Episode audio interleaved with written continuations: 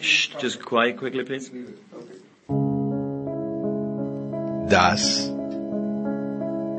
ist die Big Show. Das Sorgenkind unter den deutschsprachigen Sportpodcasts auf Sportradio 360.de. Bescheidene Tonqualität. Immer dieselben Gäste.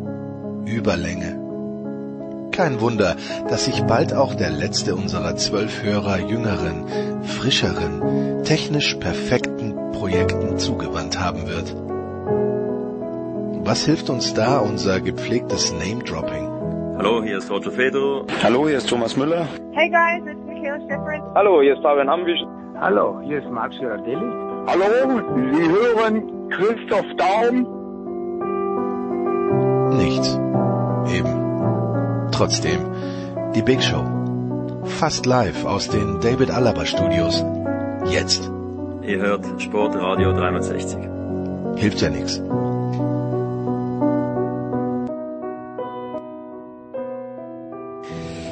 Ah, die Big Show 439. Schon langsam geht der Fußball los in Deutschland wieder, aber so richtig kribbelt's noch nicht und deshalb habe ich zwei Männer eingeladen, die für Emotion stehen, für völlige unreflektierte Hingabe an bestimmte Vereine, nämlich an den ersten FC Kaiserslautern und an den FC Bayern München. Das ist zum einen natürlich der Pfälzer unseres Vertrauens, Andreas Renner. Schönen guten Morgen, lieber Andreas. Äh, hast du jetzt von mir geredet? Nein, Hallo. überhaupt nicht. Guten Morgen. Und dann ist das von Colinas Erben von, ich weiß gar nicht, was er überhaupt macht, Publizist ähm, Alex Feuerherd. Was soll ich noch sagen? Alex, ich grüße dich herzlich. Guten Morgen erstmal. So, die einzige Mannschaft, mit der wir absolut äh, nur hundertprozentige Hingabe verbinden bei Sportradio 360, ist natürlich der SC Freiburg. Und alles, was aus Freiburg kommt, Alex, ist gut. Und wenn Fritz Keller aus Freiburg, jetzt DFB-Präsident, sagt, nein, diese Handspielregel, die passt mir nicht, ich hinterlege bei der UEFA, ich hinterlege bei der FIFA, dass uns das nicht passt, welchen Effekt wird das haben, mein lieber Alex?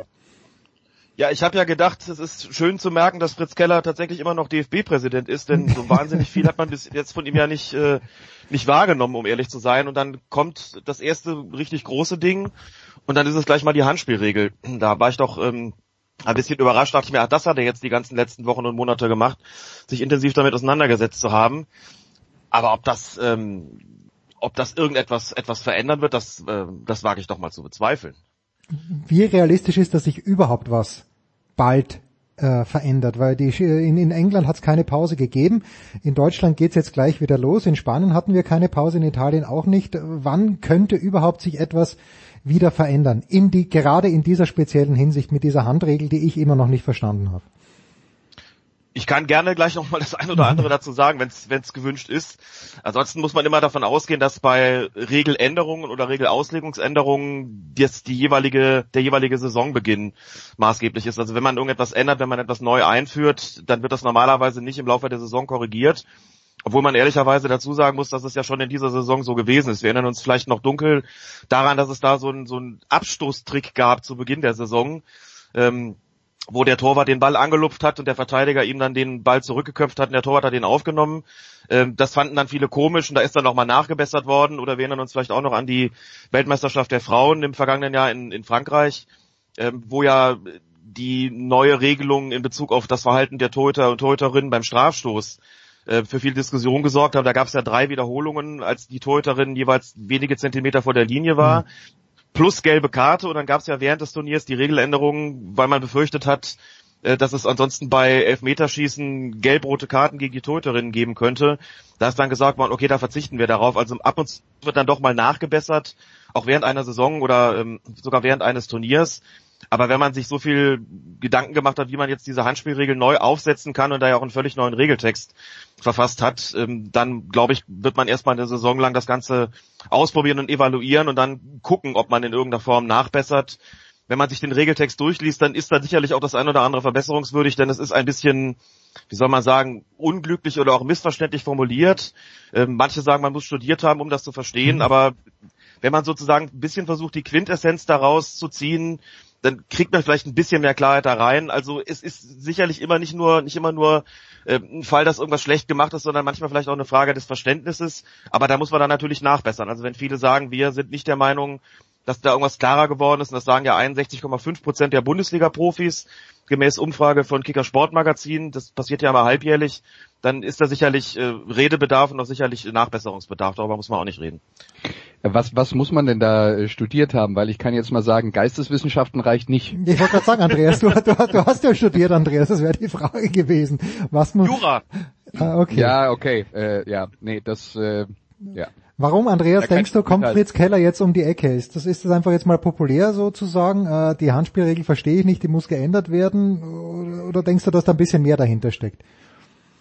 Du, ich, äh, ich weiß jetzt noch nicht mal genau, in welchem Zusammenhang diese äh, Aussage getroffen wurde. Wenn das es passiert ja gerne mal, dass äh, jemand ein zweiseitiges Interview gibt äh, oder äh, äh irgendwie eine Viertelstunde irgendwo äh, zu Gast ist bei in irgendeiner Sendung und zu diversen Themen eine Aussage trifft und dann wird ein Zitat rausgenommen. Vielleicht war das gar nicht der große Masterplan, jetzt äh, das Thema aufzubringen, sondern äh, ist halt einfach aus der, der Situation entstanden. Das ist, äh, kann ich mir äh, durchaus vorstellen. Ähm, ich, also die, die Motivation von Fritz Keller, darüber kann ich natürlich nichts sagen. Grundsätzlich ähm, sehe ich natürlich auch, dass ähm, die, die Neuformulierung der Handspielregel eigentlich das Ziel hatte, dass Dinge einfacher und klarer werden. Und das sind sie nicht geworden. Also ich glaube, da können wir uns alle darauf einigen, äh, dass sie das eigentlich nicht geworden sind und dass die Verwirrung größer ist, dass bei der Verwirrung immer wieder unterschiedliche Gründe dafür gibt, ähm, weil nämlich zum einen weder die Journalisten noch die Spieler sich alle so intensiv mit dem Thema befassen, dass sie sich vorher mal, bevor die Saison ähm, äh, äh, losgeht, durchlesen, worum es da geht und dann wenn es dann tatsächlich mal äh, ähm, angewandt wird, auf einmal überrascht sind, äh, dass sich da was geändert hat, weil sie haben ja noch nie was von gehört. Ähm, äh, das ist natürlich Punkt eins.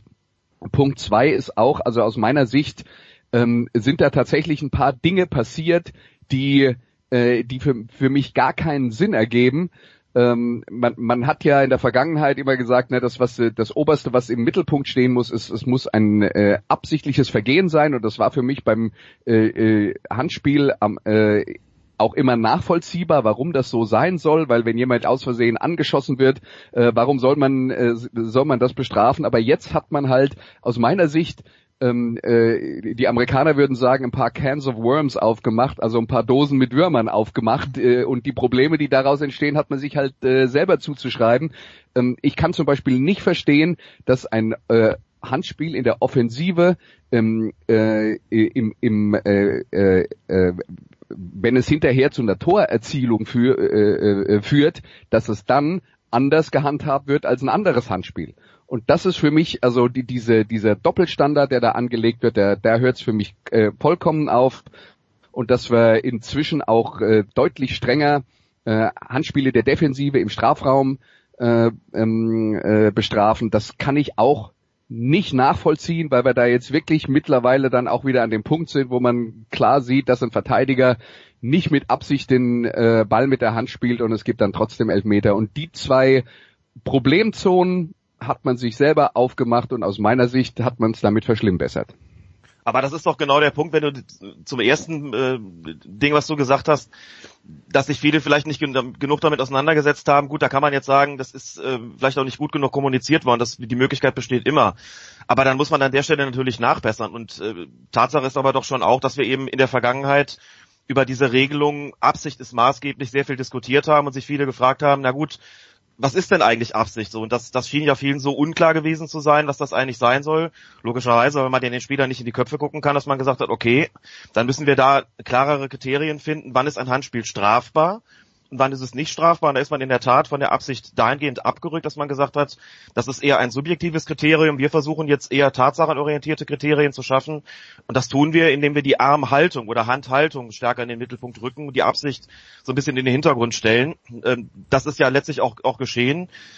Ähm, ich habe vor der Saison mal gesagt äh, bei uns im Podcast, ich glaube, dass wir in Zukunft weniger darüber diskutieren werden, wann ein Handspiel strafbar ist und wann nicht, sondern wir werden stärker darüber diskutieren, ist das jetzt eine Verbesserung in puncto, sage mal, Fairness oder manche benutzen auch das mir etwas zu groß geratene Wort Gerechtigkeit. Und ähm, ich glaube, die Diskussion ähm, führen wir auch gerade genau entlang dieses, äh, dieses Problemkomplexes, denn du hast das gerade schon angesprochen, diese Geschichte, dass jedes Handspiel, das im Vorfeld einer Torerzielung geschieht, und sei es noch so unabsichtlich oder unvermeidlich überhaupt, ähm, dass das natürlich ein Punkt gewesen ist jetzt in der Hinrunde, der diskutiert worden ist. Da war das die Begründung des International Football Association Board, die steht da auch relativ apodiktisch drin.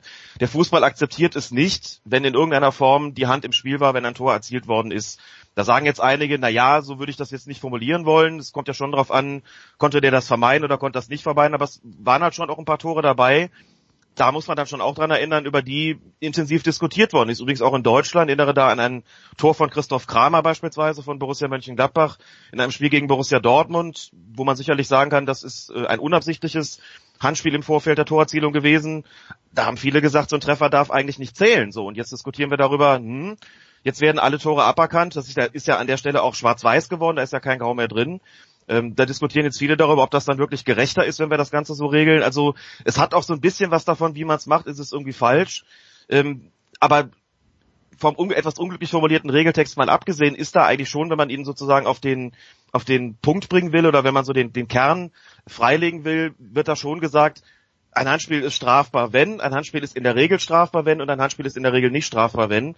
Ähm, dann hat man die Ausnahmen noch genannt. Das ist vielleicht nicht so wahnsinnig ähm, gut strukturiert in dem Regeltext, aber wenn ich jetzt versuchen würde, so die, die Kriterien ähm, kurz zusammenzufassen, dann kann man grob sagen, strafbar ist es immer dann, wenn entweder Absicht vorliegt, also die gibt es weiterhin, damit ist jetzt gemeint, wenn der, der Arm oder die Hand zum Ball geht. Zweitens, wenn die Körperfläche vergrößert wird. Drittens, Handspiel vor Torerzielung und nicht strafbar ist, wenn der Ball äh, abgefälscht wird und dann an den, an den eng am Körper gehaltenen Arm geht, wenn der Arm angelegt ist oder wenn sich der Spieler abstützt. So, und da gibt es eben eine Ausnahme, die betrifft diesen Arm abgespreizt oder über Schulterhöhe. Da ist das Handspiel nur dann nicht strafbar, wenn vorher absichtlich der Ball gespielt worden ist, also wenn der betreffende Spieler vorher zum Ball gegangen ist. Ähm, natürlich gibt es da gewisse Graubereiche, die lassen sich auch gar nicht wegdiskutieren. Aber ich finde es zumindest gemessen an der vergangenen Saison nicht unklarer, wann, wann das Handspiel strafbar ist. Aber die Diskussion geht, wie gesagt, auch stärker darüber, ist das jetzt wirklich gerechter oder ist es besser so? Ne? Womit ich, was mich halt immer irritiert, äh, Andreas, ich spreche dich mal zuerst an und dann, äh, vielleicht kann man auch eine Parallele ziehen zu den US-amerikanischen Sportarten. Was mich halt irritiert ist, dass sehr ähnliche Situationen dann in Köln in diesem Keller unterschiedlich bewertet werden. Das, das verstehe ich manchmal nicht und da denke ich mir, okay, dann soll es halt einer das ganze Jahr über machen, dem zahlen wir sein Leben lang Kaffee und äh, schütten den mit Geld zu, aber das ist jemand, der stringent immer nach den gleichen äh, Vorgaben handelt, weil diese Menschen, die da in Köln sitzen, die müssten ja informiert sein und dennoch werden sehr ähnliche Situationen oft extrem unterschiedlich behandelt, Andreas. Ja, sorry, aber das ist eine komplett, äh, also ich weiß, das sagen viele Leute und die Vergleichbarkeit der Entscheidungen und natürlich ist das Ziel, dass man in der Vergleichbarkeit der Entscheidungen so nah wie möglich aneinander rückt. Aber du wirst niemals dafür sorgen, dass zwei unterschiedliche Menschen Situationen, gerade wenn es Graubereiche gibt, über die Alex ja geredet hat, dass die die immer gleich ähm, äh, beurteilen. Das geht nicht wenn wir zusammen, also du und ich, Jens, zusammen ein Fußballspiel gucken, selbst wenn wir beide äh, Regelfirmen äh, sind und wirklich wissen, wie die Formulierung der Regel ist, werden wir in einem Spiel mindestens drei oder vier Situationen haben, wo wir uns nicht einig sind, ob das jetzt ein Foul war, ein Handspiel war, was auch immer. Diese Graubereiche sind halt genau deswegen Graubereiche und man muss einfach akzeptieren, dass die weiter existieren werden. Das kann auch kein Videobeweis ändern.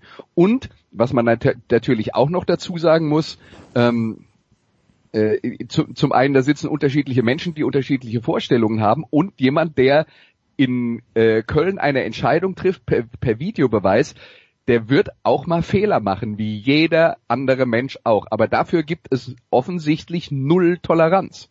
Dafür gibt es offensichtlich null Toleranz und ich kann nur sagen, aus meiner Sicht als Kommentator, wo ich auch öfter mal in der Situation bin, dass ein, ein, äh, äh eine Szene passiert und ich kriege danach zwei oder drei Zeitlupen gezeigt und die kommen dann möglicherweise ziemlich schnell und ich achte auf ein Detail und schaue vielleicht nicht auf die richtige Stelle und dann ist es vorbei und dann habe ich möglicherweise die Situation falsch eingeschätzt, weil ich äh, auf einen Kontakt an der Schulter schaue und der Kontakt, der entscheidend war, hat vielleicht am rechten Knöchel stattgefunden und so weiter und so fort. Jeder von uns macht auch diese Fehler in einer äh, in einer Beurteilung von, von Zeitlupen.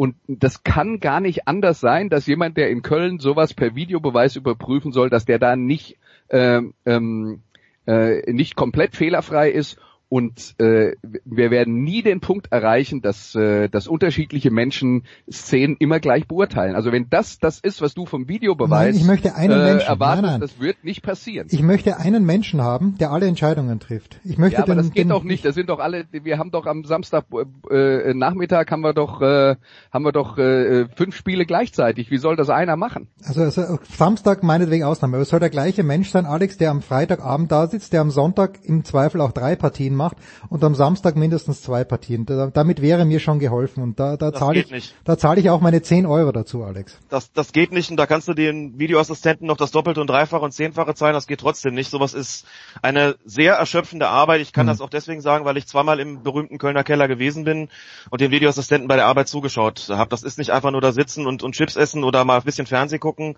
sondern das ist körperlich anstrengende Arbeit, äh, weil du 90 Minuten plus Nachspielzeit hochkonzentriert sein musst, damit genau das nämlich nicht passiert, äh, was Andreas gerade nämlich auch gesagt hat. Also er hat eigentlich alles äh, perfekt auf den Punkt gebracht. Ähm, das Regelwerk sieht nun mal Grauzonen vor und, und Ermessensspielräume und, und unterschiedliche Auslegungen, so wird das immer sein. Und die, die Fehler, äh, die nun mal passieren, die kommen dann noch dazu. Also du hast gerade gesagt, da werden ähnliche Situationen völlig unterschiedlich ausge, ausgelegt. Also äh, zum einen, das würde ich erstmal bestreiten, dass das so gewesen ist, dass es wirklich völlig unterschiedlich ausgelegt worden sind, beziehungsweise würde vielleicht sogar äh, sagen, es gibt Situationen, mir fallen jetzt spontan zwei ein, die das Thema Handspiel betreffen, äh, bei denen dann Dinge passiert sind im Bereich der Entscheidung, ähm, die sicherlich fragwürdig gewesen sind. Das eine ist ähm, ein Handspiel von Perisic von Bayern München im Spiel ähm, in Schalke. Mhm. Der stand in der, in der, in der Abwehrmauer bei einem Freistoß, hat den Ball da mit der Hand gespielt, der, der Arm war so ein bisschen abgespreizt vom Körper. Ähm, Schiedsrichter Marco Fritz hat damals weiterspielen lassen, Videoassistent schaltet sich nicht ein, der DFB sagt hinterher, das war aus unserer Sicht oder nach unserer Einschätzung, nach dem, was wir wollen, war das nicht richtig. Es war ein strafbares Handspiel. Der Videoassistent hätte sich einschalten müssen. Dann ist da halt ein Fehler passiert, genauso wie in dem, beim Spiel Mainz gegen Köln. Da haben sich ja besonders äh, viele FC-Fans natürlich äh, begreiflicherweise darüber aufgeregt. Da hat der Videoassistent bei einem Mainzer Handspiel eingegriffen. Schiedsrichter ist rausgegangen, hat sich's angeschaut. Auch da der Arm ein Stück vom Körper abgespreizt und hat gesagt, das ist für mich nicht weit genug sozusagen vom Körper weg, damit ich das für ein strafbares Handspiel halte. Äh, Auch das sicherlich eine, ähm, kann gar nicht sagen diskutable Entscheidung, sondern eine falsche Entscheidung.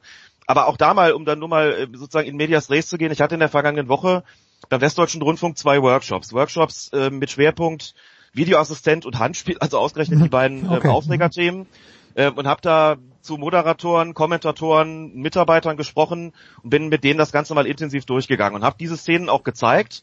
Beim Handspiel äh, des Mainzers, da gab es durchaus auch, auch welche, auch Kollegen, die da gesessen haben, gesagt haben, na ja, sie finden schon ein, zwei Argumente, warum das nicht strafbar ist. Da sagte dann jemand, er muss ja was mit, mit seinen Armen auch was machen. Aus meiner Sicht bewegt er sich da ganz normal, aus meiner Sicht hält er den Arm nicht raus, um den Ball abzuwehren. Deswegen ist das für mich durchaus eine vertretbare Entscheidung, äh, da nicht auf Strafstoß zu gehen.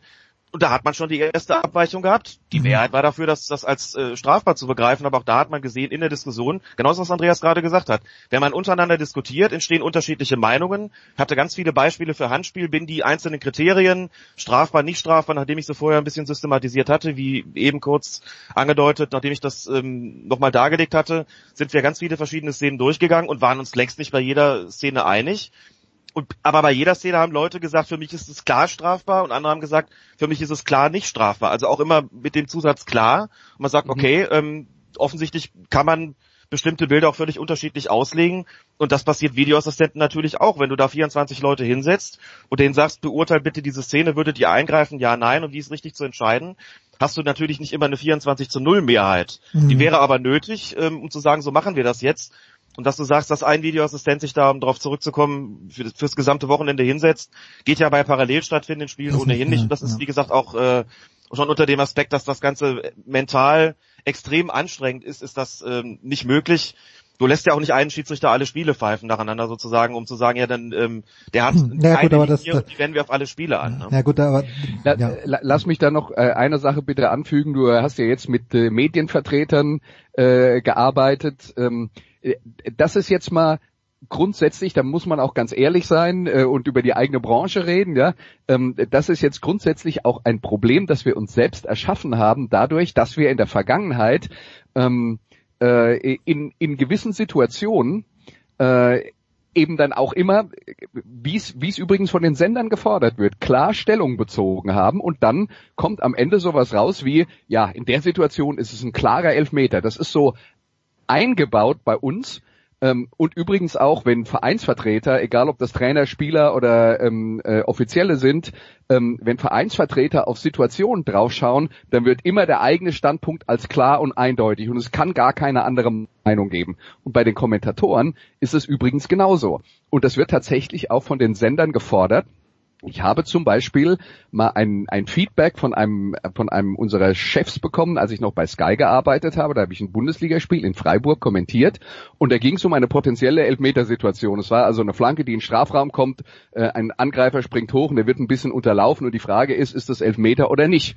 Ja, und ich habe gesagt, für mich ist das kein Elfmeter, aber äh, dann kommt die Zeitlupe und ich habe angeführt, dass es auch äh, Argumente für das Gegenteil wäre äh, gäbe. Und dann hat mein Chef zu mir gesagt, mach das nicht, äh, weil hinterher weiß ich nicht, was deine Meinung ist und du sollst einen klaren Standpunkt äh, äh, beziehen. Ja, das heißt, all diese Sachen, die sind in uns äh, in uns reingeimpft worden in all die Jahre und wir tun immer so, als wären alle diese Situationen schwarz oder weiß äh, und äh, äh, und man, man, es wäre entweder klar auf die eine oder klar auf die andere Seite und das Problem ist, dass wir deswegen diese Akzeptanz immer noch nicht dafür haben, dass im Fußball wahrscheinlich ungefähr äh, 80 Prozent aller Entscheidungen äh, eben im Graubereich sind, mehr oder weniger. Ja, und äh, jetzt, äh, ohne das Fass jetzt dann auch nochmal gleich aufmachen zu wollen, äh, aber die Situation, die eigentlich nicht im Graubereich ist, nämlich abseits, darüber diskutieren wir noch mehr. ja. also brauchen wir jetzt mal eine kurze Pause, bevor wir uns auf dieses Thema stürzen. Ich weiß gar nicht, ob wir uns das zutrauen wollen. Kurze Pause mit Alex Feuerherd und mit Andreas Renner.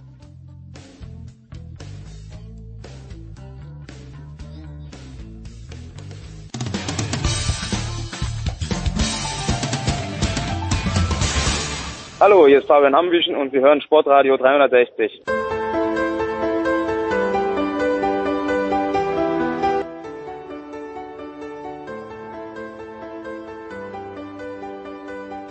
Ja, es geht weiter in der Big Show 439 mit Fußball präsentiert von bet365.com. Äh, heute noch ein Konto öffnen bei bet365.com und einen Einzahlungsbonus von bis zu 100 Euros bekommen. Es geht weiter. Wir wollten auch über Sportliches sprechen mit äh, Alex Feuert von Colinas Erben und mit Andreas Renner von der Zone. Und vielleicht kommen wir auch noch eine Minute zum Rückrundenstart und äh, zu Werder Bremen oder irgendeinem anderen Verein. Aber es gibt noch Diskussionsbedarf. Alex, du hast gesagt, lass uns da gleich anschließen. Wolltest du anschließen an die Handregel oder wolltest du anschließen an die Abseitsentscheidungen, wo manche Menschen eine Toleranzgrenze, äh, Toleranzgrenze fordern? Andreas Renners dann sagt, naja, wenn eine Toleranzgrenze bei 5 Zentimeter ist, warum ist er dann nicht bei 3 Zentimetern oder bei 10 Zentimetern? Wollte zunächst noch was zu dem sagen, was Andreas äh, in Bezug auf die Rolle der Medien äh, formuliert hat, weil ich hm. das äh, sehr, sehr wichtig und sehr, sehr gut fand, dass er sagt, es gibt einfach einen großen Graubereich, der letztlich nicht vorkommt. Wenn man mit Markus Merck beispielsweise spricht, der ja nur lange Sky-Experte gewesen ist, dann erfährt man von dem auch, dass er sagt, ich habe immer mal wieder angeführt Gründe für die eine Entscheidung oder für die andere äh, und habe mir dafür den, den Zaun teilweise zugezogen, hm. der, der Zuschauer und Zuschauerinnen, die gesagt haben, aber ich will jetzt eine klare Meinung haben.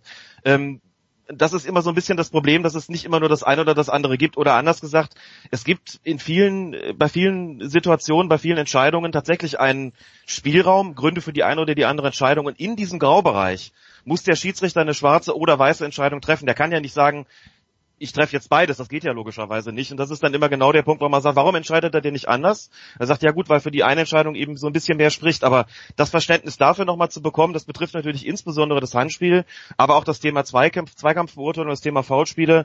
Ähm, das sollte vielleicht etwas sein, und das hat Andreas ja schon angesprochen, dass man noch ein bisschen stärker in den Mittelpunkt rückt. Das ist eben, tja, ich hätte es gerne, dass es tatsächlich so ist, dass die, dass die Reporter ähm, dazu übergehen zu sagen, wir, wir wägen einfach auch mal ab, was spricht für das eine und was spricht für das andere. Und vielleicht gibt es ja auch Leute da draußen, die ganz froh darüber sind, äh, dass sie nicht immer nur schwarz und weiß geboten bekommen, sondern sagen, zur Kompetenz eines, eines Kommentators gehört es eben auch, dass der mal abwägt und dann zu einem Urteil kommt, aber sagt, ich kann die andere Position auch verstehen. So Und wenn ja, man beim und Thema dann, und dann kriegst ja. du gesagt, hör auf rumzueiern. Ja, und dann kriegst du gesagt, genau, das hat Marc, Merck auch gesagt bekommen, der eiert rum. Da würde ich sagen, nee, der eiert nicht rum, der wägt ab. Der wägt ab und argumentiert gut. Wir versuchen das im Podcast auch zu tun und sagen, das ist das Dilemma des Schiedsrichters.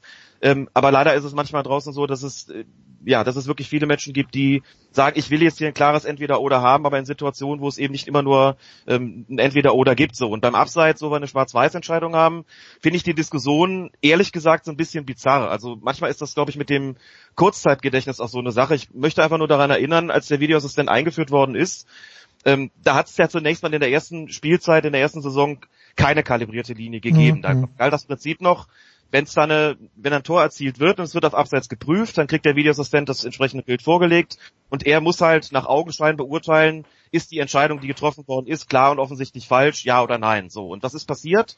Er hat dann gesagt, für mich ist es das eine oder das andere und dann hat das Fernsehen verständlicherweise seine eigene Linie angelegt. Und dann ist gesagt worden, aber guck mal, jetzt haben wir doch, jetzt hat er sich vertan. Und wo sind eigentlich die kalibrierten Linien? So. da sind sie gekommen, dann haben alle gesagt, ganz wunderbar, jetzt haben wir sie endlich. Und jetzt diskutieren wir darüber, ist das überhaupt messgenau genug? Ja, regeltechnisch schwarz-weiß mag sein, die Abseitsstellung, aber wir können das doch gar nicht so genau messen. Und zwischen dem einen und dem anderen Frame, da kann sich ein Stürmer mit 25 Stundenkilometern bis zu 44 Zentimeter fortbewegen. Also so genau ist das Ganze doch nicht. Und irgendwie so ein bisschen ist es schon absurd. Ähm, das hat auch viel damit zu tun, damit will ich überhaupt keine Schuldzuweisung vornehmen, sondern eher ähm, sagen, dass so eine gewisse technische Entwicklung gewisse Dinge auch mit sich bringt. Also früher hatten wir ja nun, also vor vielen Jahren hatten wir ja gar keine Linie im Fernsehen, wenn das irgendwie abseits oder auch nicht abseits war.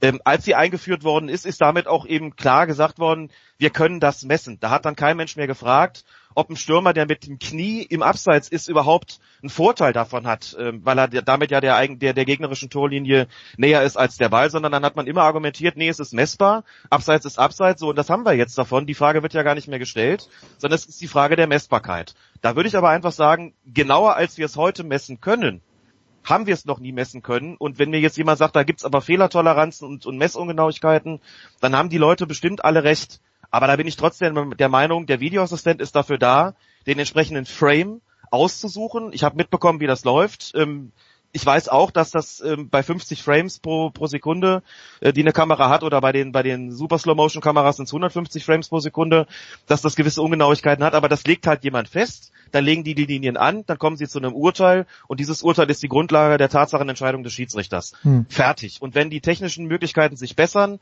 dann wird das auch noch genauer werden. Aber da jetzt mit irgendwelchen Toleranzbereichen zu kommen, die die Diskussion ja nur verschieben würden um die entsprechenden Zentimeter, äh, das begreife ich ehrlich gesagt nicht und ich glaube auch, dass viele vergessen haben, wie die Diskussion abgelaufen ist, als es diese Linien noch nicht gegeben hat, die kalibrierten. Hm. Und was, was, was, was mich halt an der ganzen Geschichte wirklich ärgert, ist, dass, äh, ist dieses Argument, das dann, das dann kommt, äh, was wurde eigentlich aus, äh, im Zweifel für den Angreifer? Und das war schlicht und einfach nur eine Krücke, weil man gesagt hat, wenn man es nicht genau sieht, lässt man es halt laufen, weil man weiß es halt nicht genau und jetzt kann man es halt so genau wie möglich wissen und jetzt ist, ist das das Argument dafür, äh, dass man sagt, äh, äh, dass man sagt, die, äh, die, die äh, kalibrierten Linien sind, äh, sind nicht korrekt oder, oder man sollte sie nicht anlegen, weil die Leute ein Ungerechtigkeitsgefühl haben. Das hat ja. halt einfach auch was damit zu tun, dass die Leute nicht richtig verstehen, was der Sinn von diesem im Zweifel und, und der, der Grund für den, im Zweifel für den Angreifer war. Und man muss vielleicht noch dazu sagen, habe ich gestern mit, mit Patrick Ittrich noch drüber sprechen können, genau über diese Geschichte mit im Zweifel für. Er hat dann auch mal zu Recht darauf hingewiesen, dass das ja immer voraussetzt, dass der betreffende Schiedsrichterassistent überhaupt einen Zweifel hat. Die hm. sind, haben aber wirklich, äh, muss man sagen, sehr geschulte Augen und beurteilen Abseitssituationen nicht nur nach ihrer Wahrnehmung, sondern da sagen wir auch so ein bisschen nach ihrer Erfahrung. Ähm, und es also eine, eine, eine große Diskussion, die wir in der Hinrunde hatten, fand ja gar nicht in der, in der Bundesliga statt, sondern in der zweiten Liga. Und die, die ist sozusagen, äh, dieses ganze Problem hört auf den Namen Mario Gomez, ähm, weil der gute Mann natürlich fünf Tore aberkannt bekommen hat, wegen ganz knapper Abseitssituationen. Nur was da aus meiner Sicht dann, dann gerne vergessen wurde, war, dass von in, in vier dieser fünf Fälle der Schiedsrichterassistent die Fahne oben hatte. Das heißt, er hat da bereits eine Abseitsentscheidung getroffen, die sich im mhm. Nachhinein zumindest ausweislich der, der Standbilder mit den Linien als korrekt herausgestellt hat. Nur in einem einzigen Fall hat der Videoassistent eingegriffen, hat gesagt, jetzt machen wir einen Abseits draus. Der hat nämlich im Abseits gestanden und da war es eben auch sehr knapp. Aber in den anderen Fällen hat der Assistent die Fahne gehoben. Der hebt aber nicht die Fahne, wenn der, wenn der Zweifel hat. Dann lässt er sie wahrscheinlich wirklich unten. Wenn er sie aber hebt, dann ist er überzeugt davon. Da liegt eine Abseitsstellung vor und wenn dann Leute draußen sagen, wie kann der sich sicher sein, so knapp wie das ist, dann kann ich nur sagen, das ist eben Ergebnis äh, jahrelanger Praxis, jahrelanger Übung, jahrelanger Schulung und auch jahrelanger Erfahrung, die diese Menschen dazu bringt zu sagen, wir haben das jetzt so wahrgenommen, wir können damit falsch liegen, wir brauchen auch ein bisschen Glück, aber unsere Erfahrung und unsere Schulung lehrt uns, dass hier eine Abseitsstellung vorlag und in vier von fünf Situationen haben sie da auch richtig gelegen. Und trotzdem wurde über den Videoassistenten geschimpft, weil es hieß, wie kann der da eingreifen? Entschuldigung, natürlich darf der das nicht korrigieren, das, auch ohne Linie nicht, es wäre ja gar nicht klar falsch gewesen. Und Zweifel lagen offensichtlich nicht vor, insofern ist die Anwendbarkeit dieses Satzes äh, möglicherweise in diesen Situationen dann noch gar nicht gegeben. Ich würde mir jetzt mal wünschen, dass irgendjemand sich die Mühe macht, alle Tore, die Mario Gomez in der Bundesliga erzielt hat in seiner Karriere, jetzt nochmal mit der kalibrierten Linie zu überprüfen, um da mal zu sehen, wie viele Bitte Tore, nicht. wie viele Tore ihm gut geschrieben wurden, die Wie- wie eigentlich sein abseits waren. Ja, genau, ob er nicht vielleicht doch, ob er vielleicht nicht doch im Minus ist. Alex, ich habe eine Frage noch. Es ist mehr ein Wunsch, den ich formuliere, denn für mich das größte Übel im Fußballsport ist ähm, die Zeitschinderei. Das ist, ist Gräuel. Und es gab mal diesen Vorschlag, was von Marco van Basten, äh, von dem er sich ja im Grunde genommen im Moment keine Vorschläge anhören sollte, aus verschiedenen Gründen, aber irgendwie ab der 60. Minute nur noch reine Spielzeit gelten zu lassen. In etwa so äh, formuliert. Das wäre mein ganz dringender Wunsch, dass das stattfindet. Ist so etwas überhaupt realistisch? Wird sowas, sowas überhaupt diskutiert? das, das International Football Association Board unterhält seit einigen Jahren eine Kampagne, die nennt sich Play Fair. Ist, glaube ich, so ein bisschen ähm, an der Aufmerksamkeit der Öffentlichkeit vorbeigegangen oder hat zumindest nicht die nicht genügend Aufmerksamkeit bekommen. Da gibt's eine Reihe von Vorschlägen drin, äh, die sozusagen zur Diskussion vorgelegt worden sind, bei denen es heißt, da müssten wir dann am Regelwerk einiges äh, ändern, aber darüber sollten wir mal sprechen. Und diese Kampagne, diese Sache mit der mit der ähm, Kampagne hätte ich fast gesagt, die Sache mit der Nachspielzeit, mit der Nettospielzeit ist da auch drin. Die haben also auch gesagt, vielleicht machen wir einfach 60 Minuten, äh, gar nicht nur die letzte halbe Stunde, sondern machen das grundsätzlich so. Ist das praktikabel? Ist das wünschenswert? Ist das machbar? Da muss man immer auch sagen, ähm, ist es machbar bis hinunter in den in den unters, unterklassigsten Amateurfußball, wo man dann ja auch Zeitnehmer bräuchte und äh, solche Sachen, wo man dann der ganze äh, Terminplan am Wochenende wahrscheinlich, der ja sehr dicht getaktet ist, auf vielen Plätzen durcheinander geraten würde. Oder sagt man, man wendet das nur in der Bundesliga an oder im Profibereich und entfremdet äh, den dann noch ein Stück weiter vom Amateurfußball, den wir hier Nettospielzeit haben und da eben 90 Minuten. Also das sind alles so Aspekte, die da, glaube ich, auch eine Rolle spielen sollten, wenn man die Diskussion führt. Wie sieht das so ähm, aufs große Ganze gerechnet aus? Ansonsten kann man das natürlich machen. Äh, technisch machbar im Profibereich ist das ganz sicherlich auch. Ob man dann sagt, man macht das grundsätzlich 60 Minuten oder man macht es äh, 90 Minuten und nur die letzte halbe Stunde oder die letzten 10 Minuten, das ähm, da habe ich mir ehrlich gesagt, da habe ich keine keine klare Meinung dazu äh, und will und muss das auch gar nicht haben, wie man das jetzt irgendwie machen sollte. Ähm, die Nachspielzeit ist in allen großen europäischen Ligen über die vergangenen Jahre hinweg gesehen immer länger geworden. Wir sind teilweise ja schon bei fünf bis sechs Minuten. Also Ich bin in solchen Dingen, muss ich zugeben, auch ein bisschen konservativ und äh, würde auch sagen, das, das genügt mir eigentlich äh, für die Attraktivität des Fußballsports. Ist das in Ordnung? Wir haben dann nochmal so einen Peak in den letzten fünf, sechs Minuten, wo noch mal richtig, äh, wo es nochmal richtig zur Sache geht mir reicht das eigentlich, aber wenn jetzt Leute sagen, wir wollen unbedingt die Nettospielzeit haben, die liegt in Deutschland ja, glaube bei ungefähr 58 Minuten oder sowas, ähm, kann man es einführen, aber dann kommt am Ende wahrscheinlich auch nichts nichts nichts äh, großartig anderes raus. Denn den Spielfluss zerstören kannst du natürlich auch so. Selbst wenn die Uhr dann angehalten ist, du kannst den Gegner auch so aus dem Rhythmus bringen. Äh, und selbst wenn wir dann genau bei 60.00 irgendwie Schluss machen von mir aus, hast du das vielleicht trotzdem erreicht, dass der dann irgendwie sein, aus seinem aus seinem Flow gekommen ist, aus seinem Rhythmus gekommen ist und weiß ich jetzt nicht, ob das so ein Allheilmittel ist. Also ich bin da ehrlich gesagt skeptisch. Also zwei, zwei Dinge dazu. Das erste, was ich jetzt gerade eben gedacht habe, wenn bei 60.00 dann unwiderruflich Schluss ist, dann will ich das Geschrei hören, wenn bei Ja. 60.00 gerade äh, Der eine. Flanke in den Strafraum Ja, ja, segelt ja, genau. und äh, und die dann äh, ähm, äh, äh, sagen wir mal zwei Sekunden nachdem die äh, nachdem die Uhr ausgelaufen ist im Tor landet und der Treffer deswegen Ja. nicht anerkannt ist. Aber die andere Sache, die man bei der äh, Geschichte nicht vergessen darf, Fernsehsender zahlen unglaublich viel Geld für diese, ähm, für Mhm. diese Fernsehübertragungen. Und wenn du das machst, würdest du zum Beispiel eine potenzielle Konferenz bei Sky total zerschießen, weil dann manche Spiele in der Konferenz am Samstag um 15.30 Uhr, äh, die würden, die würden halt äh, 85 Minuten dauern und andere würden fast 100 dauern. Und das, ähm, das wäre, glaube ich, ähm, ein Problem, das man sich nicht unbedingt machen will. Ja, wenn jemand die Probleme selbst macht, dann Sportradio 360. Also wenn, wenn Alex, hört euch bitte Alex bei Colinas Erben an. Es ist äh, jedes Mal eine Revelation. Ich weiß auch, der Anchorman, Markus Gaub, ist sklavischer Hörer von dir und von Klaas. Ähm, jetzt müssen wir ganz kurz noch die Frage stellen. Ich fange mit dir an, Andreas. Äh, ist es für dich auch, wie für mich, völlig klar, dass der FC Bayern München doch wieder deutscher Meister wird? Nö. Begründe bitte, begründe, weil es ist für mich, für Ja. mich, für mich sind die anderen Mannschaften nur so gut, äh, wie schlecht der FC Bayern München spielt und im Herbst haben sie nicht gut gespielt, aber ich antizipiere das nicht, dass sich das fortsetzt. Das mag sein. Und natürlich gibt es eine Chance, dass der FC Bayern äh, deutscher Meister wird, aber ich, äh, ja, ich werde dir in dem Fall immer so lange widersprechen, bis du irgendwann mal Unrecht hast. Weil irgend- Die letzten sieben Jahre hatte ich immer recht. Ir Ja. irgendwann, ja, irgendwann wird's passieren. Na gut, aber in den letzten sieben Jahren waren halt die Voraus Voraussetzungen auch äh, komplett anders. Und ähm, was, was für den FC Bayern spricht, ist, der FC Bayern hat äh, sich spielerisch äh, wieder deutlich verbessert, nach, äh, nachdem Hansi Flick äh, Cheftrainer geworden ist. Was gegen den FC Bayern spricht, ist, sie haben trotzdem eine Reihe von Spielen verloren, in denen sie eigentlich ein klares Chancenplus hatten. Wenn sie das Problem nicht in den Griff bekommen, dann werden sie vielleicht doch nicht deutscher Meister. Und dann äh, darf man, glaube ich, auch nicht vergessen, äh, dass äh, Leipzig auch eine Mannschaft ist, die aus meiner Sicht zumindest äh, äh, sich qualitativ in den letzten Jahren immer weiter gesteigert hat und deswegen äh, für mich nicht chancenlos ist. Wer, wenn nicht Leipzig und Bayern? Alex, ha- haben wir noch einen dritten? Weil äh, ich glaube nicht an die äh, an die Erling Haaland äh, Erlösung beim BVB. Ja, es ist jetzt langweilig, schon wieder zuzustimmen, aber ich sehe es eigentlich genauso. Es wird auf Leipzig oder Bayern hinauslaufen. Ich kann mir vorstellen, dass das Thema Erfahrung auch eine Rolle spielen wird, denn wenn du im Meisterschaftskampf bist und das ganze Spielchen schon kennst, weil du es zuletzt siebenmal nacheinander irgendwie erfolgreich äh, absolviert hast, dann könnte es passieren, dass wenn es nochmal wirklich eng wird, gut, jetzt momentan sind es vier Punkte zwischen Bayern und Leipzig, äh, kann es, kann es passieren, wenn die mal merken in Leipzig, oh, wir können wirklich Meister werden, dass ihnen dann so ein bisschen die Düse geht Hm. Das möchte ich nicht ausschließen. Das ist so ein, so ein Unwägbarkeitsfaktor natürlich, den kann man schlecht, äh, schlecht vorhersagen. Der könnte aber noch eine Rolle spielen zum Ende hin. Und die Bayern wissen auch, wie sie sich da, nennen das mal mit dem etwas martialischen Wort, psychologische Kriegsführung, ähm, die kennen sich damit natürlich aus. Dortmund, ja, sieben Punkte Rückstand gerade auf Leipzig.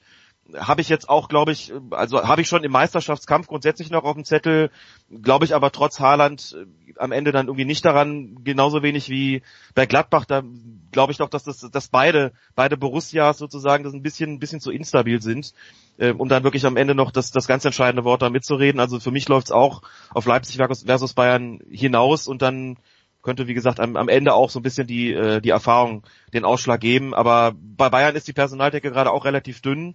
Und ich sehe da also sicherlich keinen, es wird sicherlich kein, kein Selbstläufer werden und äh, möglicherweise spielt dann irgendwann auch mal eine Rolle, dass sie es eben siebenmal nacheinander gewonnen haben.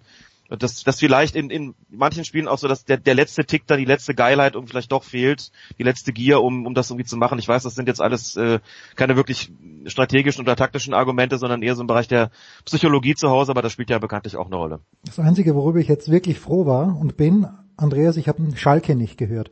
Es wäre für mich ein Gräuel, wenn Schalke tatsächlich um die deutsche Meisterschaft mitspielen würde, aber die Gefahr siehst du nicht, Andreas.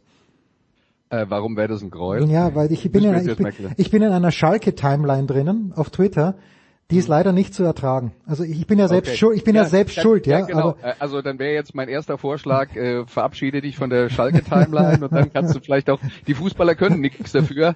ähm, äh, ich meine, bei, bei, bei Schalke 04 muss man jetzt schlicht und einfach mal sagen, äh, die, äh, die haben es geschafft.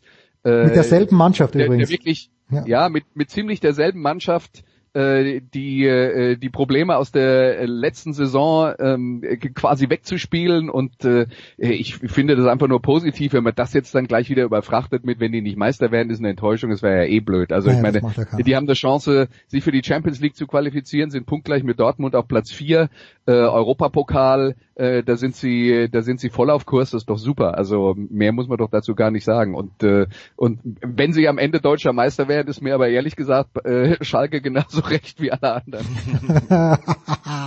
Damit schließt sich der Kreis ein kleines bisschen zum ersten FC Kaiserslautern. Alex, der Andreas hat es noch nicht ganz überstanden, denn er wird in der NFL dann auch noch mitplaudern. Wirst du an diesem Wochenende im Einsatz sein und wenn ja, wo, Alex? Na, im Moment läuft die Rückrunde ja noch nicht wieder im Amateurbereich, deswegen bin ich als Schiedsrichter, Coach bzw. Beobachter jetzt äh, am kommenden Wochenende noch nicht wieder unterwegs. Das dauert noch ein bisschen. Am Wochenende drauf werde ich in, hier in Köln Hm. im im Museum des ersten FC Köln, das sich im Rhein-Energiestadion befindet, ähm, einen sogenannten Schiedsrichter-Anwärterlehrgang ähm, dann mit zu Ende bringen als Referent. Also zweimal im Jahr machen wir das in Köln, dass Mhm, wir, mhm. dass wir Lehrgänge absolvieren, die über vier Wochenendtage gehen, äh, auf denen wir neue Schiedsrichter ausbilden. Das findet häufig in Vereinsheimen statt und in dem Fall haben wir die, das große Vergnügen, dass wir da im Museum des 1. FC Köln sein dürfen, um da den Lehrgang durchzuführen und der wird am, am übernächsten Wochenende dann abgeschlossen. Da werde ich dann da sein, wenn die, wenn die Prüfung da ist und auch nochmal als Referent. Also das ist so mein, mein Einsatz jetzt in nächster Zeit. Aber Spiele laufen jetzt am Wochenende in der, im Amateurbereich äh, noch nicht wieder, insofern bin ich da noch nicht wieder am Einsatz. Dabei könnten alle in kurzen Hosen herumlaufen, wenn wir rausschauen. Das hat mir der Alex vorhin für Köln bestätigt. Ich kann es für München sagen. Alex, ich danke dir ganz, ganz herzlich. Andreas, dir natürlich auch. Aber Andreas, bleibt noch ein paar Minuten bei uns. Gleich geht's weiter mit der NFL.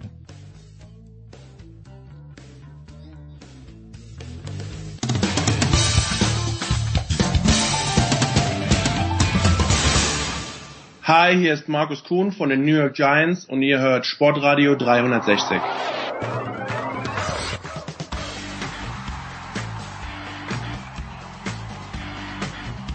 Es geht weiter in der Big Show 439. Andreas Renn ist dabei geblieben. Und dazugekommen ist our very own Legend Günther Zapf. Guten Morgen, lieber Günther. Wunderschönen guten Morgen. Ähm, kann noch irgendwas schieflaufen in, in der NFL, was das Super Bowl Matchup angeht, Günther, nämlich dass Tennessee ins Finale kommt, oder ist alleine aufgrund der Tatsache, dass entweder die Green Bay Packers oder die San Francisco 49ers äh, den oder die Super Bowl bestreiten werden aus Sicht der, der NFL, was die, was, was die Zuschauerzahlen angeht, was die Attraktivität des Endspiels angeht, ist mit diesem NFC Matchup Green Bay gegen San Francisco eh schon alles im Reinen. Du musst dir keine Sorgen machen. Der Super Bowl wird ausverkauft sein. Ah gut, da bin ich froh, ja. Es wird zwar niemand dort sein, weil die ganzen Corporate-Leute dann in den äh, bei den Foodstands sind, aber ausverkauft wird sein, Günther. Das beruhigt mich. Es wird voll sein und es werden auch äh, ein paar Fans da sein. Auch das. Es wird, äh, wird gute Stimmung sein in Miami. Hoffentlich regnet es nicht. Das hatten wir ja auch schon. Nee, generell äh, kann die NFL sehr zufrieden sein. Klar, Tennessee ist jetzt äh, nicht der First Pick vielleicht, wenn du irgendeinen Verantwortlichen fragst, aber sonst ist ja alles da. Du hast San Francisco Green Bay. Äh, viel besser geht's nicht. Vor allem im, im, im hundertsten Jahr der NFL. Also da hast du die, die Geschichte, da hast du die die San Francisco 49ers, die ja in den äh, 70ern dann angefangen haben, oder in den 80ern die NFL zu dominieren und ihre eigene Geschichte geschrieben haben und nach wie vor ein Top-Team sind. Und auf der anderen Seite das Kansas City, die ganz am Anfang ja auch schon mal Super Bowl gewonnen haben, äh, genau vor 50 Jahren, passt also dann auch wieder in, in dieses Jahr. Also da, da ist genug äh, Geschichte drin. Andreas, aber die schönste Geschichte wäre dann doch, wenn Ryan Tannehill zurückkäme nach Miami, dann halt in Gottes Namen mit Tennessee. Äh, also ich tut mir leid, ich kann das halt. Äh, ich, du, du schaust da so drauf und schaust auf die schönsten Geschichten. Ja, ich sage, natürlich. Ist der Super, ich sage, ist der, ist der Super Bowl, ist mir total egal, wer da. Also äh, ne, lass mich mal so sagen. Dieses Jahr ist mir nicht total egal, wer da spielt, ähm, weil ich da tats tatsächlich noch ein Team äh, im, im Rennen habe, an dem mein Herz hängt. Aber ansonsten ist der Super Bowl der Super Bowl und der Super Bowl ist immer gleich wichtig und ich brauche da keine Geschichten drumherum, die mir den aufhübschen. Das ist der Super Bowl. Wichtiger wird's nicht. Tja, also ich bin am vergangenen, wann hat Kansas City gespielt? Am Sonntag, oder? Gen Sonntag, ja. Sonntag, so. Günther, da sitzen also ein paar junge, aufstrebende Menschen in meinem Wohnzimmer, mein Sohn mittendrin, und die schauen sich das Spiel und es steht 1 zu 0 für Houston, äh, 21 0 für Houston, und ich sag äh, da in die Runde, also wenn vor der Halbzeit wenn äh, Kansas City, wenn es 21-7 steht zur Halbzeit, gewinnt Kansas City das immer noch. Ich, ich bin dann äh, gegangen, weil ich fertig war und am nächsten Tag früh aufstehen musste. Aber Günther, ich habe recht behalten. Äh, warum hat sich dieses Spiel dann in dieser Art und Weise plötzlich, nicht plötzlich, aber warum hat sich das so gedreht, dieses Match? Ähm, ich, ich darf die berichtigen, du hast nicht ganz richtig gelegen. Es stand nicht 21-7 zur Nein, Pause. 21-0, aber ich habe denen gesagt, passt, ich Ja. habe denen gesagt, sollte Kansas City vor der Pause irgendeinen Touchdown schaffen und das enger werden, dann glaube ich, dass Kansas City das noch gewinnt. Das war meine Aussage, dann bin ich gegangen. Das haben sie hingekriegt. Ja, es war ja wirklich das erste Viertel lief im Prinzip alles nur äh, für für Houston. Äh, die Fehler von Kansas City, die haben die Bälle fallen lassen, klare First Downs. Äh, damit verhindert. Äh, Fumble beim Punt von, äh, von, von Tyreek Hill, wann hat man das äh, zuletzt gesehen? Und alle Fehler äh, haben natürlich die, die Houston Texans perfekt ausgenutzt, haben ihre Touchdowns draus gemacht, auch da äh, Hochachtung, vor allem von, von Tannehill und äh, haben das perfekt äh, gespielt bis zu diesem Zeitpunkt, aber da lief halt auch alles äh, perfekt für sie. Und dann hat sich das wirklich, wie wenn du einen Schalter umlegst, äh, hat sich das umgedreht. Dann lief plötzlich ein Viertel lang alles nur für Kansas City. Und dass die natürlich unglaublich schnell äh, punkten können, das hat man äh, die letzten zwei Jahre schon gesehen. Und das haben sie umgesetzt. Dann lief plötzlich die Maschine, die haben an sich selbst geglaubt. Äh, da sind zwar dann dort, waren noch ein, zwei, drei Drops danach, aber mehr nicht. Alles andere haben die sicher gefangen. Äh, Mahomes hat äh, überirdisch gespielt, hat wieder gezeigt, warum er letztes Jahr so, so klar MVP war und dieses Jahr ohne die Verletzung sicher wieder im Rennen äh, gewesen wäre. Das ist eine Mannschaft, die, wenn ins Laufen kommt, kannst du schwer stoppen. Und von daher fand ich zum Beispiel, ich habe es auch im Kommentar gesagt, diesen, diesen Punt-Fake von Houston, ich fand den okay. Und mhm. da stand es gerade eben 24-7. Äh, das Momentum, hast du gemerkt, kippt. Und, und äh, meine, äh, meine Theorie war ja, ob du Mahomes 90 Yards gibst oder 40 Yards, ist egal, der macht eh einen Touchdown. Also musst du irgendwas tun, um die Zuschauer wieder zu beruhigen, die Stimmung im Stadion kippen zu lassen.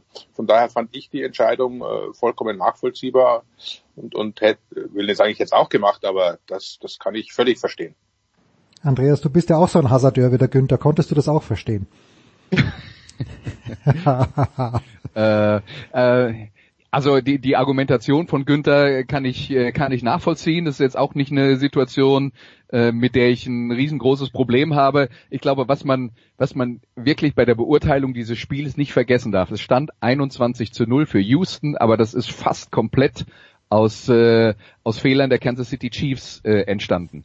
Ähm, das waren die, das waren die zwei äh, Fehler in den Special Teams. Äh, dazu entscheidende Drops bei den dritten Versuchen, zweimal hintereinander, wo die äh, ähm, äh, Texans dann den Ball bekommen haben und das dann äh, zumindest einmal gut ausgenutzt haben zum Touchdown. Aber als Kansas City aufgehört hat, die Fehler zu machen, die er jetzt auch in dieser Häufung, das war ja war ja ein Freakspiel. Ja? In der äh, in der Häufung diese äh, Fehler von den Chiefs. Ich hatte auch wie du die ganze Zeit das Gefühl, äh, also äh, auch bei der klaren Führung der der Texans, dass äh, Kansas City da auf jeden Fall noch im Spiel ist, weil wir wissen, wie schnell das gehen kann, wenn die in Schwung kommen. Es war jetzt dann zugegebenermaßen extrem schnell, dass sie mhm. dieses Spiel gedreht haben, aber trotzdem ähm, war das zu keinem Zeitpunkt ein Spiel, wo ich dachte, jetzt ist Houston durch. Dafür war es auch einfach noch zu früh. So, und dann hatten wir ähm, im letzten Spiel dieses Wochenende in, des, in den Divisional Playoffs wieder diese eine Situation, wo ähm, man um technische Hilfe Günther eigentlich äh, sehr, sehr dankbar gewesen wäre oder für technische Hilfe sehr dankbar gewesen wäre, wo eben wieder alte weiße Männer oder waren es vielleicht auch alte dunkelhäutige Männer darüber entschieden haben, dass das Ei eben zum First Down gereicht hat oder nicht wir haben gerade vorhin die, die elendslange Fußballdiskussion geführt mit technischen Hinweisen, aber wann endlich wird die NFL einen Chip in den Ball setzen, dass man weiß, Günther, es ist First Down oder eben nicht, so wie es bei Green Bay gegen Seattle dann eben in einer entscheidenden Situation war oder eben nicht? Ja, wie, wieso soll das dann, was, wie soll der Chip im Ball alleine reichen? Du müsstest den ja dann mit einer, mit einer First Down äh, Linie irgendwie ähm, äh, irgendwie kombinieren und die First Down Linie ist doch virtuell und nicht offiziell und äh, möglicherweise so wie sie im Fernsehen eingezeichnet ist gar nicht richtig. Also wie soll das funktionieren? Ja, okay, aber technisch ist es machbar, natürlich in der Vorstellung. Und äh, äh, lieber Jens, ich darf, äh, darf dich versichern, die NFL forscht schon seit Jahren daran. Also okay. Es gibt, äh, genug, es gab auch schon in, in, in äh, äh, waren es Highschool-Spiele oder also ein paar Spiele hat es auf jeden Fall schon gegeben, äh, wo Versuche gelaufen sind. Es ist noch nicht aus, so ausgereift, dass die NFL bereit ist, das tatsächlich auch anzuwenden. Das muss hundertprozentig funktionieren. Es hat ja auch bei der Goal-Line-Technik lange gedauert, bis die wirklich dann Einzug gehalten hat. Es geht zwar in der NFL sicher schneller als bei den Fußballverbänden dieser Welt, aber es ist halt äh, momentan noch, noch nicht so, dass sie sagen, ja, das passt. Äh, dann natürlich immer die Sorge der, der Quarterbacks durch den Chip verändert sich die Flugbahn hm. des Balles und so weiter. Also da, das sind schon ein paar Dinge, auf die du achten musst. Aber ich äh, bin überzeugt, dass das kommt. trotzdem war das ja jetzt nicht die entscheidende Szene. Das, das heißt ja jetzt nicht, wenn das First Down nicht kommt, dass Seattle gewinnt. Also ja. das würde, würde jetzt nicht alles an, an dem einen Spielzug festmachen und du hast ja auch äh, klar, welche Seite du bevorzugst. Du hast ja jetzt nicht klar sagen können, nee, das war nie und nimmer First Down. Also der rutschte nach vorne, wann ist er wirklich genau unten. Es ist halt so ein, so, so ein enges Ding. Klar, da wäre der Chip genau die perfekte Lösung, wie, wie es im Fußball ist dass du, dass du halt 100% sagen kannst, der Ball war über der Linie oder nicht. Aber die, die gibt's nicht, also musst du dich auf Menschen verlassen. Und generell in den Playoffs bisher, muss ich sagen, äh, haben die Schiedsrichter im Großen und Ganzen sehr, sehr gut gearbeitet. Äh, es waren ein, zwei Szenen, aber die gibt's immer. Das ist äh, Pass Interference, das kannst du mal so und mal mhm. so interpretieren, aber prinzipiell äh, deutlich bessere Leistung als in der Regular Season. Und jetzt sind nur noch vier Teams dabei, Andreas. Äh, Tennessee at Kansas City am Sonntag um 21.05 Uhr deutscher Zeit geht's los. Ähm, Tennessee hat man jetzt im Grunde genommen schon zweimal äh, rausfliegen gesehen und Kansas City mit äh, Patrick Mahomes, das ist wahrscheinlich die Mannschaft, die 51 Punkte auflegt, einfach mal so in den Divisional Playoffs. Aber wie wird Tennessee und kann Tennessee äh, auch Kansas City stoppen? Naja, lass mich mal so sagen, äh, was Tennessee versuchen wird, das wissen wir, ja, weil das ist das, äh, das Gleiche, was sie die letzten Spiele auch versucht haben. Ähm, sie wollen sie wollen laufen, sie wollen mit Play-Action Big Plays machen, möglichst in Führung gehen, den Gegner unter Druck setzen und dann das Ganze mit Laufspiel und Defense nach Hause bringen. Das hat bis jetzt ähm, zweimal sehr gut äh, geklappt und es ist auch tatsächlich so, dass die Kansas City Chiefs zumindest zu Beginn dieser Saison immer mal wieder das Problem hatten, dass sie Spiele verloren haben, weil der Gegner mit Laufspiel die Uhr kontrolliert hat, die Chiefs Offense, die ja sehr explosiv ist, an der Seitenlinie gehalten hat und äh, äh, damit Patrick Mahomes die Zeit genommen hat, äh, wirklich viele Punkte zu machen, weil er war einfach nicht so oft auf dem Feld. Ich bin mir sicher, dass das in irgendeiner Form auch wieder das Rezept diesmal sein wird. Das Problem dabei ist, ähm, wenn äh, die die Baltimore Ravens haben ja, ich glaube, im letzten Spiel um, um die 50 Punkt, äh, 50 Pässe geworfen mit äh, mit Lamar Jackson und äh, haben daraus, ich glaube, 12 Punkte produziert. Wenn Patrick Mahomes in dem Spiel den Ball 50 Mal wirft, werden da mehr als 12 Punkte bei mhm. rauskommen. Das heißt, das, was, was Tennessee jetzt geschafft hat, nämlich einmal mit 14 Punkten äh, über die Ziellinie zu kommen und im zweiten Spiel waren es, glaube ich, 28. Äh, ich könnte mir vorstellen, dass das gegen die Chiefs nicht reichen wird. Günther? Tannehill mit zweimal unter, unter 100 Yards. Das gab es zuletzt bei den, bei den äh, Steelers in den 70ern und bei den äh, Dolphins mit ihrer ungeschlagenen Saison, weil sie halt überragendes Laufspiel hatten. Das, der Plan ist klar, hat Andreas völlig recht, das werden sie wieder versuchen. Haben ja damit schon einmal gewonnen in diesem Jahr. Das, das, das Spiel gab es ja schon mal in der regulären Saison. Das hat Tennessee gewonnen. Ah, aber die Frage ist wirklich, ob, ob, ob sie es in dem Spiel durchhalten, vor allem weil sich, äh, das glaube ich ist der, der, der Punkt, den man auch beachten muss, die, die Defense von Kansas City deutlich verbessert hat. Mhm. Ob es reichte, äh, Derrick Henry und seine Offense Line in der momentanen Form zu stoppen, das ist genau die Frage, äh, auf die wir am Sonntag eine Antwort kriegen.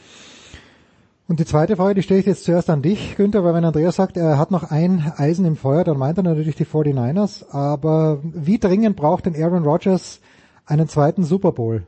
Gewinn aus deiner Sicht? Ich höre seit Jahren, dass er der beste Quarterback ist und äh, wer bin ich, dass ich de, dem widerspreche, aber gewonnen hat er erst einen Super Bowl. Äh, er braucht ihn so dringend wie alle anderen Spieler auch, weil wenn du einen hast, willst du zwei okay. und so weiter. Da, da, dafür gibt's den Sport. Äh, die Diskussion ist ja, äh, braucht er den zweiten, um wirklich zu beweisen, er ist ein ganz großer, was ja bei Peyton Manning damals der Fall war, bis ihm dann die Denver Defense einen zweiten geschenkt hat, war es ja auch nur einer mit Indianapolis, trotz überragender Zahlen und überragender Leistung. Es ist immer schwierig, den, den, den äh, besten Quarterback rauszupicken. Natürlich ist Brady da momentan vorne, vor allem aufgrund eben seiner Erfolge. Aber ich, ich habe jetzt Aaron Rodgers auch nicht so, so weit weg von den anderen gesehen. Also äh, weit weg, was die Qualität anbetrifft.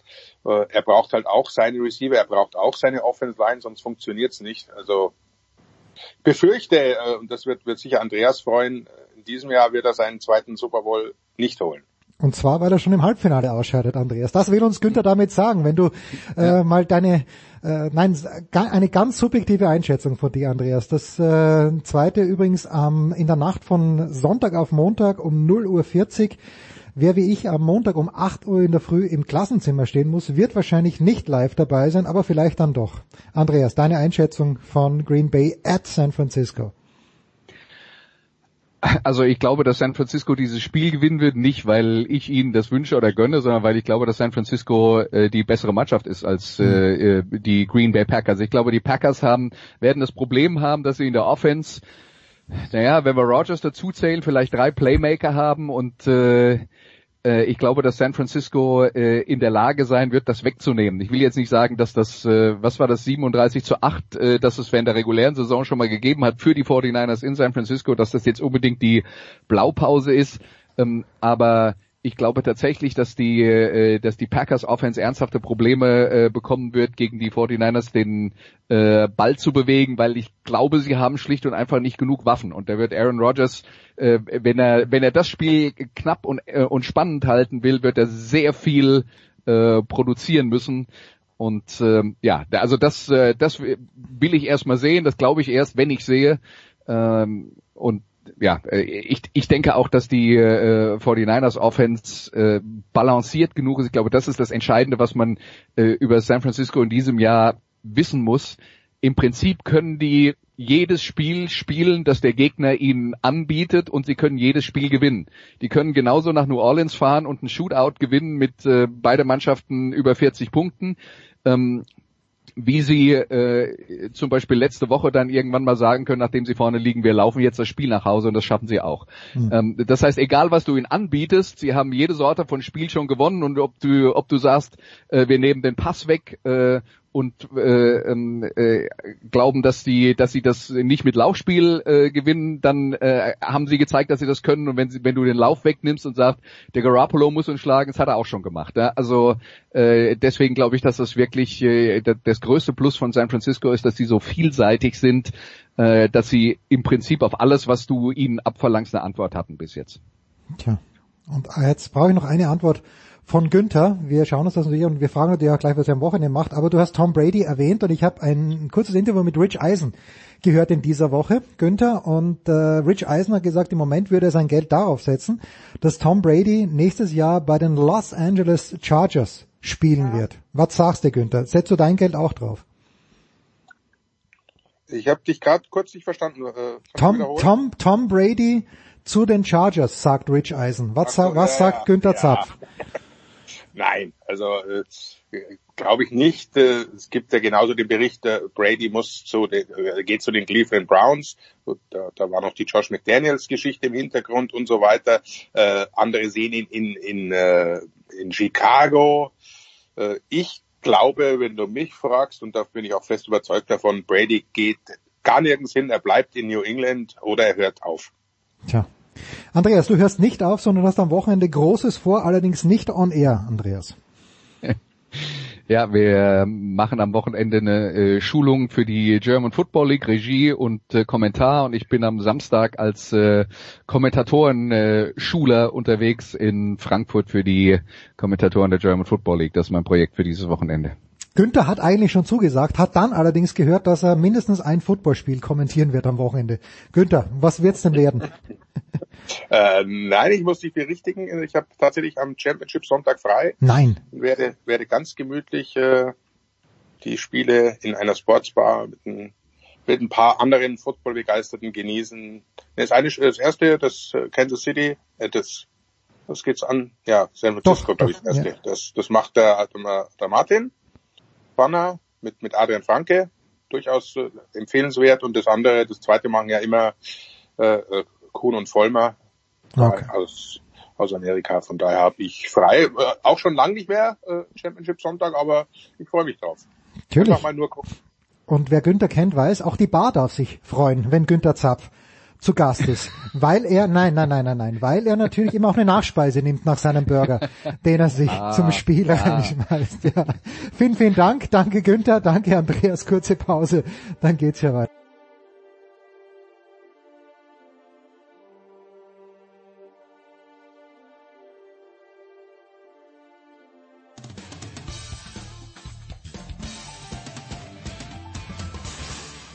Da ist Andi Herzog und ihr hört Sportradio 360.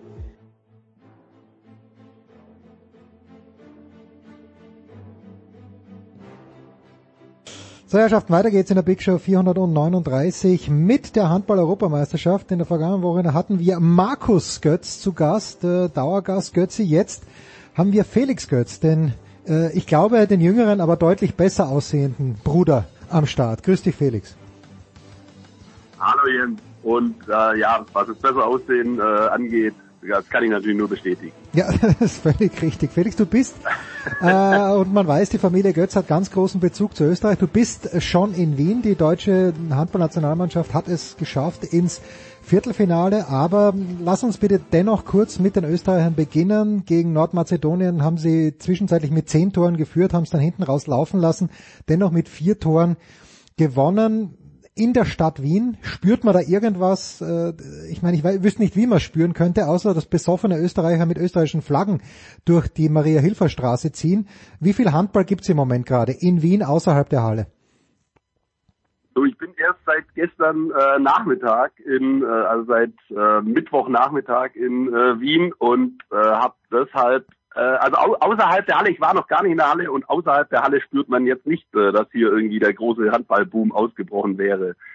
Aber ähm, bei den Auftritten, wenn das so weitergeht, dann äh, sollte das ja nur noch eine Frage der Zeit sein, oder? Ja, das auf jeden Fall. Sie spielen gegen Kroatien, da gegen Nordmazedonien angeblich mehrere, also mehr ausländische Fans als Heimfans. Da im, bei den Kroaten stelle ich mir das auch ein bisschen schwierig vor. Wie viel hast du von den Österreichern gesehen? Was kannst du mir, äh, wie, wie viel Hoffnung kannst du mir machen? Also ich habe von den Österreichern von allen drei Spielen, sagen wir mal, circa eine Halbzeit gesehen. Und ähm, ja, also ganz ehrlich, die Gruppe ist natürlich äh, mit äh, Nordmazedonien, Tschechien und der Ukraine jetzt, äh, da waren keine Gegner dabei von äh, allerersten Kategorie, aber trotzdem, ähm, die musste ja erstmal schlagen und da mit drei Siegen durchzugehen und dann mit zwei Punkten in die Hauptrunde zu gehen, ist ja wirklich schon mal aller Ehren wert. Ähm, vor wem ich komplett den Hut ziehe, ist äh, Bielik. Äh, ich meine, der Junge ist 23 Jahre alt, der weiß, dass alles von ihm abhängt im Prinzip, dass wenn, wenn er nicht liefert, dass es dann eigentlich gar keine Chance gibt, dass irgendwas drin ist. Und liefert dann unter dem Druck von, ähm, von einer Heim-EM dermaßen ab. Also das ist äh, einfach ganz grandios. Ähm, so, das ist genau der Mann, der der deutschen Mannschaft fehlt, würde ich mal behaupten. Ähm, dann du, Janko Bosovic, der in Gummersbach zweite Liga spielt, macht einen super Eindruck. Robert Weber trifft hochprozentig und ähm, im Tor äh, dieser Thomas Eichberger, mhm. der überrascht ja auch total. Hätte man eher von Thomas Bauer eigentlich ein paar Paraden erwartet, gehe geh ich mal von aus. Ähm, ja, du, das, ich glaube, jeder trägt äh, bisher in dem Team ähm, seinen Teil so gut er kann bei und deswegen, deswegen läuft es ganz ordentlich. Wie gesagt, ich bin ganz, ganz gespannt, wenn wir das heute am Abend natürlich anschauen. Felix, bevor wir zu den Deutschen kommen, wir haben kein Frankreich und wir haben kein Dänemark in der Runde der letzten acht. Warum? Warum die Franzosen? Warum die Dänen? Also gerade die Dänen sind ja, finde ich, als der ganz große Favorit in diese Europameisterschaft gegangen. Was ist da passiert? Lass mich erst noch eins zu den Österreichern sagen. Noch, ein, noch eine Ergänzung. Ja, ja, Wenn wir jetzt auf die Hauptrunde blicken, du hast natürlich recht, ähm, gegen äh, die Kroaten, äh, die spielen jetzt gegen die Kroaten und die Spanier, da kann ich mir nicht äh, vorstellen, dass irgendwas drin ist. Ähm, dann Weißrussland ist aber wahrscheinlich auf Augenhöhe und gegen die deutsche Mannschaft, die sie im Moment, wie sie im Moment spielt, zu der wir ja noch kommen, ähm, traue ich den Österreichern auch was zu. Also ich sag mal, wenn die jetzt, also das Halbfinale ist meiner Meinung nach äh, utopisch, ähm, ja, ja. aber äh, Platz ja, Platz drei, vier in der Hauptrundengruppe äh, traue ich äh, den Österreichern durchaus zu. So, und dann, ähm, ja, da fragst du jetzt natürlich genau den richtigen, wenn du äh, Dänemark und Frankreich ähm, ansprichst. Ich war derjenige, der vor dem Turnier gesagt hat, Dänemark wird Europameister, zweiter Frankreich. ja, so. genau, und das weiß ich doch, weiß ich doch. Ja. Kann man weiter daneben liegen. äh, ja, also gerade bei den Dänen, was ist da passiert? Mikkel Hansen trifft die Hütte nicht mehr und dann fällt das ganze Gebäude zusammen, scheint's ja, so ungefähr wirkt. Das hat keiner zumindest ähm, konstant bei den Dänen ähm, seine Leistung gebracht. Ähm, gut, im ersten Spiel hatten sie ja auch äh, weder von Landin noch von Green eine vernünftige Torhüterleistung. da war Hansen ja noch ganz gut eigentlich äh, gegen die Isländer, bei der Niederlage gegen die Isländer. Und im zweiten Spiel war Landin stark, äh, von Hansen kam nichts mehr und ja, also es hat keiner, keiner war ansatzweise konstant. Und wenn man äh, wenn man es mal so sieht, kann man auch sagen, Aaron Palmerson, also der Isländer, hat die Dänen nach Hause geschickt, ähm, weil er hat natürlich im ersten Spiel äh, den Dänen, glaube ich, zehn Buden eingeschenkt Hm. äh, und dann ähm, am Mittwoch, als er ähm, als die Dänen ja hoffen mussten, dass Island gegen Ungarn gewinnt äh, und dann hätte den Dänen ja der Sieg gegen äh, Russland zum Weiterkommen noch gereicht. Ähm, da, hat- da hat Palmerson dann plötzlich gar nichts mehr getroffen. Komisch. Also ein bisschen sind sie auch an ihm gescheitert. Also ich habe hab mir das äh, tatsächlich ein bisschen angeschaut, dieses Island gegen Ungarn. Ich habe jetzt nicht ganz 100 Prozent bei den Isländern gesehen. Es waren eher 52 Prozent. Ist natürlich eine böse Unterstellung, aber warum sollen sich die Isländer dann Haxen ausreißen, wenn sie schon weiter sind und äh, wenn, man, wenn man gleichzeitig Dänemark verabschieden kann? Ah ja, Jens, ja, okay, äh, das, äh, wenn der Modus anders wäre, könnte man das so sehen, aber für die Isländer ging es ja da, äh, darum, äh, hätten die gewonnen gegen Hätten Ungarn, sie hätten die zwei Punkte, mitgenommen. Ah, stimmt. Ja, ich nehme alles So. zurück. Ich nehme alles zurück, Felix. Was rede ich für einen Blödsinn? Na gut. Äh, und was ist mit den Franzosen? Ich habe äh, in der Süddeutschen meine einzigen Bezugsquelle gelesen. Äh, sind zwar ausgeschieden, aber im Grunde genommen kein Problem, weil ja so viele junge Talente nachkommen. Was, was kannst du uns über die Franzosen noch schnell sagen, bevor wir zu den Deutschen kommen? Ja, also ich glaube, dass die Franzosen vor allem von äh, Dika Mem, ihrem Rückraumstar vom FC Barcelona, ähm, ganz, ganz viel erwartet haben ähm, bei der Europameisterschaft. Und da kam sehr, sehr wenig. Ja, Gegen Portugal ähm, ging's noch so, und aber gegen Norwegen im zweiten Spiel ähm, wirft er 0 von 4. Also das ist natürlich ähm, unterirdisch. Ähm, Karabatic hat ganz ordentlich abgeliefert, würde ich sagen. Also auch nicht auch nicht gut, aber noch noch halbwegs okay. Du, ich fand ähm, im ersten Spiel gegen die Portugiesen hatte ich den Eindruck, dass die Franzosen da schon mit einer ein bisschen äh, ja schläfrig, äh, mit einer gewissen Arroganz äh, reingegangen sind, ähm, als ob sie nicht gewusst hätten, wie gut die Portugiesen sind und Mhm. dass die Portugiesen an einem guten Tag natürlich in der Lage sind, sie zu schlagen, was sie übrigens in der Quali schon gemacht haben. Deswegen, ja, also ich habe das nicht ganz verstanden, wie man mit so einer laschen Einstellung in diese in diese erste Partie gehen kann. Ja, das hat übrigens Markus letzte Woche ja auch gesagt, dass die Portugiesen nicht zu unterschätzen sind und dass es äh, eben deswegen vielleicht auch ganz gut ist, das große Format zu haben, dass sich Länder wie Nationen wie Portugal da heranarbeiten an die ganz großen Nationen. Worüber wir letzte Woche mit Saskia Leiter und mit deinem Bruder eigentlich äh, wenig Worte verloren haben, war das lettische Team und dann verdödeln die Deutschen beinahe einen sieben Tore Vorsprung, gewinnen noch mit eins. Ähm, ein heilsamer Schock zur rechten Zeit, lieber Felix, äh, wenn die jetzt aus Trondheim angereist sind, oder liegt da doch einiges im Argen im deutschen Team? Also ein Schock war der, war der Auftritt gegen Lettland. Ob der heilsam äh, war, das wage ich zu bezweifeln. also nee, ganz ehrlich, diese diese letzte Viertelstunde gegen Lettland, äh, äh, da saß ich ähm, in München in der Redaktion und war äh, also tatsächlich unter Schock gestanden. Mhm. Weil ich, das, das, ich dachte, was passiert da eigentlich? Das kann doch nicht wahr sein, dass wir völlig verunsichert sind, nachdem wir bei sieben mit sieben vor, glaube ich, waren zwischendurch gegen Lettland. Das ist wirklich, also äh, das sind Leute, da, da die haben viele von denen haben andere Berufe als Handballspieler zu sein. Ja. Ähm, und dann bekommst du da solche Probleme. Hat mich äh, wesentlich mehr erschrocken, dieses Spiel gegen Lettland, als die Niederlage gegen äh, die Spanier, äh, wo wir ja auch schon wirklich richtig schlecht waren.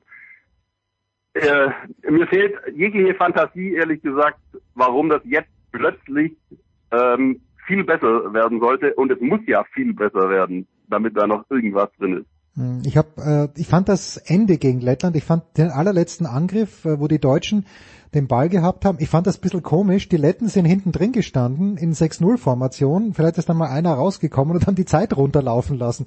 Da habe ich mir gedacht, Burschen, wenn ihr das jetzt so macht, dann ja, dann werdet ihr den Ausgleich nicht mehr schaffen. Gut für Deutschland natürlich. Aber äh, ist das nur mir so vorgekommen, Felix? Ich denke mir, wa warum tun die Letten jetzt nichts? Die müssen ja den Ball zurückerobern in den letzten 30 Sekunden und die machen überhaupt keine Anstalten dazu. Ich, ich habe genau das gleiche gedacht jetzt. Ich habe auch gedacht, Jungs, an eurer Stelle würde ich jetzt aber voll draufgehen und im Zweifelsfall eben einen offenen Wurf ähm, äh, den Deutschen geben, weil so hat er die Möglichkeit, nochmal in Ballbesitz zu äh, kommen, wenn der daneben geht oder gehalten wird oder was auch immer. Ähm, ja, war, war, war ein bisschen komisch. Ähm, trotzdem, ich glaube, wenn das Spiel noch drei, vier Minuten länger geht, dann gewinnt es Deutschland nicht, ehrlich gesagt. Ja, arge Troubles. So, was muss besser werden? Du hast Nikola Bielig angesprochen vom THW Kiel, der spielt im österreichischen Trikot. Rückraum links, ist das die große Schwachstelle oder Rückraum generell? Ich habe gestern ein Bild gesehen vom THW Kiel gepostet, dass Steffen Weinhold sich wieder im Training befindet. Das wird der deutschen Nationalmannschaft aber eher wenig helfen. Also wo, woran krankt's Felix hauptsächlich? Also ähm, was Weinhold anbetrifft, ist es so, dass nach allem, was ich jetzt bisher gehört habe, ähm, dass es nicht zur Debatte steht, dass er nochmal nachnominiert wird. Mhm. Also ich glaube, da hätten, ich glaube, da, das bringt Weinhold nichts und das, ich glaube, da hätte der THW Kiel auch keine Lust drauf, dass ja. jemand, der gerade wieder fit geworden ist, ähm, jetzt sich gleich wieder kaputt macht bei einer Europameisterschaft. Ähm, ansonsten ist es so, dass der aus meiner Sicht der komplette Rückraum, ähm, ja, also krankt in Anführungszeichen, dass wir keinen Spielmacher haben, das war keinen klassischen, das war klar von Anfang an nach der Absage von ähm, Martin Strobel, der das ja letztes Jahr bei der Heim-WM wirklich gut gemacht hat ähm, als, als Zweitligaspieler ja damals. Mhm. Mittlerweile spielt er ja wieder mit Balingen in der Bundesliga. Ähm, und jetzt ist es einfach so, dass ja Paul Drucks ist kein klassischer Spielmacher. Er kann seine Nebenleute nicht ähm, hervorragend in Szene setzen. Äh, Jens, Kühn, äh, Jens Kühn sage ich schon. Julius Kühn ist natürlich jemand, der aus, dem, aus zehn Metern äh, die Dinge reinfeuern kann. Hat er ja gegen Lettland auch gezeigt. Ähm, man muss ihn halt auch in Position bringen, das ist ja immer die Schwierigkeit äh, dabei. Und ähm, Kai Häfner ist war sehr gut im ersten Spiel und hat dann rapide abgebaut. Also es gibt halt einfach keinen, der konstant aus dem Rückraum abliefert. Hm. Das ist das Problem. Äh, eins der Probleme. Ge und dann kann man aber genauso weitermachen. Ja, was, was willst du sagen, Jens? Ja, wo äh, gibt's auch zwischen den Pfosten ein Problem? So, ganz genau, das wäre das nächste gewesen, was ich erwähnt hätte. Ja, also, bitte. Ja. Äh, keine Ahnung, was äh, mit Andy Wolf los ist. Ich habe mal zusammengerechnet, er hat in den beiden Spielen gegen Spanien und Lettland in 36 Minuten einen einzigen Ball gehalten. Wahnsinn. Jetzt, ich glaube, den hättest du auch gehalten. Irgendwann Möglich. Ja, man, man hätte nicht, haben wir früher immer gesagt, wenn wir gegen gegnerische Mannschaften gespielt haben und äh, ich habe zum Glück nicht wegen mir, aber ich habe immer in guten Mannschaften gespielt, äh, wo sehr, sehr gute Spieler drin waren und dann, wenn ein gegnerischer Torwart zufällig mal einen Ball gehalten hat, haben wir gesagt, auf der Flucht erschossen weil der aus dem Tor rausgelaufen ist und das wäre mir gegen Spanien vielleicht auch so gegangen. Ich wäre vielleicht rausgelaufen und irgendein so, Spanier hätte mich angeschossen. Vermutlich wäre es genauso gelaufen. Ja. Ähm, ja, aber warum das jetzt so ist, warum er ähm, bisher so schwach hält, weiß ich natürlich nicht. Ähm, ich habe, also er macht ja immer sehr große Ankündigungen. du, äh, er antwortet dann auf die Frage, was hältst du von Spanien alles? Ähm, und sagt, ja, für ihn zählt nur der Titel, alles andere ist ihm scheißegal und so Sachen. Ich finde das ja erstmal super, dass jemand äh, so Klartext spricht. Das macht total Spaß und mich freut das auch.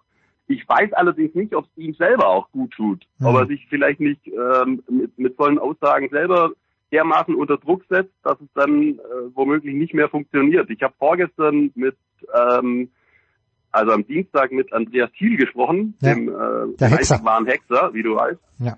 Genau. Und er meinte auch in dem Zusammenhang, er hätte es früher so gehalten, äh, intern klare Ziele ausgeben und nach außen zu, zu heucheln und kleine Brötchen zu backen, wie er es genannt hat.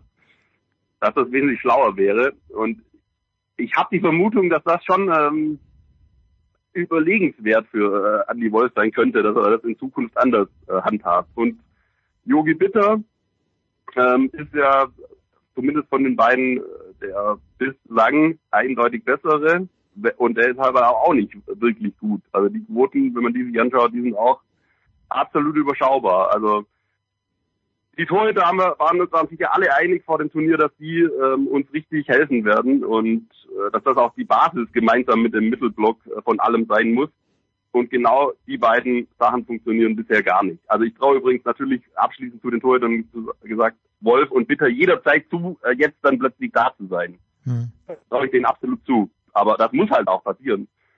Und da wären wir dann aber schon in der Abwehr auch angekommen. Ich weiß nicht, wie du die bisher siehst.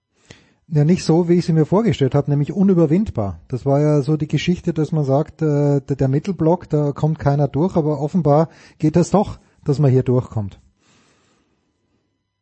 Ja, eben. Also was mich ähm, erst, erstens mal das, ganz genau, dass da äh, steht einfach nicht. Und was mich noch mehr irritiert, ehrlich gesagt, also Winczek war bei der Heim-WM so etwas wie das, wie das Gesicht der deutschen Mannschaft ja irgendwann, weil äh, er die Leute da abgeräumt hat und mhm. dann mit seinen äh, emotionalen Ausbrüchen die Halle zum Beben gebracht hat. Also Bam Bam war ja echt in, in aller Munde äh, während der Heim-WM. Und von ihm siehst du überhaupt keine Emotionen. Also ich, mir kommt es so vor, als ob ich weiß gar nicht, was da los ist. Ich kann es dir nicht erklären. Ich verstehe es einfach nicht. Also, es gibt keine Emotionen. Bei Pekeler genauso wenig. Ähm, Pekeler hat ja damit erklärt, dass in Trondheim, äh, dass es auch an der Halle lag sozusagen, okay. dass man da, dass es keinen besonders großen Spaß macht, vor 100 gefühlt 100 Leuten zu spielen. Äh, mal gucken, ob das dann jetzt in Wien, wenn die Bude voll sein wird, äh, anders läuft. Ich weiß es nicht. So, Felix, aber jetzt, jetzt muss ich dich zum Abschluss auf was festmachen. Pass auf, die Dänen und die Franzosen sind raus. Okay, Spanien hat gegen Deutschland gewonnen, zwei Punkte mitgenommen in die Zwischenrunde, ist regierender Europameister. Wer außer Spanien hat dich denn noch überzeugt bis jetzt? Ähm, also am allermeisten haben mich die Norweger überzeugt. Okay. okay. Ich glaube ich glaub auch mittlerweile, ich habe, ich habe, ich muss dazu sagen, ich habe bis, bis Mittwochabend Halbzeit äh, zwischen Island und Ungarn, als Island noch mit drei geführt hat, habe ich immer noch gesagt, Dänemark wird Europameister. okay, gut. Äh, das, äh, das können wir jetzt aber endgültig vergessen. Äh, deswegen sind die Norweger jetzt ähm, mein Favorit. Äh, Sander Sargosen einfach großartig aufspielt und ähm, das sehr wahrscheinlich auch durchziehen wird. Ähm, die Spanier, hast du recht, machen auch einen guten, sind halt super abgezockt. Man hat ja die Spanier immer nur so halb auf der Rechnung, schon mhm. seit Jahren. Bei jedem Turnier sagt man, ja, ganz gut, aber so ganz vorne dabei dann doch nicht. Und dann sind sie doch am Ende ähm, Halbfinale oder Finale dabei. Ähm, und die Kroaten machen bisher auch einen ganz, äh, ganz guten Eindruck, äh, wobei die natürlich die großen Gegner jetzt auch noch nicht hatten. Ja, und die hatten ähm, ihn, aber ja. Die hatten, ja, also, hatten, hatten in Graz natürlich auch Heimspiele, muss man auch sagen. Ich meine, wenn die Kroaten äh, in Österreich also, spielen, dann ist die Hütte voll mit Kroaten. Und, absolut, und das werden sie in Wien auch haben. Deswegen, also ich, ich gehe davon aus, dass in dieser Hauptrundengruppe in Wien Spanien und Kroatien durchgehen und auf der anderen Seite die Norweger und dann womöglich ähm, ein, ein Überraschungsteam sogar. Warum nicht Slowenien oder Ungarn, wenn die so weitermachen? Wir schauen es uns an, Felix. Ich wünsche dir viel, viel äh, Freude in der Wiener Stadthalle, die ich ja vom Tennisturnier her sehr, sehr gut. Ich habe sogar in der kleinen Wiener Stadthalle selbst Handball gespielt, früher mal. In der mit der U21, der, das war damals der HC Bernbach, als ich dort gespielt habe, am linken Flügel. Man hat mich nur an meiner knallgelben Unterhose erkannt. Ansonsten, also meiner Unterhose unter der, ansonsten war ich sehr unauffällig im Spiel.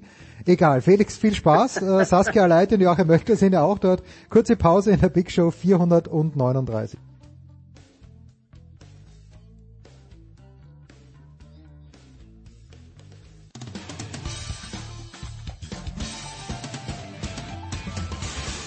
Hallo, hier ist Sven Hannawald und mir hört Sportradio 360.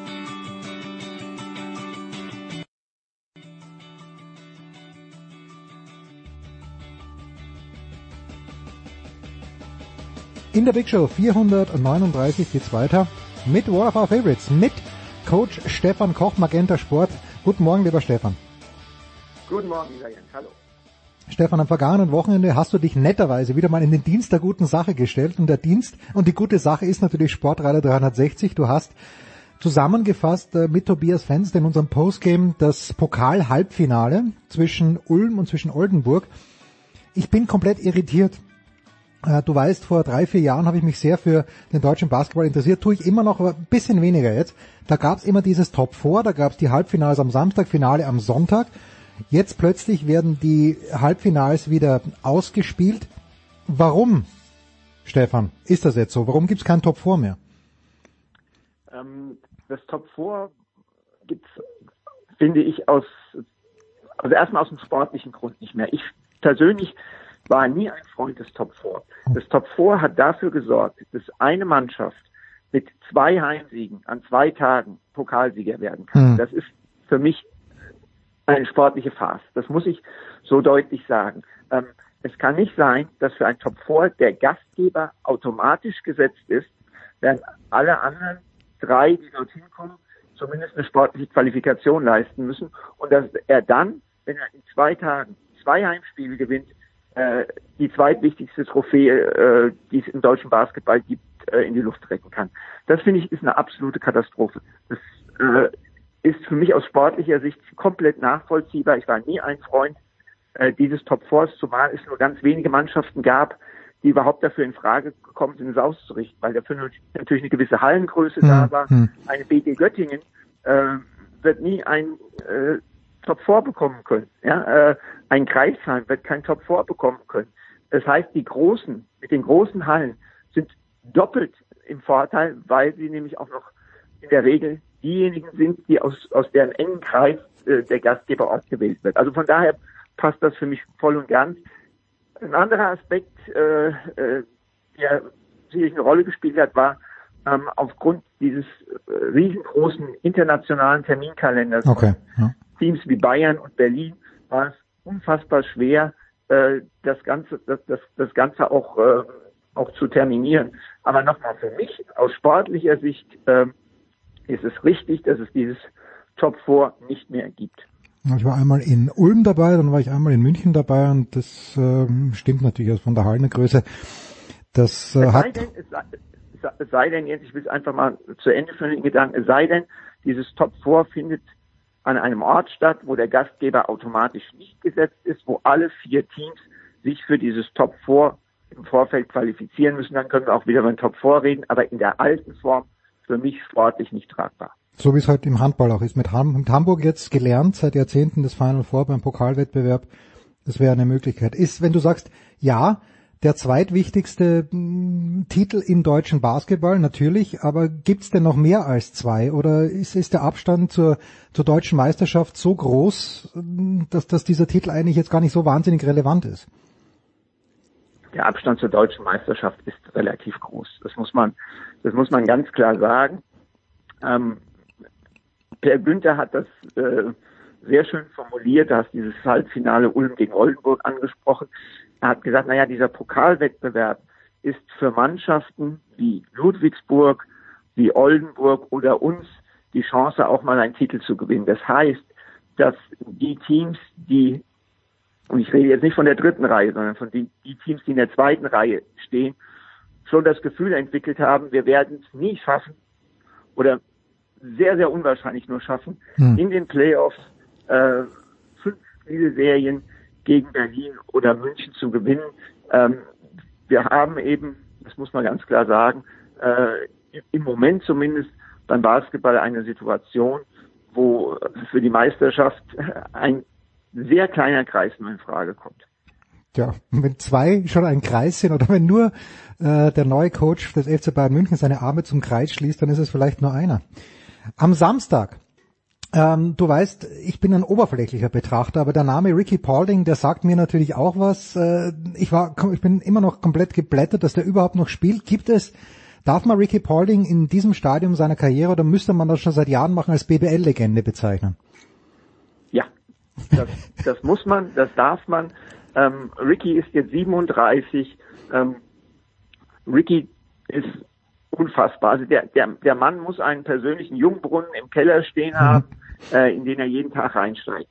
Ähm, er wirft im Moment den zweitbesten Punkteschnitt seiner Karriere in Deutschland und er ist seit 2006 oder 2007 hier. Ähm, dazu kommt, dass er von seiner Art her mit seinen Mannschaftskameraden umzugehen, mit den Medien umzugehen, ein so freundlicher, netter Mensch ist. Ja, Ricky Paulding ist eine BBL-Legende und ich bin persönlich ein großer, großer Ricky Paulding-Fan. Wird jemand wie, wie Ricky Paulding eine Anschlussaufgabe finden, wenn er denn irgendwann mal sagt, jetzt äh, kann ich aktiv nicht mehr mitmachen? Ist das jemand, der prädestiniert dafür ist, dann mit der Jugend zu arbeiten? Weißt du da schon was?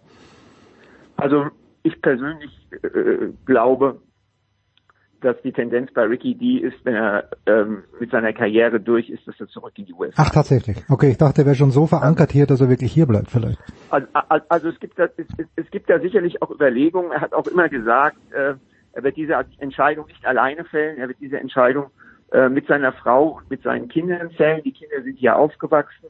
Ähm, dennoch aus den Äußerungen, die ich so von von, von, von Ricky bei Gelegenheiten aufschnappe, weil dieses Thema ja natürlich auch immer mal wieder angesprochen wird, halte ich im Moment für wahrscheinlicher, dass die Familie Paulding äh, nach Karriereende zurück in die USA geht. Ja. Du hast jetzt, wenn du, wenn du ansprichst, den geringen Kreis der Titelkandidaten, das ist natürlich der FC Bayern Basketball, es ist wahrscheinlich Alba Berlin und dann werden wir mal schauen, wie Ludwigsburg hier sich da macht in den Playoffs.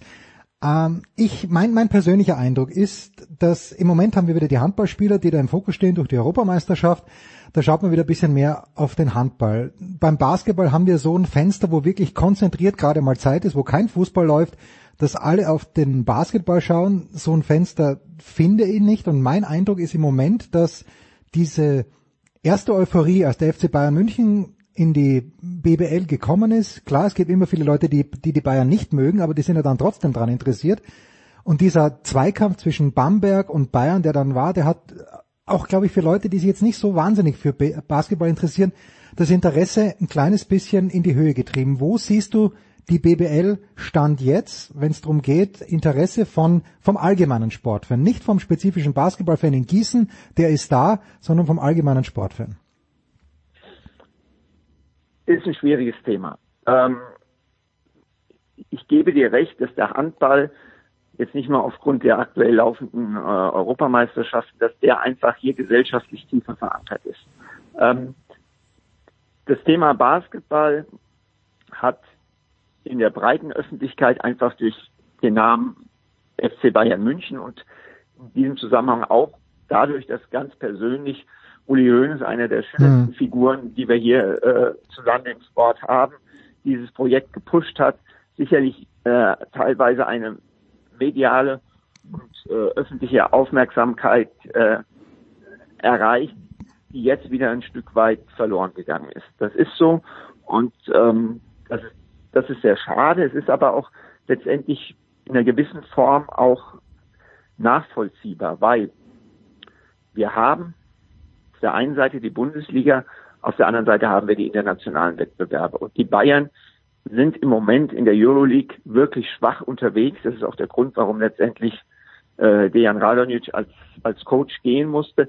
Für eine Mannschaft, die die Ansprüche sich gesetzt hat, europäisch, äh, zumindest, ich will jetzt nicht sagen, ins Viertelfinale einzuziehen in der Euroleague, aber zumindest darum zu spielen, äh, ist das ist das natürlich zu wenig und wir kommen zu dem alten Thema zurück, wo, glaube ich, man niemals dran vorbeikommt, und das ist internationale Erfolge, internationale Erfolge auf Clubebene, internationale Erfolge auf Nationalmannschaftsebene. Wir hatten die äh, Basketball-WM in China, mhm. die aus deutscher Sicht ganz schwach war. Äh, wir haben jetzt noch die Chance, mit einer relativ günstigen Auslosung ähm, das vorolympische Qualifikationsturnier zu überstehen mit der Hoffnung, nach Olympia zu, äh, zu gehen, nach Tokio, das glaube ich, wird keinen großen Push geben. Sage ich ganz ehrlich, weil in Tokio wird so viele andere Sportarten. Das ist keine WM, das sind Olympische Spiele. Da sind die Basketballer stehen da auch wieder hinten an äh, im Vergleich zu anderen Sportarten. Es sei denn, es sei denn, äh, sie spielen wirklich ein sehr gutes Turnier und spielen am Ende vielleicht um eine Medaille. Das muss es aber dann auch sein äh, für die große mediale Aufmerksamkeit. Also das ist im Moment so ein bisschen äh, ja die Krux äh, der ganzen Situation. Wie ähm, ähm, wie wird dieses Qualifikationsturnier ausschauen? Wissen wir schon, wann das stattfindet?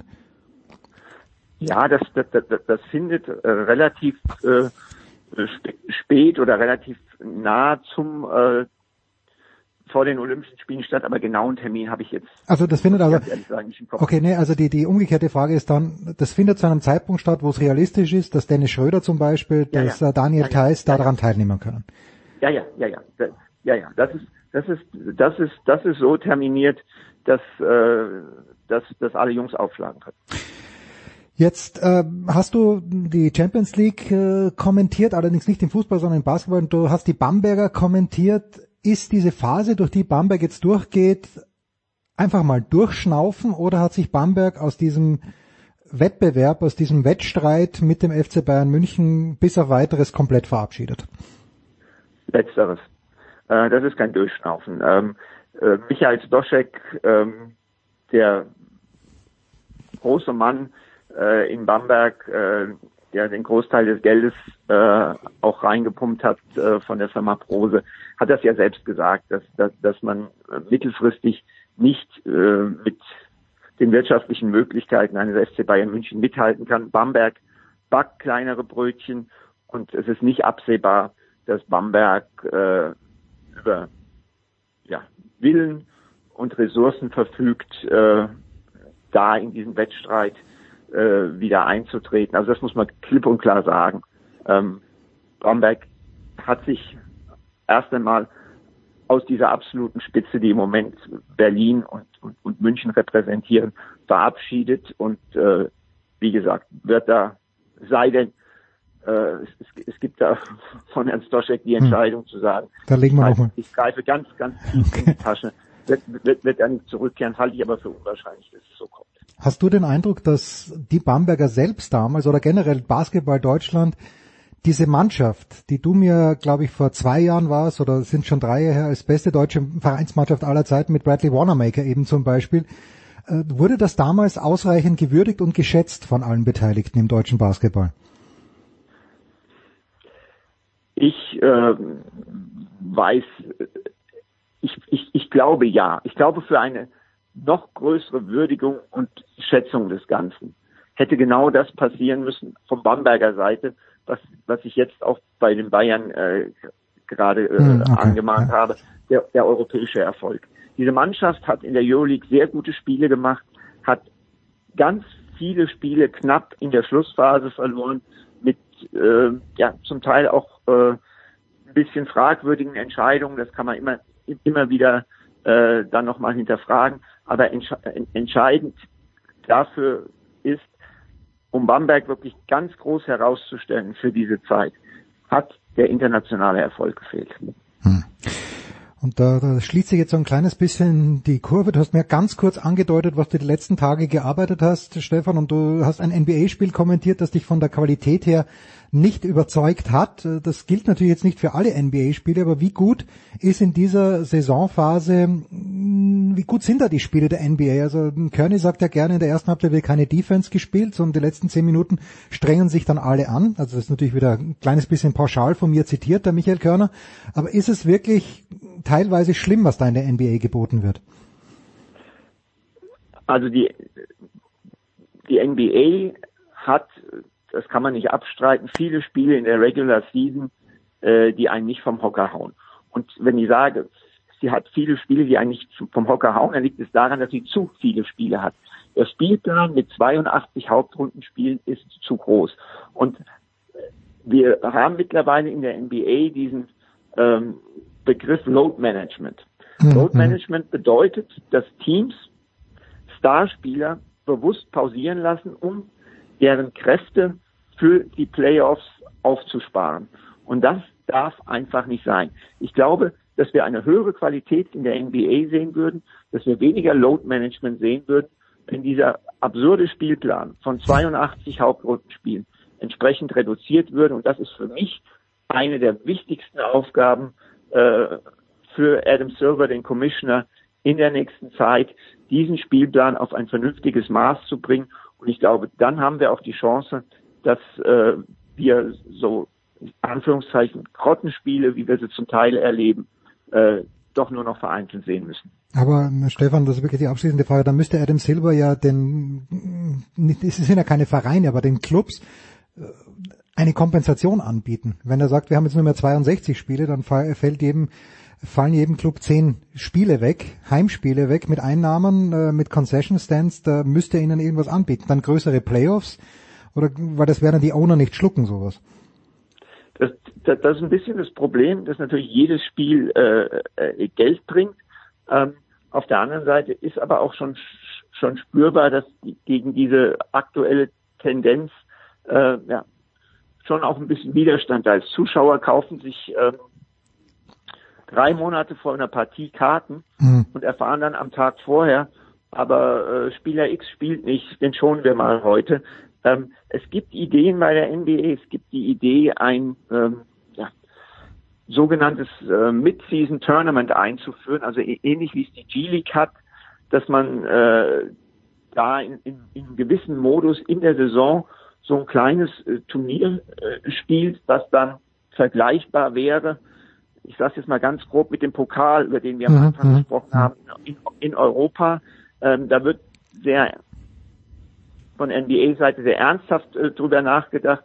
Ähm, die die ähm, Spieler und Vereine sind da noch ein bisschen zurückhaltend. Es muss da eine Gesamtkombination gefunden werden, die alle befriedigt. Aber ich gebe dir natürlich recht. Äh, ich sehe die Dinge immer rein vom Sportlichen und nie vom Wirtschaftlichen. Und vom Wirtschaftlichen gesehen her ist es natürlich super schwer zu sagen, wir machen weniger Spiele, weil logischerweise weniger Spiele heißt weniger Geld und die NBA ist ein Wirtschaftsunternehmen, das sehr, sehr genau auf die Zahlen achtet. Ja, Unterhaltungsbild. Deswegen hören wir in der NFL ja auch, äh, gut, jetzt ist es ein bisschen leiser geworden, aber vielleicht doch 18 statt 16 Saisonspiele. Und zwischen, und das war, das ist eine überragende Überleitung, die ich gar nicht so geplant habe, zwischen 16 und 18 liegt 17.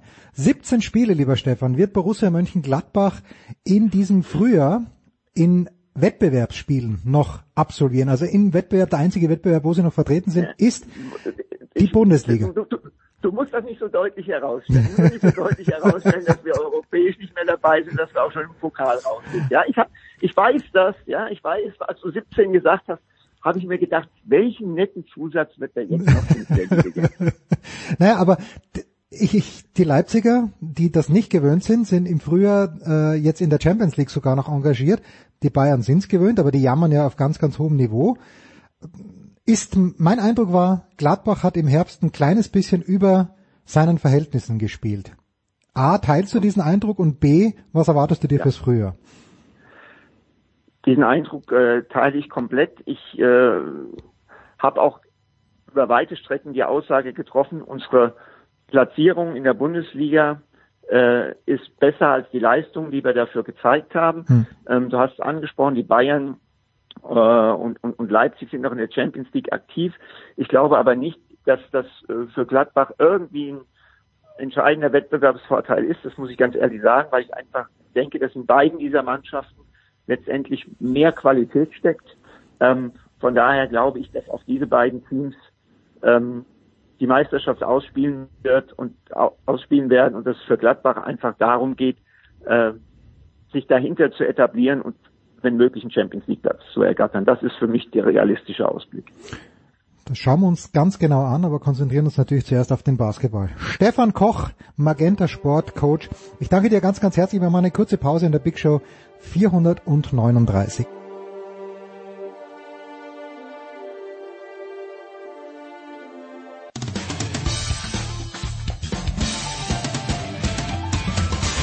Hallo, hier ist die Angie Kerber und ihr hört Sportradio 360.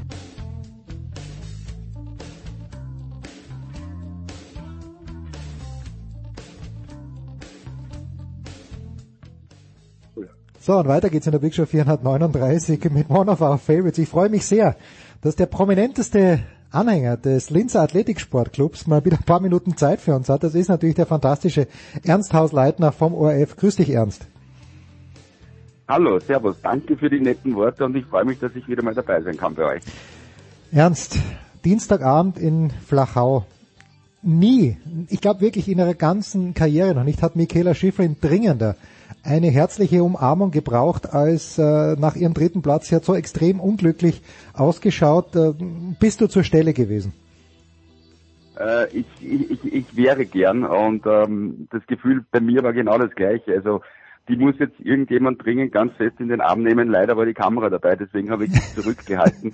Aber ich würde fast sagen, sie war nicht unglücklich, die war schlicht und ergreifend verzweifelt. Also man hat sie ja schon angegriffen, ein wenig angeschlagen gesehen in Zagreb, aber mhm. das, was sich gestern abgespielt hat, das geht für mich noch eine Stufe weiter und das äh, zeigt, wie zerbrechlich das Mädel ist. Und wie, wie, wie momentan der Stachel wirklich tief in ihr drinnen sitzt. Wir sind also natürlich auf einem ganz, ganz hohen Niveau. Das ist äh, ein dritter Platz und das ist auch für einen Sportreporter dann eine wirklich eigenartige Situation, wenn du ähm, einer Läuferin die Frage stellen musst, was ist falsch gelaufen, wenn sie Dritte wird. Ich meine, mhm. das sind genau zwei am Berg, die nicht glücklich sind mit dieser Platzierung. Das ist die Petra Vlhova und und die Michaela Schifrin. Alle anderen würden sich einen Haxen ausfreuen, wenn sie irgendwann einmal Dritte werden würden. Und dann stehst du da und, und äh, äh ich habe zu ihr gesagt, noch bevor das Interview dann äh, begonnen hat, ich gesagt, äh, Mika, ich habe jetzt wirklich Probleme, dir irgendwelche Fragen zu stellen. Ich weiß nicht, ich weiß nicht, äh, wie ich jetzt an die Sache herangehen soll. Und sie, glaube ich, äh, hat ein ähnliches Gefühl. Ähm, die weiß momentan nicht, wie, wie ihr geschieht. Hm. Jetzt, wenn man sich die Zeiten anschaut, sie war im zweiten Durchgang ja sogar schneller als Vlhova. Waren zwar nur 17 Hundertstel, aber immerhin, also sie war schneller als die Vlhova und natürlich aber dann doch der dritte Platz. Jetzt hat sie ihre Serie, hat sie ja behaupten können. Ich weiß nicht, ob die viel Slaloms hintereinander sind, wo sie am Podest ist, aber ähm, warum war das gestern äh, aus deiner Sicht jetzt noch schlimmer als in Zagreb? Weil in Zagreb habe ich ja nach dem zweiten Durchgang von der Schifferin gedacht, okay, das war jetzt richtig eine Ansage in die Vlhova und dann ist die, die Vlhova noch einmal schneller gefahren. Warum war das jetzt gestern schlimmer? Also bei Zagreb bin ich hundertprozentig deiner Ansicht. Ähm, nachdem ich die Schifferin im zweiten Durchgang gesehen habe, war mir zwar nicht ganz klar, ob es äh, für den Sieg reicht am Ende, aber ich war mir ziemlich sicher, dass die Vlova nicht schneller fahren kann. Sie hat es dann bewiesen im zweiten Durchgang und war auch im zweiten Lauf die schnellere der beiden. Gestern ist der Plan der Amerikaner oder der Plan des Team Schiffrins schon aufgegangen, dass man sie mit der Kurssetzung von Mike Day äh, die Petra Vlhova ein bisschen aus dem Konzept bringt. Sie hat sich da geplagt, hat am Ende dann den Sieg knapp über die Ziellinie gerettet. Interessanterweise konnte aber Michaela Schiffrin davon nicht wirklich so profitieren, mhm. wie wir das alle gemeint haben, von dieser Kurssetzung. Und das zeigt auch, und ich habe nachher dann auch noch äh, mit einigen anderen Ex-Rennläufern und Rennläuferinnen gesprochen, sie fährt momentan nicht so gut, wie sie gefahren ist. Also das mhm. ist, müssen wir im Falle von Schifferin natürlich alles relativieren. Sie fährt sehr gut, aber sie fährt nicht so gut, wie sie schon gefahren ist. Und sie macht einfach äh, Fehler, die sie früher nicht gemacht hat. Und das ist für mich schon ähm, ja, der Ausdruck einer ziemlichen Verunsicherung. Was man jetzt in ihrem Umfeld macht, man wird das Training noch einmal intensivieren und da zweifle ich auch, ob das der richtige Schritt ist. Mein Eindruck wäre, dass man sie einmal rausnehmen sollte, einmal durchpusten lassen sollte. Wenn man sich mit äh, Menschen aus ihrem Umfeld unterhält, dann wird einem erst klar, was das Mädel für ein Pensum geht. Also es gibt keinen freien Tag. Jeder Tag äh, beinhaltet irgendeine Trainingseinheit. Eine Trainingseinheit heißt um halb sechs am Berg sein. Mhm. Also die, die geht ein unglaubliches Programm und ich habe den Eindruck, dass sie ein bisschen leer ist. Ich würde, wenn ich ihr einen Rat geben dürfte, bin leider nicht in dieser Lage, dann würde ich sie ein bisschen zurücknehmen. Es hat ja vor der Saison geheißen, dass sich die Mutter total zurücknehmen wird. Jetzt, ich habe es gestern bei Eurosport gesehen, äh, weil in Deutschland kann ich dich leider nicht hören, mein lieber Ernst.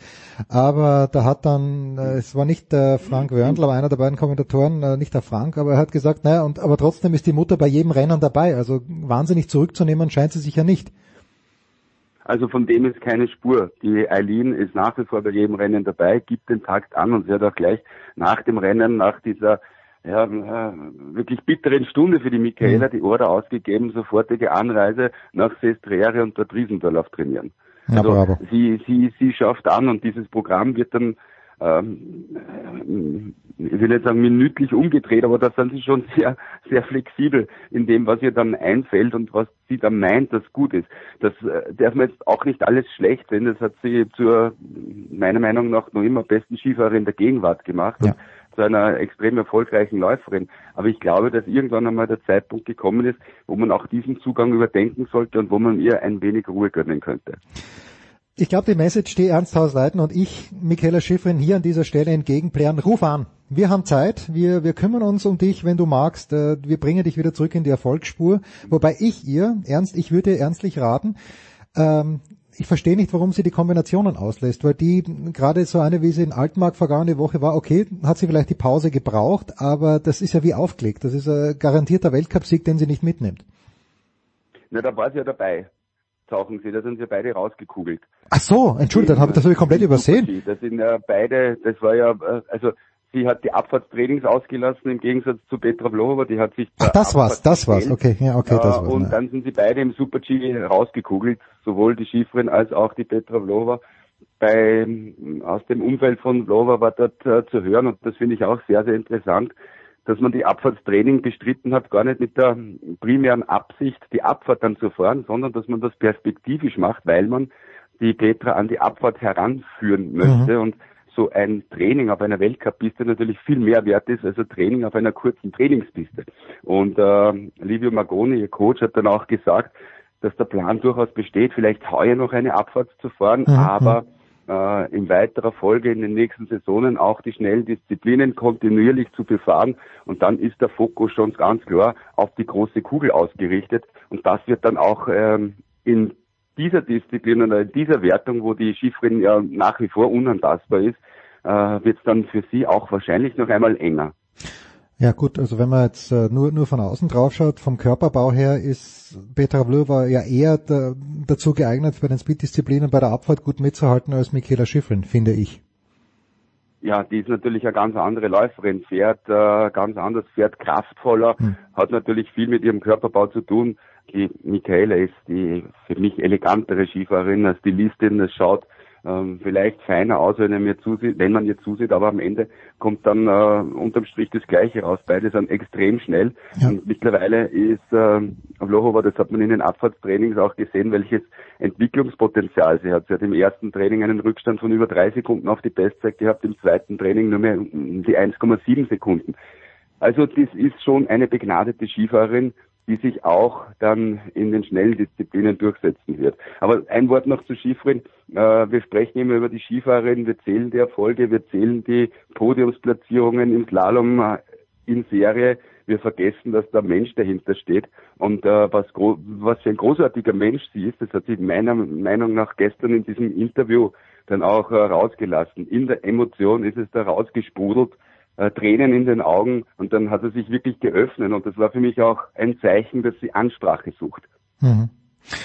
Ja, ich habe es leider nicht gesehen, Ernst. Also tut mir sehr leid, weil ich in Deutschland hier leider mit diesem Geoblocking, es ist, es ist ein, ein Graus, aber ähm, ja, ich, ich, ich mag sie sowieso. Jetzt, Bitte. Da muss ich jetzt leider sagen, da, da, da hast du tatsächlich was verpasst, äh, denn das war äh, Gänsehaut, das war Emotion pur. Ich habe so eine ähm, die Entscheidung bei dieser Stimmung äh, in Flachau, wo mehrheitlich slowakische Fans waren, es war, es war wirklich, es hat geknistert und dann ähm, haben sich wirklich unglaubliche Szenen abgespielt. Der Schiffrin als erste bei mir beim Interview fragt mich vor dem Interview, ob sie die Brillen auflassen kann, die Skibrillen. Habe ich gesagt, ja freilich. Und dann ist mir erst klar geworden, warum, warum weil sie ja. einfach die Tränen schon äh, in den Augen hatte und dann hat sie wirklich ähm, fast ohne meine Frage einen Monolog gehalten wo sie sich wirklich in einer wunderbaren Ort äh, geöffnet hat und wo man dann wirklich gemerkt hat, wie angegriffen sie ist. Dann war die Siegerehrung und dann hat ähm, Petra Lova zum Mikrofon des, des Platzsprechers gegriffen mhm. und hat sich dann auf Slowakisch bei ihren Fans bedankt und hat aber dann auch in irgendeinem Statement die Michaela erwähnt, was für großartiger Champion sie ist. Dann läuft die Michaela raus aufs Podium zu ihr, wo die, wo die, wo die Petra sitzt und flennt wie ein Schlosshund. Die beiden drücken sich, umarmen, nicht, um, umarmen sich. Das kannst du nicht erfinden. Das ist der Sport. Schön. Und Ernst, du weißt das noch nicht, aber ich ziehe hier aus den David Alaba Studios aus und unsere neuen Studios werden die Michaela Schifrin Lounge sein. Das steht schon fest, weil ich, Unbedingt. ich, ich finde die ganz völlig, fantastisch. Völlig angebracht und, und, und gerechtfertigt. Ähm, jetzt müssen wir, oder wir dürfen auch die Österreicher ein kleines bisschen loben. Äh, also gestern so war das dann so, wo sie denken, Herr Linsberger nach dem ersten Durchgang dritte, fällt dann zurück, aber im Grunde genommen ist die ja voll dabei bei der Musik. Äh, ist da jetzt alles gut? Äh, der Schröcksnadel jubelt und dann ist ja sowieso alles gut. Ist alles gut mit Österreich und mit Katharina Liensberger nach diesem Theater, das wir da mit Kestle vor der Saison gehabt haben? Also man hat schon den Eindruck, dass die Wogen sich geglättet haben. Äh, die Katharina ist Nummer eins im Technikteam bei den Österreichern. Das heißt, sowohl im Slalom als auch äh, im, im Riesendorlauf ist sie die Teamleaderin momentan. Äh, gestern der zweite Durchgang ist sie leider ein bisschen äh, daneben gegangen. Sie war sich selbst dann nicht sicher, die ist dann unten gestanden, hat signiert. Das ist ja ein Mädel, das extrem ehrgeizig ist. Mhm. Ähm, die die, ähm, die arbeitet beinhart und, und ist hart zu sich selbst und auch zum Umfeld. Und äh, die hat dann sofort einmal reflektiert, was ist da, was ist da nicht so gelaufen, wie ich es mir gedacht habe. Ähm, der erste Durchgang war super, da ist sie trotz zweier Fehler im oberen Teil drittschnellste Zeit gefahren. Der zweite Durchgang war ausbaufähig, aber die mannschaftliche Stärke war trotzdem gegeben mit Katharina Truppe, mit Chiara Meyer, die alle sehr, sehr gut gefahren sind. Auch Franziska Kritsch im zweiten Durchgang war sehr, sehr gut unterwegs. Äh, für den Sieg reicht es halt momentan äh, noch nicht, wenn's, ähm, wenn die beiden, Schifrin und Vlova, zu packen gewesen wären, dann vermutlich gestern. Wenn man sich den Abstand der beiden auf den Rest der Welt in Zagreb vor Augen hält, wo Liensberger als Dritte über dreieinhalb Sekunden Rückstand hatte. Und wenn man dann sieht, wie knapp es gestern war, also gestern wäre äh, wär was drinnen gewesen und ich glaube, das waren dann auch die Gedanken der Katharina Liensberger nach dem zweiten Durchgang, dass sie sich gedacht hat, hm, wenn es mir heute aufgegangen wäre, dann hätte ich vielleicht sogar gewinnen können. Es hätte sich natürlich auch die Möglichkeit für die, ähm, für die ähm, Sven Larsson ähm, aufgetan, die ja dann nur Zehntel langsamer war. Also gestern wären die beiden Großen zu knacken gewesen. Ich glaube, und ich behaupte mal, dass das nicht mehr oft der Fall sein wird in dieser Saison. Äh, Ernst, äh, zwei habe ich noch. Äh, die erste ist ganz einfach. Ich habe von der Liensberger dann doch ein paar äh, Interviews gesehen und auch von den anderen österreichischen Mädchen, gerade im Damen, Entschuldigung, von den anderen Frauen, äh, gerade im Technikbereich. Das ist mir persönlich zu lieb. Ja, das ist äh, bei den Abfahrerinnen, da, da sind ein paar, die was zu sagen haben. Bei den Technikerinnen, das ist mir ein kleines bisschen zu brav. Täuscht mich dieser Eindruck? Ähm, ich weiß nicht, ob es zu brav ist. Äh, Fakt ist, dass die Speed-Truppe, was ähm, das Atmosphärische anbelangt, das ähm, Gruppendynamische viel homogener ist als die Techniktruppe. Das ist auf der Speed-Seite wirklich eine eingeschworene Mannschaft mit äh, Schmidhofer, mit Siebenhofer, mit Venier, mit Tippler. Das sind, also wenn man so kitschig aus drücken will, das sind wirklich Freundinnen. Mhm. Auf der anderen Seite haben wir es doch mit sehr vielen Individualistinnen zu tun. Ähm, ich mag auch damit zusammenhängen, dass die Speedläuferinnen schon seit viel längerer Zeit im Team sind, im Kader sind, schon sehr lange miteinander unterwegs sind. Äh, die Techniktruppe hat sich doch dann in den letzten Jahren auch äh, sehr stark verändert. Die werden auch nur zusammenwachsen vielleicht oder vielleicht auch nicht. Aber das ist für mich der, der größere Unterschied zwischen Speed und Technik im ÖSV-Damenlager. Äh, ob sie zu brav sind, das glaube ich fast nicht, weil äh, gerade bei Katharina Liensberger, die ist nicht zu unterschätzen, auch in dem, ah, okay. sie äh, Team intern oder auch im Verband durchsetzt. Freilich, da war da die, die Geschichte mit, äh, mit dem mit der Skifirma vor der Saison, wo sie sich dann schlussendlich nicht durchgesetzt hat. Aber das ist grundsätzlich eine Läuferin, die den Konflikt nicht scheut und die in, in, in Durchsetzen ihrer Interessen äh, auch schon einiges drauf hat. I let you go on this one, Ernst. Äh, du, äh, wie wir natürlich wissen, im ORF begleitest du auch die Formel 1 über das ganze Jahr über, zumeist mit dem Alex Wurz. Was weiß, und wir haben letzte Woche ganz kurz darüber gesprochen schon in der Big Show, aber eben mit Leuten aus Deutschland. Du bist in Österreich, du sitzt quasi an der Quelle. Was weiß Max Verstappen, was wir nicht wissen? Warum hat er jetzt seinen Vertrag mit Red Bull Racing verlängert, eigentlich vorzeitig? Ähm, ich glaube, dass es auch, äh, wie soll ich sagen, also es, ich glaube, dass es auch der Status im Team war, der ihn äh, verleitet hat, da, ähm, so langfristig den Vertrag zu verlängern. Bei Ferrari, das ist auch kein Geheimnis, setzt man für die Zukunft ganz klar auf die Karte Charles Leclerc. Mhm. Bei Mercedes hat äh, Lewis Hamilton noch nie auch nicht in, im Ansatz erkennen lassen, dass er amtsmüde ist, dass er aufhören will. Also an dem wird er nicht vorbeikommen. Und solange Hamilton fährt, und so klug ist Toto Wolf auch aus der Erfahrung, wird er keinen Max Verstappen hineinsetzen. Das wäre okay. natürlich der designierte Nachfolger gewesen, wenn Hamilton irgendwie zu erkennen geben hätte, dass er irgendwann aufhören will. Das will er aber nicht. Daher wird man bei Mercedes mit, mit Hamilton weitermachen und dann ist einfach kein Platz für, für Max Verstappen und dann gibt es eigentlich keine Alternative. Ich glaube schon, dass äh, man in Zukunft eher das äh, Modell äh, Mercedes gehen wird, äh, auch bei den anderen Teams, wo es eine klare Nummer eins und hm. eine klare Nummer zwei gibt. Denn äh, die Erfahrung hat jetzt alle klüger gemacht. Die letzten die diese Erfahrung jetzt gemacht haben, waren schlussendlich die Jungs bei Ferrari, wo ja. es auch äh, über die Saison viele Reibereien zwischen Sebastian Vettel und Charles Leclerc gab. Deswegen glaube ich auch, dass da das in Zukunft klarer abgesteckt sein wird. Und deswegen werden wir, und das ist meine Befürchtung, zumindest bei den Top-Teams keine ausgeglichenen Fahrerpaarungen mehr sehen in naher Zukunft. Es wird immer äh, ein Hamilton Bottas sein, es wird ein, ein Verstappen Albon oder wer auch immer sein und es wird auch, das befürchte ich, bei Ferrari klarer geregelt sein, dass die zukunftsträchtigere Aktie den besseren Status bekommt und das ist Charles Leclerc. Boah, was macht Sebastian Vettel dann? Das erfahren Sie hier an dieser Stelle vielleicht schon bald, vielleicht auch von Ernst Hausleitner. Ernst, äh, vielen, vielen Dank. Kommende Woche bist du mit Benny Reich wieder auf der Streif unterwegs, nehme ich an. Genau so ist es. Das ist äh, alle Jahre wieder mein einziger Ausflug zu den Herren. Zum Skiweltcup der Herren, genau. Herrlich. Benny Reich in Kitzbühel, hinter den Kulissen. Schaut, und ich bin dann auch in Österreich, dann kann ich die endlich wieder anschauen. Ich muss schauen, ob ich das auf YouTube finde oder in der OF-Mediathek, äh, das Interview mit Michaela Schiffrin gestern, das muss ich mir anschauen. Ernst, ich danke dir ganz, ganz herzlich. Wir machen mal eine kurze Pause und dann geht's weiter, der Big Show 439.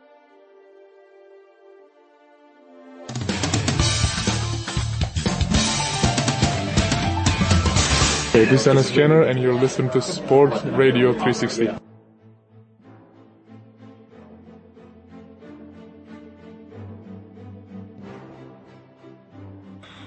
So, Herrschaften, weiter geht's in der Big Show 439 und wir bleiben gleich beim alpinen Skisport. Flachau haben wir abgehakt, jetzt äh, wird's technisch ein kleines bisschen schwierig, aber angerufen hat mich, und das ist natürlich großartig, wenn mich jemand anruft, hat mich äh, der fantastische Roman Stelz von der Tiroler Tageszeitung, Roman ist auf dem Weg nach Wengen. Roman, wo bist du gerade, wie schaut's aus? Äh, ich bin gerade in lauter Brunnen her herunten und steige jetzt in den Zug ein, wenn, wenn dann bald mal einer kommt, äh, und fahre dann nach oben, weil heute ist einmal trainingsfrei, heute ist ein bisschen bisschen äh, zeitverzögert alles. Ist denn, wir haben ja letzte Woche Adelboden gesehen, wo die Piste Hans Pieren sehr schön hergerichtet hat, aber rundherum war nicht viel Schnee. Wie schaut's im Berner Oberland aus, wie man so schön sagt? Ja, ich glaube, ich bin jetzt das achte Mal in Folge da, wenn ich richtig gesagt habe, 2013. Ähm, und so Schnee, so wenig Schnee war noch nie. Also die, die Angewohnheit gerne vor lauter Brunnen äh, nach Wengen hinaufzugehen, weil ich bleib meistens da unten, weil wenn ich buche, ist meistens schon alles vergriffen oben. Und da ist so wenig Schnee, aber komplett schneefrei nach oben und äh, also es ist überraschend wenig Schnee. Aber es ist die gesamte, gesamte Region, es ist ja bei uns in Tirol nicht, viel anders und deswegen haben sie da auch einige Probleme mit der mit der Slalompiste und lassen vor, vor Haneck oben und so weiter oben an, an, an Schnee anfliegen. Ja, damit sie es noch, noch hinkriegen. Aber es ist mit der Abfahrtspiste bisher. Verwundernd, aber, aber doch muss es da gut, so gut aufgebaut und so gut, so gut äh, bearbeitet haben, dass es nicht nur einzig ist, sondern es wirklich eine, eine griffige Piste ist. Also wurde, glaube ich, nicht zu wenig Mühen und Kosten gescheut, damit das da was wird. Ja, gerade von der Abfahrtspiste, äh, von der Slalompiste, Entschuldigung, in Wengen wissen wir ja, die liegt halt komplett in der Sonne, vor allen Dingen im zweiten Durchgang, da wird es hinten raus mhm. ein bisschen weich. Genau, eben. Und es ist ja ein richtig, ein richtig schöner steiler Hang unten, da wo die Hütten steht. Äh, es ist ja dieses Markenzeichen, die Holzhütten in der Mitte und da ist halt schon sehr steil und da brennt, da knallt die Sonne, wie du sagst, knallt dann voll eine. Und je steiler, desto gerne, desto lieber rinnt er die ganze Suppe dahin. Also, aber die werden, sie werden jedes Jahr hinkriegen. Sie kriegen es ja hin, wenn schlecht, äh, wenn schlecht Wetter ist, kriegen sie weniger besser gut hin, als wenn zu wenig Schnee ist. Also das ist, ja, ich mal kurz sagen. Ein bisschen schlecht Wetter ist angesagt, jetzt derweil für Freitag, Samstag, aber jetzt schauen wir mal. Ja, also Freitag ist die Kombination angesagt, am Samstag die klassische Lauberhahnabfahrt, am Sonntag dann der Slalom. Vielleicht ein Wort zum Slalom vorweg. Jetzt hat Daniel Juhl die letzten beiden Slaloms gewonnen in Madonna, okay, da schon gute Nerven gezeigt, dann ist er, nachdem davor die anderen Schweizer allesamt gescheitert sind, in Adelboden auch zum Sieg gefahren. Ich habe den Juhl immer ein kleines bisschen unterschätzt, aber ich habe halt keine Ahnung. Was kannst du uns Gutes über Daniel Juhl erzählen, Roman? Für mich prinzipiell keine Überraschung, weil ist er normalerweise ist er ja einer der Besten. Also, dass er jetzt endlich einmal, endlich einmal äh, runterbringt, ist natürlich schon wirklich sehr toll. Gell? Profitiert vielleicht auch ein bisschen von dem, dass die anderen nicht wirklich konsequent liefern, gell? aber das soll jetzt seine, seine äh, Leistung schmälern, weil er ist wirklich gut drauf. Gell? Aber natürlich ist er Clement Noel und der, und der Hände Christoffersen, vor allem Hände Christoffersen muss man sagen, und der Alexi Binterreutz, wenn wir jetzt mal die drei außernehmen, da fehlt natürlich auch die Konstanz, dass die, dass die konstant liefern. Was jetzt aber, wie gesagt, nicht Daniel Jules schmälern soll, gell? Also der ist jetzt, jetzt kommt es immer besser rein in die Saison. Und es passt wirklich gut. Also, ja. ich meine, das Adelboden, die Schweizer sich gegenseitig pushen, ist ja kein Geheimnis, die Schweizer momentan Nummer 18 ist ja auch, kommt auch nicht so ungefähr, wie du angesprochen hast, dass da in Adelboden, ich glaube, es waren vier unter die Top 6, Top 5, da ist vier unter die Top 6, wirklich auch Unbekannte dabei gewesen, äh, dass da dass da, dass da, dass da die gegenseitig pushen, ist eh klar. Ich meine, dass da der Noves Krienbühl jetzt zum Beispiel in der Abfahrt daherkommt, den kein Mensch kennt, und auf Platz 2 fährt, oder? Also da passiert schon, da, die arbeiten schon wirklich sehr, sehr gut und sind jetzt verdientermaßen die Nummer 1.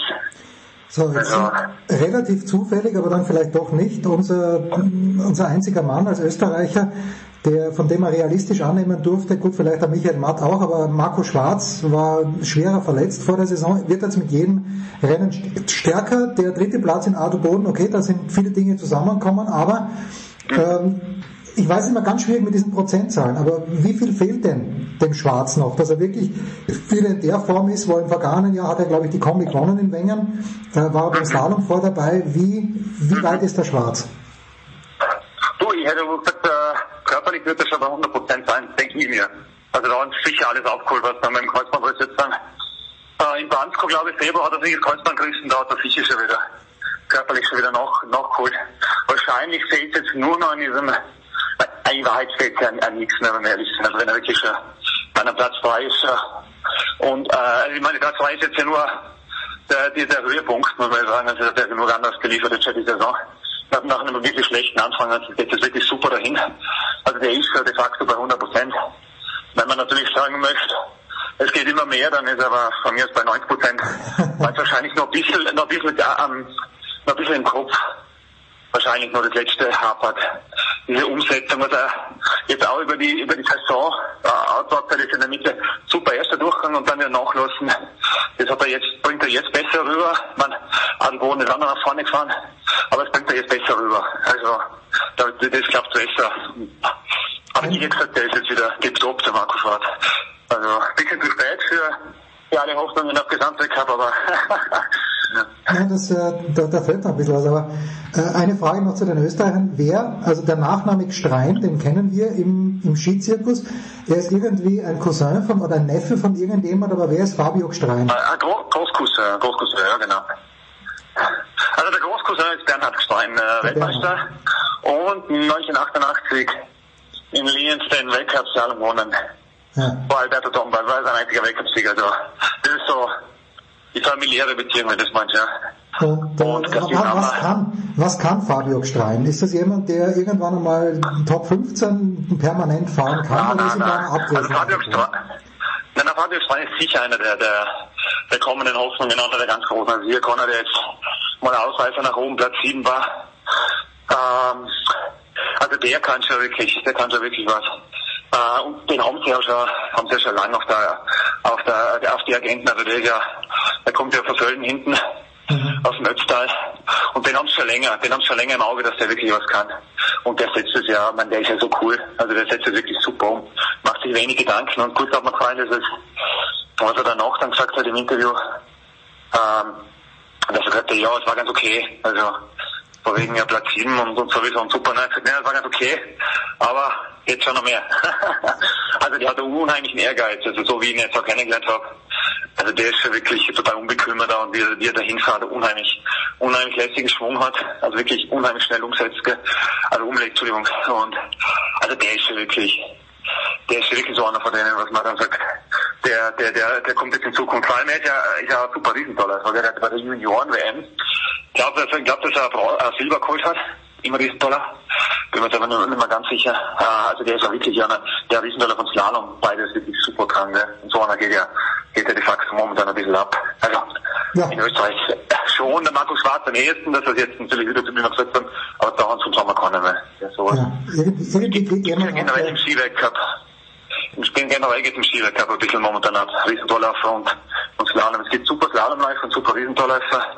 Und dann gibt's halt nur Alexis Pinteron und Henry Christoffersen. Und dann ist es schwierig, die zwei Top-Techniker, wie man es kann, wie man es kennt haben, gell. Also von früher. Das wird immer mehr, immer mehr zum Spezialistentum. Und Akile ist da absolute Ausnahme, aber der, der, der ist natürlich ein, ein Wahnsinn. Bitte. Der Akile kommt ja kommt ja eher vom Speed und der äh, mhm. fährt dann halt den Riesendollar mit. Das allerdings sehr, sehr gut äh, bei den Schweizern. Da sind wir jetzt ja auch äh, bei der Abfahrt und da ist Beat Volz natürlich einer, den man immer äh, auf, dem, auf dem Trichter haben muss. Aber vergangenes Jahr, korrigier mich bitte, da hat der Kriechmeier gewonnen in Wengen, oder? Wie, wie geht's dem Vince in diesem Jahr, aus deiner Sicht? Vincent geht's, äh, ja, Vincent ist in der Form seines Lebens, muss man da, muss man so ehrlich muss man sein. dass der jetzt, man, natürlich ist jetzt nur einiges noch nicht aufgegangen, aber der ist ja mit, mit Platz 2 und Platz 2 und nirgendwo was zufrieden gewesen, was der Größen, was er jetzt erreicht hat, jetzt äh, Röden beim Wohnen. Also da ist äh, G-Abfahrt haben sie auch gesagt, äh, da ist schon wirklich, also da kommt ja, der ist, ich finde, dass der tiptop drauf ist. Und jetzt kommt genau seine Zeit, die Klassikerzeit, mit Kitzbühel und Wengen und ich habe den ganz, ganz oben auf der Rechnung. Obwohl er an Andreas Freud jetzt vor allem die Kitzbühel noch weiter oben auf der Rechnung weil der, das muss einfach jetzt einmal, jetzt einmal hinhauen. Also, ich weiß nicht. Badisch ist, glaube ich, Badisch ist Wengen ein bisschen schwieriger. Also, aber ich, ich habe teuer mal wirklich an Andreas Freud, glaube ich. Mein Wengen ist sowieso, sowieso eins von seinen großen Rennen.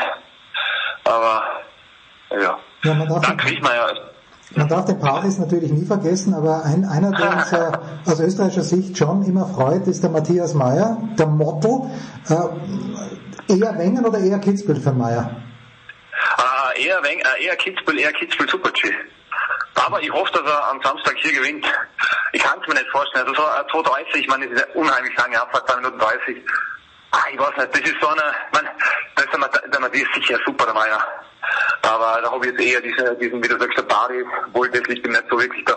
Aber so ein Erfolg, diese Achille, diese Kraftlacker, gell, die, die dann am Vormittag, nein, Achille fährt am Vortag noch die, die Kombi, am Freitag. Aber die, die, die ist eher so diese wirklich arrivierten äh, auf der Rechnung, weil es ist halt unheimlich lang und unheimlich schwierig und du kannst ja eh de facto nicht wirklich was erlauben. Also,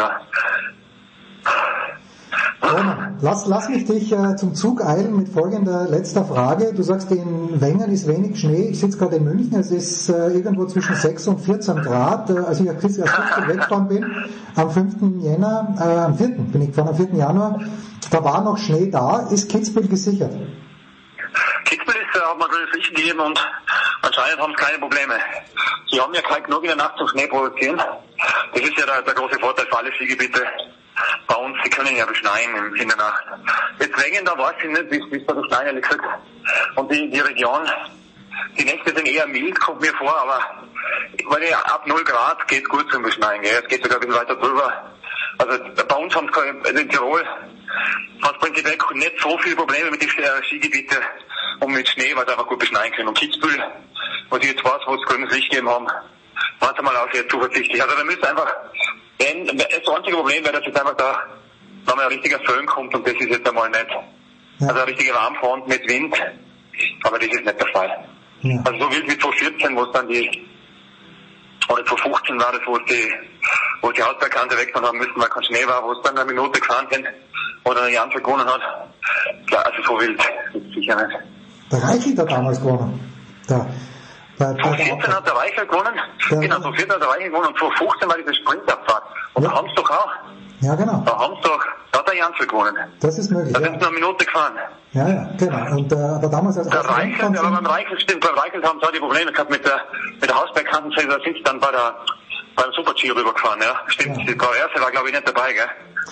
Ja, das, das daran kann ich mich nicht erinnern, aber ich weiß noch, dass der Reiche war. Und warum weiß ich das? Weil in meinen Studios ein riesengroßes Bild von meinem lieben Freund Markus Mitterer hängt, genau mit diesem Zieleinlauf. Und der sagt, dieses Foto hat er nur machen können, weil eben nicht über die Hausbergkante gefahren wurde, äh, Ja, genau, genau. sondern außenrum über den Gansland.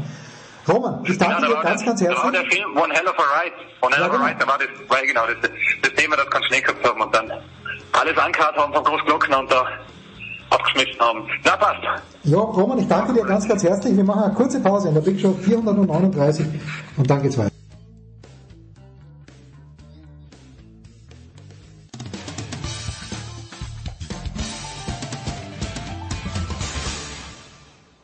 Hallo, hier ist Jutta Kleinschmidt und ihr hört Sportradio 360.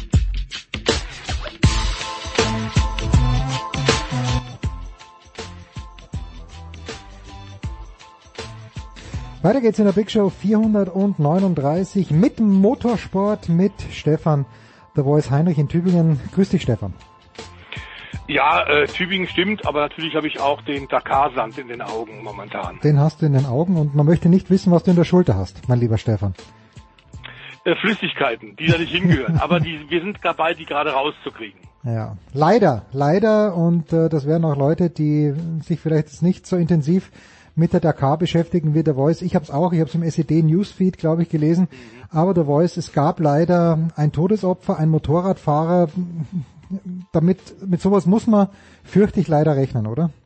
Ja, das stimmt. Ähm, wir haben ja schon letzte Woche bei dir ähm, bei Sportradio klar gesagt, dass es natürlich ein polarisierender Sport und die Dakar ein, eine schwierige und ambivalente Top-Veranstaltung ist, die, das ist ganz klar, allen Beteiligten alles abfordert. Nun gab es nach elf Jahren in Südamerika tatsächlich den Wechsel ja nach Afrika, ähm, nach Saudi-Arabien und klar ist, dass der Veranstalter da natürlich dann auch ähm, Neuland betritt. Ähm, es ist schwierig rauszukriegen, wenn du so eine Strecke absteckst mit Wertungsprüfung pro Tag zwischen 280 auf Zeit gefahrenen Kilometern im Offroad-Bereich und 600, 700 Kilometern. Ähm, dass da nicht alles perfekt sein kann, ist völlig klar. Und was man wohl ein bisschen sagen muss, ähm, wenn man mit, mit äh, äh, Insidern spricht und einer von denen, der uns am besten Informationen eigentlich immer wieder gibt, ist äh, Heinz Kinnigartner, mhm. der untadelige Österreicher, zweifacher Motocross-Weltmeister, äh, dafür zuständig ist KTM nach dem Konkurs tatsächlich inzwischen eine Weltfirma geworden ist, ähm, weil er den, den Stefan Pierer äh, kennengelernt hat, ihn umgestimmt hat, äh, als Investor gesagt hat, du nimm dich doch dieser äh, Firma an in, in äh, Mattighofen, da kann man was draus machen. Und das haben sie beide zusammen gemacht. Und der Sporterfolg von KTM ist natürlich ganz klar auch ein Schlüssel für den kommerziellen Erfolg, dass sie inzwischen der größte europäische Motorradhersteller sind und einer der größten weltweit, der tatsächlich ist, was, was äh, die Qualität der Produkte angeht, der Serienprodukte angeht, ist mit den ganz Großen aus Japan, mit Honda, mit Yamaha, äh, mit Suzuki, mit Kawasaki und Co. aufnehmen kann. Und warum sie auf, das aufnehmen können, ist, weil sie einen Sportgeist in sich tragen, der natürlich bei einer Rallye wie Dakar besonders gut zum Tragen kommt.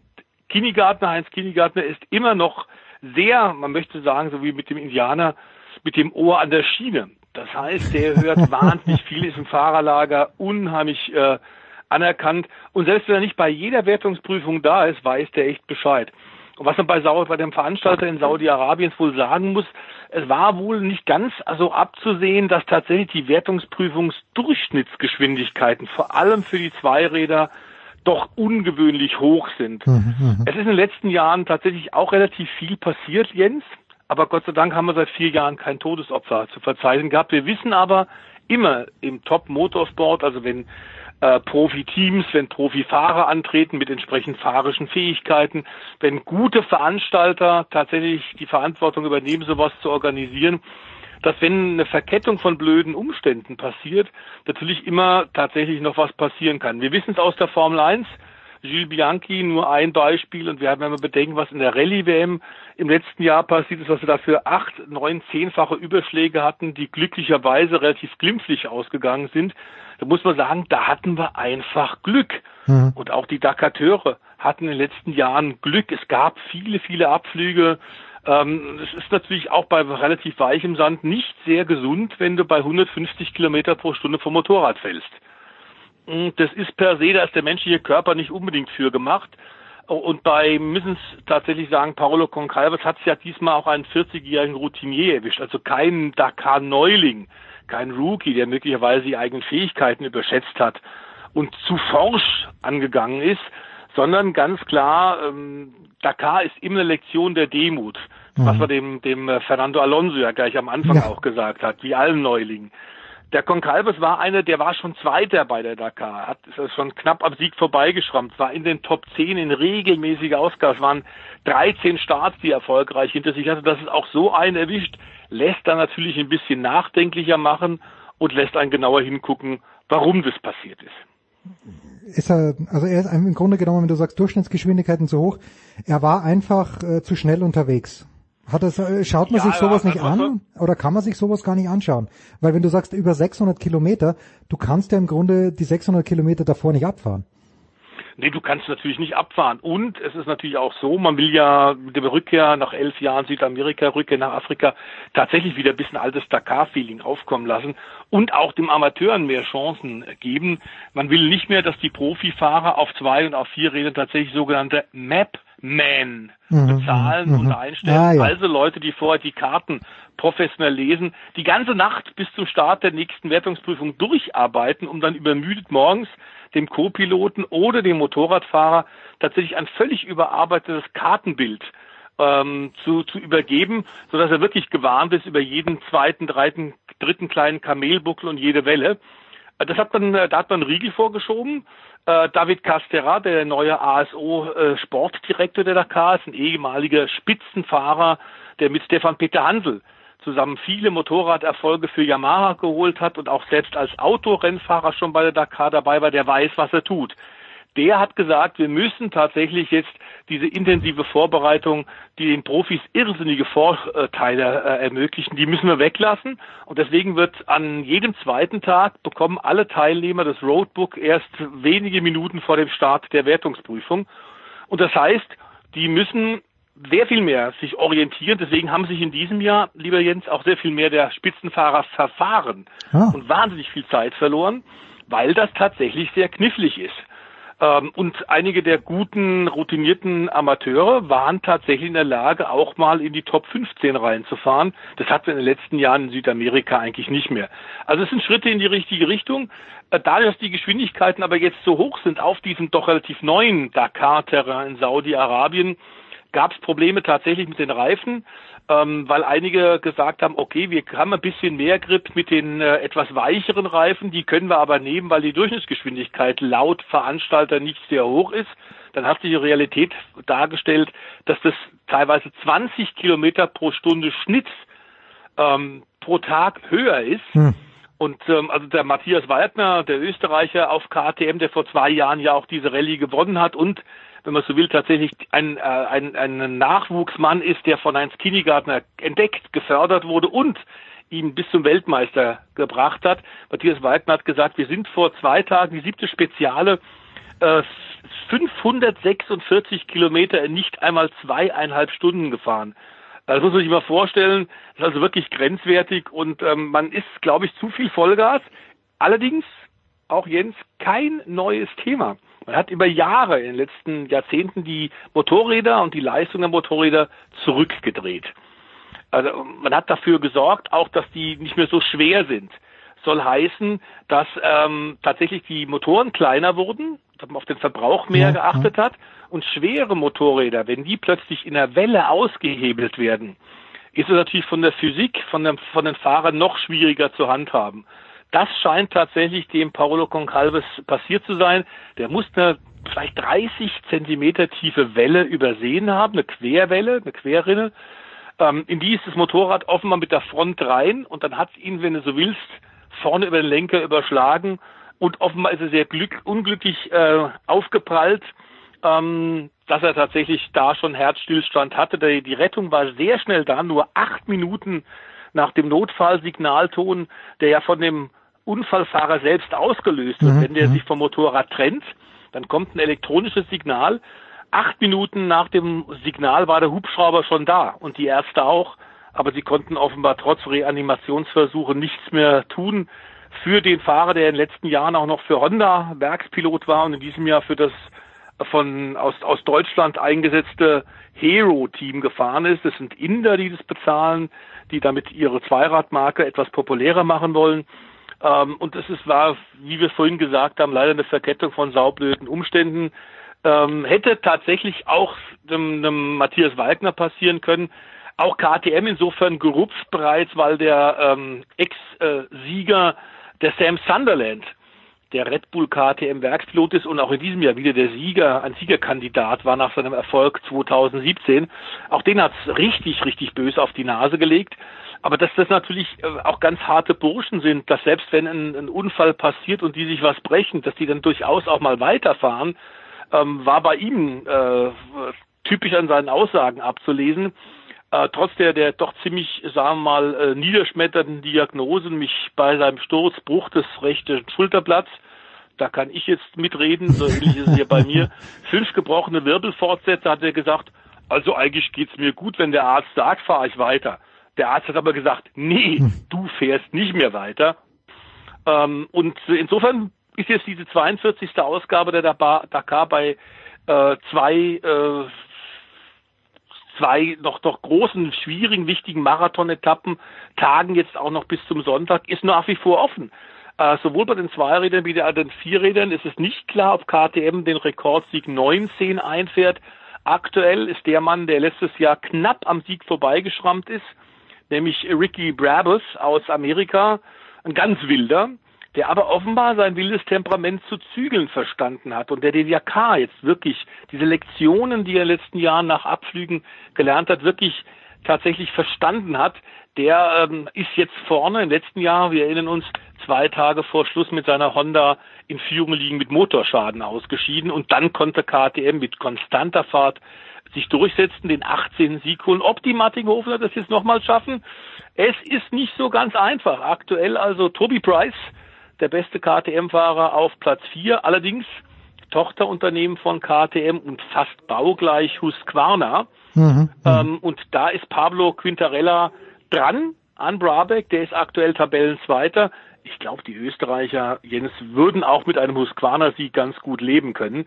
Äh, Toby Price aber auf KTM Vierter und Matthias Walkner Sechster. Ricky Brabeck hat aber einen relativ großen Vorsprung, weil der konstant gut fährt. Und Ricky Brabeck ist quasi der letztjährige Teamkollege von äh, unserem Unfallopfer von Paolo Concalves, der entsprechend auch geschockt war. Übrigens auch neu, dass tatsächlich, das gab es in den letzten Jahren nie und wir hatten leider bei der Dakar immer wieder Todesopfer auf zwei, auf vier Rädern zu beklagen.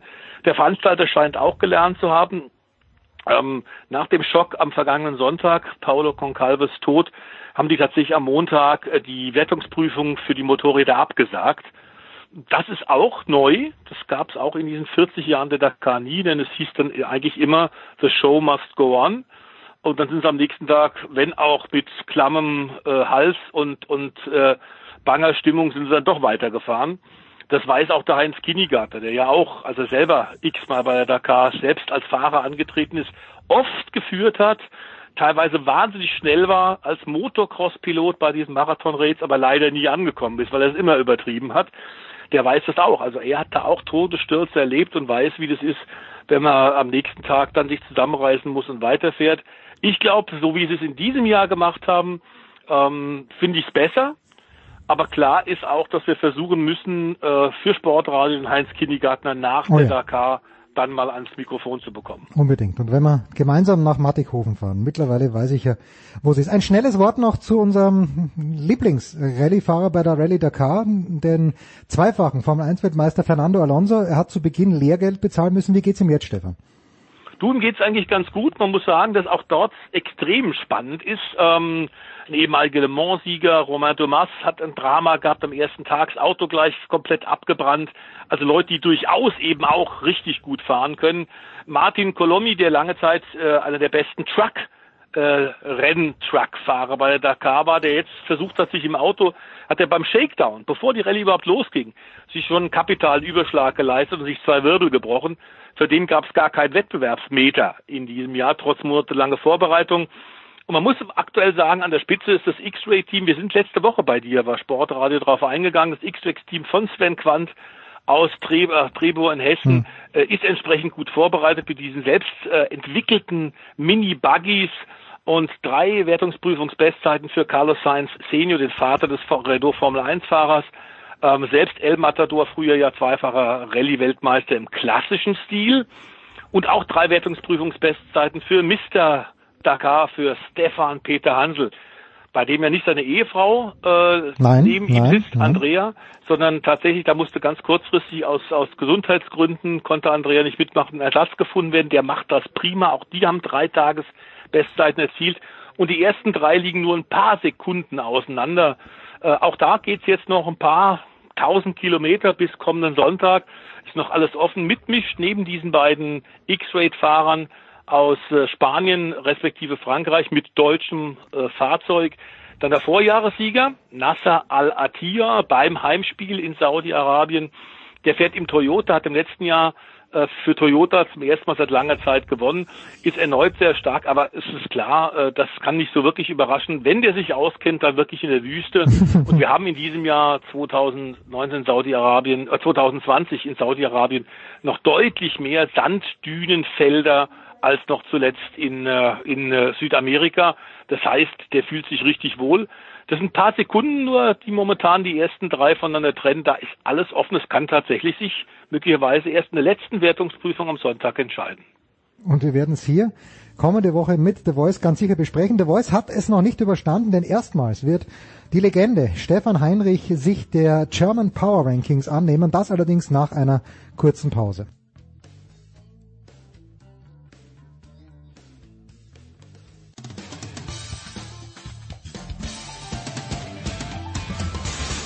Ja, hallo, mein Name ist Raphael Holzdeppe. Ich bin deutscher Stabhochspringer und, und live zu hören bin ich hier auf Sportradio 360.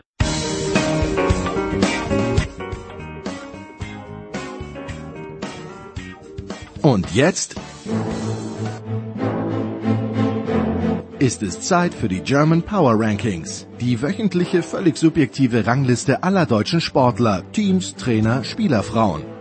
Exklusiv produziert, verantwortet und dem gesamten Internet zur kritischen Würdigung hingeworfen von sportradio360.de.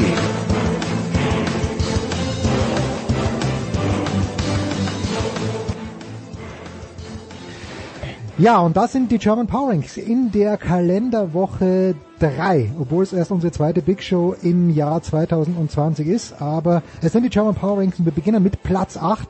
Stefan de Vois Heinrich ist heute der Zweitjuror. Platz 8, die deutsche Volleyball-Nationalmannschaft der Damen hat es nicht geschafft, leider, sich für die Olympischen Spiele in Tokio zu qualifizieren. Im entscheidenden Spiel gegen die Türkei war es, mein ich, verloren. Dennoch der Effort, so knapp dran gewesen zu sein. Es ist ja nur der achte Platz in den German Power Rankings. The Voice, äh, wärst du damit einverstanden? Äh, ja, ich bin damit einverstanden, dass sie dabei sind äh, in den Rankings, denn ich finde, dass die sie wirklich prima geschlagen haben. Ich habe, glaube ich, zwei der Spiele gesehen. Nein, und wirklich? Das andere mitverfolgt. Also die haben hervorragend gespielt. Ähm, dass das am Ende äh, gegen die sehr starken Türken nicht geklappt hat, ist wirklich ärgerlich, weil man so nah dran war am ganz, ganz großen Ziel. Die Olympia-Qualifikation, ich glaube für jeden Sportler natürlich der endgültige Traum. Warum man sich über Jahre abrackert, permanent zum Training fährt, auch wenn man keinen Bock hat. Äh, die haben sich hervorragend geschlagen und ein ähm, bisschen mehr Fortune, bisschen mehr Glück, dann hätten sie es geschafft und sie hätten es verdient gehabt. Auf Platz 7 und äh, alle, die die German Power Rankings gerne hören, wissen, dass eigentlich Leon Dreiseitel der Kandidat ist aus der NHL war. Aber nein, in dieser Woche habe ich mir jemand anderen rausgesucht. Von den Pittsburgh Penguins ist es der deutsche Nationalspieler Dominik Cahun, den wir Münchner natürlich auch sehr gut kennen, weil er hier beim ERC Red Bulls München im vergangenen, nein, vor zwei Jahren noch gespielt hat. Drei Assists zum Beispiel am Wochenende in Colorado. Ich finde, man muss, man darf den US-amerikanischen Sport nicht vergessen. Drei Assists in der NHL sind aller Ehren wert in der vergangenen Woche. Dominik Cahun auf Platz 7, was sagst du der Voice? Ja, es ist doch schön, dass es nicht nur Dreisattel ist, der tatsächlich über den Atlantik äh, die frohe Kunde vom, von der hochprofessionellen DHL und das Interesse in Amerika ein bisschen weckt aus, aus europäischer aus deutschsprachiger Sicht, finde ich prima, dass da ein paar nachkommen. Ähm, und das nicht nur auf den die extrem breiten und belastbaren Schultern von Dreisattel alles ruht. Ähm, also wenn ich die Statistik drei Assists, Assists und das ja auch jetzt in den letzten Wochen sehr konstant auf diesem Niveau, dann äh, gehört er unbedingt rein, überhaupt gar keine Frage. Auf Platz sieben völlig zu Recht, Daumen hoch. Daumen hoch. Auf Platz sechs, weil er auch Sechster geworden ist, aber er ist Bestzeit gefahren und das ist ja natürlich genau dein Wheelhouse, The Voice. Alpiner Skisport, du hast es vor Jahren für Eurosport auch kommentiert. Linus Strasser, zweiter Durchgang in Adelboden. Es war eine unheimlich knappe Geschichte. Auf der einen Seite war natürlich auch knapp am Podest dran. Auf der anderen Seite, wenn man schaut, die Abstände hinter ihm waren jetzt auch nicht wahnsinnig groß. Aber Bestzeit bei diesem Klassiker. Äh, früher mal gab es ja nur den Riesentorlauf, den Slalom seit 10, 15 Jahren.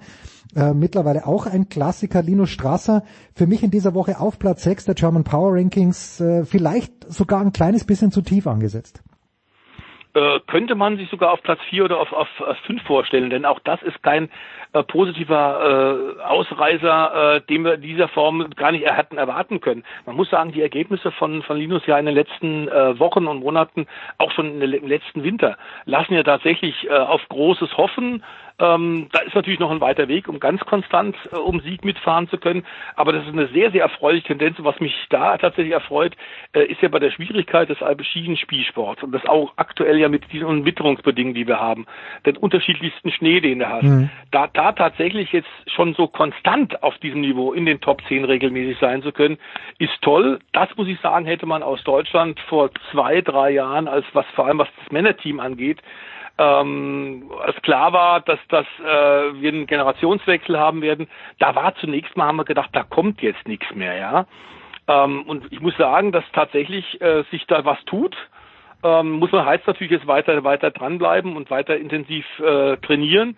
Aber das muss ich sagen, äh, gerade auch äh, die, die Leistung insgesamt des alpinen Winterskisports ist bei diesen Schwierigkeiten der Wetterunbillen. Wir haben heute äh, in, in äh, Tübingen 14 Grad ja, ja, gehabt. Ja. Wir haben draußen auf dem, auf dem Balkon gesessen.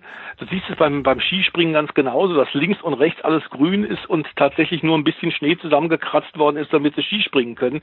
Da diskutiert man, ob wir irgendwann mittelfristig schon auf Matten springen, auch im Winter werden mhm. umsteigen müssen. Also der alpine Skisport sollte unbedingt äh, eigentlich noch mehr Interesse generieren. Und zwar nicht nur bei den Klassikern, sondern jedes Skirennen äh, muss man die Leistung eigentlich aller Teilnehmer hoch anrechnen, denn das ist echt momentan schwierig. Wir wissen nicht, lieber Jens, wie, wie lange wir uns daran noch erfreuen können. Genau. Auf Platz 5, äh, ein Tennisspieler. Es gab in der vergangenen Woche ja den ATP Cup und es gab ein Turnier parallel das stattgefunden hat in Doha. Und es gab aber in der zweiten Kategorie einen ATP Challenger in eigentlich in Canberra. Dann sind sie ausgewichen nach Bendigo. Und diesen Challenger, wegen Bränden, ja. ja wegen dem Brennen. Und diesen Challenger hat Philipp Kohlschreiber gewonnen. Das ist aller Ehren wert. Ich mag den Kohli sehr gern. Der ist jetzt 35 und hat die Saison mit einem Turniersieg begonnen. Natürlich, es war jetzt kein kein Riesenturnier, aber dennoch muss man erstmal gewinnen. Für mich good enough für Platz 4, der Voice. Ja, ähm, also dass er in die Top 6 reinkommt, glaube ich in jedem Fall. Da kann man über Platz 4, Platz 5, Platz 6 sicherlich äh, äh, trefflich und, und, und sehr unterhaltsam diskutieren. Dass er da reingehört, gar keine Frage. Also in dem Alter muss ich sagen, Respekt. Äh, du hast gesagt, es ist ein Challenger-Turnier gewesen. Trotzdem waren da sehr, sehr gute, exzellente Tennisspieler mit dabei. Dass er die Nerven behalten hat, das wirklich durchgezogen hat. Chapeau, äh, das Denkmal Niki und Sines Kapperl. Ja, cool. So, und auf Platz 4, und ich weiß, das ist ein very controversial pick, aber ich mache es trotzdem, die deutsche Handballnationalmannschaft, die ja geprügelt wurde von den Spaniern und die es dann fast noch versaubeutelt hätte mhm. gegen Lettland. Aber am Ende, The Voice steht da, ja, die deutsche Mannschaft ist in die Zwischenrunde eingezogen, hat nach wie vor Chancen auf das erklärte Ziel, das Halbfinale.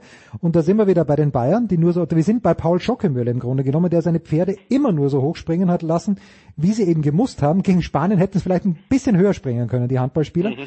Aber für mich auf Platz vier einfach, ja, weil noch nichts passiert ist. Natürlich haben sie nicht wahnsinnig gut gespielt, aber es ist noch nichts passiert. Ja, aber um, das spricht ja inzwischen so ein bisschen in Deutschland, ähm, was, was äh, Handball angeht, äh, auch von dem, dem Mythos, der lange bei der Fußballnationalmannschaft, dass man eine Turniermannschaft ist hm. und deswegen ein, zwei mäßige Spiele in der Vorrunde durchaus auch abhakt und da nicht zu kritisch ist in der Öffentlichkeit. Ähm, ganz offensichtlich gab es große Probleme gegen Spanien, auch gegen Lettland, dann in der zweiten Hälfte mit den Torhütern, die ja eigentlich eine wirkliche Stütze sind mhm. ähm, in den letzten Jahren bei den Handballern, bei den Bad Boys gewesen, die ja wirklich für Furore gesorgt haben und, und der ähm, relativ in deutschen Öffentlichkeit relativ kleinen Sport hat, Handball wieder für, für große, großes Interesse gesorgt hat. Ähm, dürfen wir nicht vergessen, Vlado Stenzel ähm, und die Siege dann auch unter Heiner Brandt in der Europameisterschaft, in der Weltmeisterschaft. Ähm, das ist schon eine ganze Weile her und wir würden uns freuen, wenn es tatsächlich einen weiteren Durchbruch gibt. Ich muss allerdings sagen, Top 4 ist okay. Ich glaube aber nicht, dass das sehr viel weitergeht. Du sagst, Halbfinale ist erklärte Ziel, das wird verdammt schwer. Denn man darf auch nicht vergessen, dass unglaublich viele Spieler äh, verletzungsbedingt ja, absag, abgesagt haben. Also es ist ich will jetzt nicht sagen, dass es eine B-Mannschaft ist, Gottes Willen, da sind spitzen Weltklasse-Handballer dabei, aber die äh, Mannschaft ist schon sehr gebeutelt und ähm, auch ein, ein Bundestrainer, der ja in den ersten zwei, drei großen Turnieren keine so glückliche Figur gemacht hat, äh, da auch mit Recht auch hat ordentlich äh, Schläge und Tritte einstecken müssen, der aber offenbar auch lernfähig ist, es war für ihn wirklich eine schwierige Aufgabe in diesem Turnier. Und ich bin gespannt, was noch rauskommt. Ich würde es ihm wünschen, denn der Teamgeist in dieser verschworenen Truppe ist nach wie vor toll. Und äh, die Bilder waren, waren deutlich zu sehen nach der Spanien-Niederlage. Diese Klatsche hatten sie nicht erwartet. Möglicherweise ähm, kriegen sie es jetzt hin, denn auch Lettland, du sagst es, das war ein blaues Auge. Sie haben mit sieben Toren geführt. Ja, und Und am wir Ende mit ist einem. ihnen fast noch aus den Fingern gerutscht. Also wenn das kein Weckruf war, was dann? Ja. Platz drei und Platz zwei, die kombiniere ich jetzt, weil beide Athleten und die, also ein Athlet, eine Athletin, kommen aus dem Biathlon. Ich habe auf Platz drei Arndt Pfeiffer und auf Platz zwei Denise Herrmann. Und warum habe ich Denise Herrmann vor Arndt Pfeiffer? Naja, der Pfeiffer ist Zweiter geworden in Oberhof äh, und das hat Denise Herrmann auch geschafft, hat aber dann noch im Massenstart bei unwirtlichen, ich weiß nicht, wie viel du gesehen hast, der Voice, aber es waren unwirtliche Verhältnisse beim Schießen. Der Wind hat von der Seite hereingeblasen, war kein Spaß. Auf Platz drei Arndt Pfeiffer, auf Platz zwei Denise Herrmann. Ja, also ich glaube, vor allem wenn man bedenkt, wie äh, harzig die Saison doch begonnen hat für die Biathleten, zwar sowohl Männlein wie Weiblein der deutschen Mannschaft, dann tut das, glaube ich, richtig gut. Ähm, und dass die nicht aufgesteckt haben, nachdem sie, ich kann es nur aus, aus, aus äh, den Tageszeitungen, ich lese regelmäßig Süddeutsche, FAZ, ähm, unsere Lokale hier, die Stuttgarter natürlich, ähm, da gab es schon äh, eine Menge, Menge ziemlich vernichtende Artikel ähm, wo ich gedacht habe, also Leute, wenn ihr so jetzt über unsere Biathleten schreibt, wie sollen die denn da wieder äh, aufstehen und, und, und weitermachen wollen? Ähm, es ist äh, schön, dass die das haben das Ruder rumreißen können, auch dort, ähnlich wie ja bei den Männern im alpinen Skisport, das DSV ist ja auch ein Generationswechsel drin und das ist schwierig, das ist immer schwierig, wenn du, wenn du ein paar äh, äh, Leuchttürme hattest, ähm, die, Ja, die Laura Dahlmeier ist nicht mehr, Laura Dahlmeier ist nicht mehr da, Genau. klar. Genau, und, und die eigentlich Garantie waren für Medaillen und für Titel. Das ist schwer, dahinter dann eben auch ähm, sich frei zu schwimmen und das braucht die Zeit. Es ist ein sehr, sehr hohes Niveau, wobei natürlich bei Biathlon, und da komme ich um einen Heinrich Karlauer nicht drumrum, wobei ich da äh, gerne unseren äh, geschätzten Kollegen Urban Priol zitiere, der über Biathlon gesagt hat, das war allerdings vor ein paar Jahren noch. Kein Wunder, dass das so gut ist, dass wir Deutschen da immer so gut sind, weil Schießen und Weglaufen, das haben wir einfach in der Geschichte gelernt. Siehste. Und der Platz eins in den German Power Rankings in der KW 3 2020 stellt sich von selbst aus. Es ist der Doppelsieger von Predazzo. Michael Körner hat letzte Woche gesagt, naja, Skispringen ist ein Glücksspiel, mag schon sein, aber niemand spielt dieses Glücksspiel im Moment erfolgreicher als Karl Geiger. Wie gesagt, zwei Siege eingefahren in Predazzo, in das Trikot des Gesamtweltcup-Führenden geschlüpft. Da kann es keine Argumente dagegen geben, The Voice. Nein, kann es nicht. Äh, Und wir in Deutschland fragen uns natürlich immer ein bisschen, was wir jetzt an die vier Schanzentournee denken. Ähm, der Karl Geiger hat da da auch eine unglaubliche Konstanz gehabt. Nur wieder mal bei der Windlotterie in Innsbruck Ja. hat es nicht geklappt. Und da haben wir ja in, äh, aus, aus, der, aus der deutschen Skisprungnationalmannschaft tatsächlich äh, schon eine Menge Nieten immer wieder gezogen. Und es ist immer das dritte Springen. Es ist immer Innsbruck. Ähm, dass man da schon so ein bisschen äh, von, von einem von einem negativen Mythos redet und dass wir da immer so ein bisschen sagen, da haben wir so viel schon vergeigt. Ähm, man mu- muss sagen, er ist zwar nur Dritter geworden, paar Meter nur hinter dem Zweiten, ein paar Zentimeter äh, bei der Vier-Schanzentournee, aber die Konstanz, die er vorher auch schon gezeigt hat, dann während der äh, Vier-Schanzentournee und da war der schlechteste Sprung von ihm achter Platz, plus jetzt danach, das ist schon unglaublich. Und auch da müssen wir sagen, wenn du bedenkst, du musst bei der Windlotterie Glück haben, du musst so viel vorbereiten. Das ist einfach toll. Ich würde mich freuen, wenn in absehbarer Zeit tatsächlich er neben diesen Einzelsiegen auch nochmal einen ganz, ganz großen Triumph holen kann. Er scheint extrem nervenstark zu sein. Und äh, mit einem ersten Platz in, im, im Power Ranking bin ich absolut einverstanden, Jens. Wunderbar. Doppel, doppel Daumen nach oben. So schließt man ein Power Ranking ab. Letzte Woche gab es einen leichten Disput, aber das ist äh, völlig in Ordnung. Diese Woche The Voice und ich sind einer Meinung. Ich freue mich sehr, wenn wir, ich freue mich jetzt schon auf nächste Woche, wenn wir dann die Dakar äh, abschließend bewerten und sicherlich auch noch andere Motorsportthemen finden. The Voice, ich danke dir. Sportradar 360, die Big Show 439, das waren die German Power Rankings. Kurze Pause, dann geht's weiter.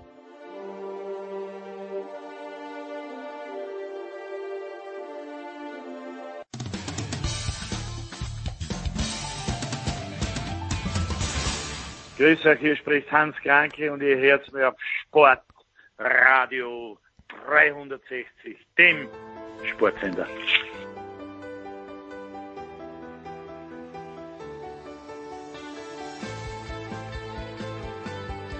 Ich freue mich sehr, dass in der Big Show 439 erstmals in diesem Jahr wir ganz kurz in Los Angeles vorbeischauen, in Hermosa Beach um genau zu sein, beim großen Jürgen Schmieder. Jürgen, ich grüße dich.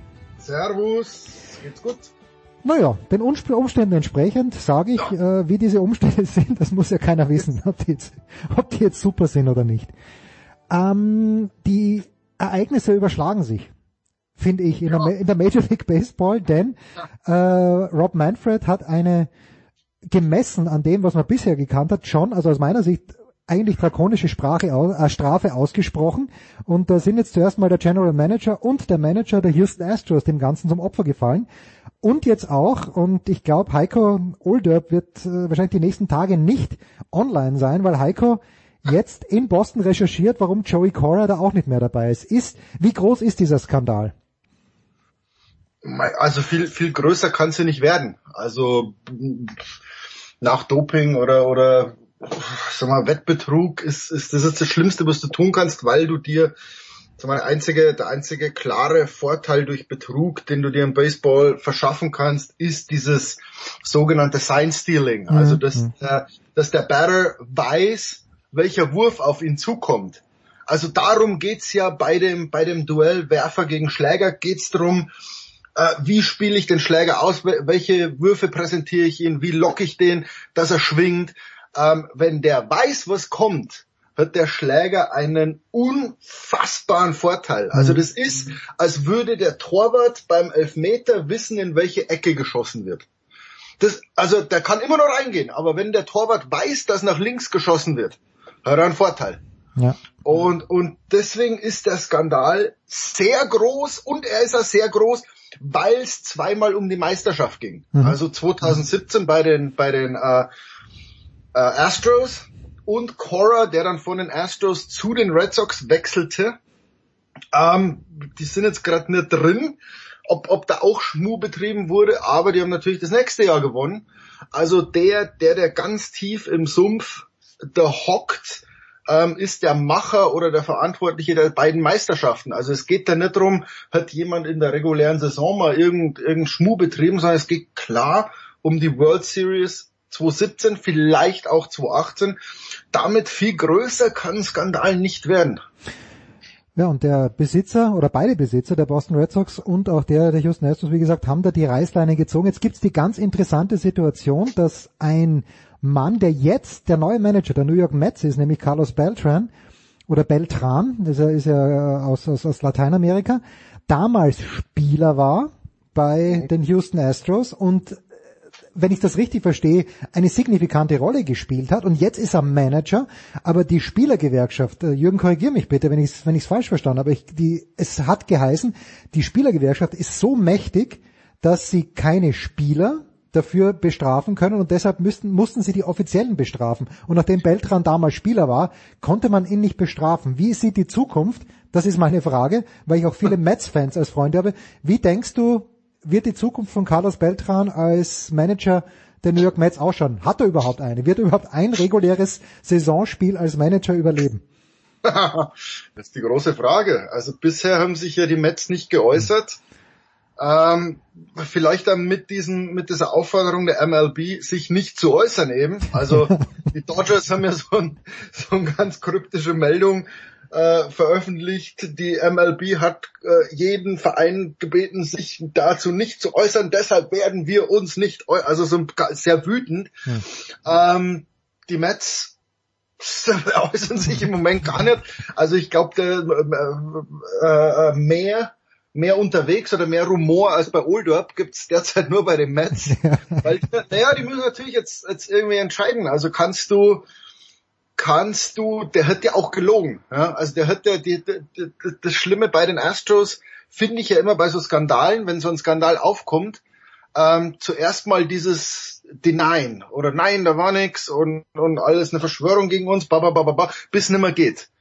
Ähm, und jetzt müssen sich die Mets natürlich überlegen, willst du so einen, der jetzt so ein Asterix natürlich neben sich hat, ähm, kannst du den als Manager einsetzen? Große Frage. Also mein, meiner Meinung nach nein. Meiner Meinung nach musst du den Vertrag sofort auflösen. Aber auf der anderen Seite, wie du sagst, wenn, jetzt kommt natürlich genau das, was du gerade gesagt hast, wenn du den Vertrag auflöst, geht sofort in die Arbitration, dann meldet sich die Player Association, wie du sagst, ähm, und sagt, pass mal auf, äh, der Beltran ist zwar genannt worden, wurde aber nicht diszipliniert. Wie könnt ihr den Vertrag mit einem auflösen, der ja nicht diszipliniert wurde? Mhm.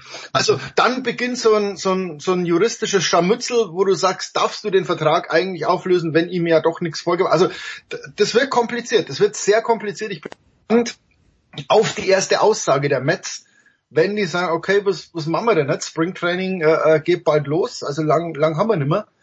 Da, und irgendwann muss sich Beltran auch äh, äußern. Der muss auch irgendwann mal sagen, okay, ähm, wie war meine Rolle, wie gehe ich jetzt vorwärts, wie gehe ich damit um, kann ich überhaupt Manager sein? Also das ist nur, da ist der, der, der, der letzte Löffel noch nicht gegessen. Apropos, Im Januar reden wir über Baseball. Habt ihr so noch alle oder was? der große Heiko Olderb hat sich dazugeschalten und wir haben Joey Cora schon ganz kurz erwähnt. Ist es ein kleines bisschen ketzerisch zu sagen, Heiko, dass den Red Sox das jetzt gar nicht mal so schwer gefallen ist, weil die letzte Saison war ja nicht so toll mit Joey Cora und jetzt, äh, mein Gott, äh, so richtig viel geht ihnen ja nicht verloren dadurch. Alex Cora. Alex Cora, Entschuldigung, Joey Cora hat auch mal äh, Baseball gespielt, allerdings nicht als Manager, wenn ich wenn ich es richtig weiß. Ich glaube, war Second Baseman irgendwo. Also Alex Cora, ist der ist den Red Sox da vielleicht ein kleiner Gefallen sogar getan worden? Nee, nee, also die sagen schon, äh, den äh, gerade Boston Globe gelesen, dem blieb halt nichts anderes übrig, aber Cora war schon sehr, sehr beliebt, war auch so ein Players Coach, wie man sagte. Also den äh, Xander Bogarts beispielsweise habe ich gelesen, hatte wohl nur verlängert hier, weil er wusste, dass Alex Cora der Trainer ist. Aber hier musst du alle Sentimentalitäten beiseite legen. Ich meine, der Jim Crane, der Owner der Houston Astros, hat ganz klar die Messlatte hochgelegt, indem er innerhalb von einer Stunde, glaube ich, nachdem das rauskam, sofort AJ Hinch äh, gefeuert hat und Cora, und der hat ja wenig damit zu tun gehabt. Der hat ja, glaube ich, noch zweimal die Monitore, die Cora da am Dugout hat anbringen lassen, ähm, äh, zerstört und hat gesagt, ich will damit nichts zu tun haben, hat sich aber dann nicht äh, entscheidend genug dagegen ausgesprochen und Cora hat das Ganze installisiert oder äh, äh, nicht installiert, sondern installiert, installieren lassen und hat wohl auch, aktuell gibt es ja noch eine Untersuchung, auch 2018 bei den Red Sox hier irgendwas ähnliches gemacht. Und von daher, ähm, es gibt, äh, ich habe gehört, vielleicht kriegt er sogar eine zweijährige Sperre. Was willst du als Boston Red Sox mit einem Trainer, Ja, zahlst ihm zwei Jahre und, und kannst ihm nicht nutzen. Ich muss nur sagen, Jürgen, wie, wie, wie, wie, äh, wie fühlen sich die Dodgers-Fans? Fühlen die sich betrogen um zwei Titel oder was sagen die Leute in L.A.? Das würde mich mal interessieren. Naja, also ähm, ähm, wie heißt der, der, der, der, der große LA Times Kolumnist? Phil Plaschke. Phil Plaschke hat ein, ein schönes, einen schönen Essay geschrieben. Also manchmal wird er ja populistisch, aber in dem Fall ist natürlich, ähm, der hat so ein Was wäre wenn Szenario aufgemacht. Also wo du natürlich sagen kannst, wenn wir uns zurückerinnern an diese 2017er World Series, ähm, wo du sagst, Kershaw wird äh, zerstört in Houston. Hugh Darvish wird zerstört. Ähm, wo du jetzt im Nachhinein sagst, also er schreibt auch, wir wissen nicht, ob die Dodgers dann diese World Series gewonnen hätten, ba, ba, ba, ba, ba, aber die wären nicht so zerstört worden. Also Kershaw wäre wahrscheinlich sein Makel als er kann es im Oktober nicht losgeworden. Hugh Darvish wäre ein ganz anderer. Vielleicht wäre der jetzt noch bei den Dodgers. Also der hat so ein Was wäre wenn Szenario aufgemacht, wo du sagst, okay, eigentlich hätten die Dodgers 2017 gewonnen. Wenn die 2017 gewinnen, läuft die 2018er Serie, in der sie vielleicht nochmal beschissen wurden von Cora, auch, ge auch gewonnen. Dann hätte die ganze Debatte um Dave Rogers, ähm, kann der was? Äh, ist der ein guter Manager? Hätte es überhaupt nicht gegeben, weil der zwei World Series gewonnen hat. Ähm, also das Ganze, dass ich mich ja immer bei diesen Betrügereien, mir wird bei Betrügereien immer zu viel über den Täter gesprochen, muss man natürlich auch machen. Aber was passiert mit den Opfern? Also ich habe eine, eine Freundin von mir, jetzt, jetzt hole ich ganz weit aus, Bitte. ähm, die mit mir in Michigan studiert hat ähm, und eine Gymnastin war und vierte wurde bei den Olympischen Spielen äh, 2000 in Sydney. Und aufgrund eines Dopingskandals der Chinesen Bronze gewonnen hat. Und die hat dann mal erzählt, die hat die Medaille, glaube ich, 2007 bekommen. Als irgendwie, also alles schon vorbei und sagt, wir kriegen diese Medaille tatsächlich im Hinterzimmer eines Hotels überreicht. Also du raubst nicht nur die Ehre oder irgendwas, sondern du raubst dem Sportler den größten Moment seines Lebens, nämlich auf dieses Treppchen zu steigen oder in dem Stadion die World Series zu feiern. Ähm, also man muss bei diesen Skandalen auch mal über, drüber nachdenken, wem da eigentlich geschadet wurde. Also ohne jetzt aus, aus Dodgers Sicht hier so ein, so ein, so ein Schmoll Gesicht zu machen oder mi, mi, mi, mi, mi, sondern tatsächlich, Leute, man muss sich bei, bei Doping, bei all dem wirklich überlegen, welchen Schaden man bei, bei den Opfern anrichtet. So, und jetzt pass auf. Ich gehe auch weit zurück. Aber Heiko, du erinnerst dich auch an Robert Häuser. Häuser, Häuser, also den, den Schiedsrichter. Ja, ja klar, 2-4 Äh, war das, glaube ich. So lange ist das schon her, aber jedenfalls damals Trainer des Hamburger Sportvereins Klaus Toppmöller und aufgrund dieser Pokalniederlage, es war einer der Gründe, warum Toppmöller geschast wurde. Und wer weiß, wenn, wenn, wenn da nicht beschissen worden wäre, also ich bin, bin da absolut auf der Seite von Jürgen, Heiko. Ja, na klar. Ich meine, du, ich kenne auch ein Beispiel. Adam Nelson, ähm, Kugelstoßer der USA, ähm, wurde 2004 nicht Olympiasieger und, äh, glaube ich, Silbermedaillengewinner. Und damals wissen wir alle, haben sie ja äh, da in diesem antiken Stadion äh, außerhalb von Athen gestoßen, wo damals auch die die alten Olympischen Spiele äh, ähm, statt ausgetragen wurden. Und ich glaube, es gibt äh, für einen Sportler keinen historischen Ort äh, als dort äh, zu gewinnen. Und äh, auf jeden Fall hat der, ich glaube, der Sieger war ein Weißrusse. Ähm, und der wurde des Dopings überführt und Nelson hat dann auch irgendwann nachher, Jahre später, seine Goldmedaille bekommen. Es geht ja nicht nur um diesen, dass dir dieser Moment genommen wird, sondern auch künftige Antrittsgagen. Das ist jetzt bei den dort bei den Dodgers zum anders als Mannschaftssport, aber es ist natürlich was ganz anderes, ob du als Olympiasieger zum ISTAF nach Berlin kommst oder äh, nach Zürich ins Letziggrund zu den großen Leichtathletik-Meetings da oder dann in Anführungsstrichen nur als Zweiter oder Dritter. Es gibt ja sogar, wir wissen ja, die Dopingproben werden immer acht Jahre aufgehoben. Es gibt ja einige Szenarien in einigen Sportarten, da ist jemand mittlerweile vom Platz sieben auf Rang vier vorgerückt. Also Wahnsinn. Ja, und du kannst das aber auch nicht wieder gut machen. Also, das hat Plaschke sehr gut beschrieben, wo er sagt, selbst wenn du, was sie ja nicht gemacht haben, den Astros den Titel aberkennst, ähm, selbst wenn du da ein Asterix dahinter machst, selbst wenn du es leer lässt, was bringt diese Form der Gerechtigkeit den Betrogenen? Also ich, habe jetzt auch keine keine Lösung zu sagen, was, was macht man da? Ja, also kann man die finanziell entschädigen, kann man da irgendwas tun? Aber wie, wie du sagst, wenn du sieben Jahre später, da bist du im Berufsleben, alles wieder, Sponsorengelder sind dir entgangen und dann erfährst du, dass du Olympiasieger bist oder dass du eine Bronzemedaille gewonnen hast oder dass du eigentlich die World Series hättest gewinnen müssen oder sollen. Was bringt's dir denn?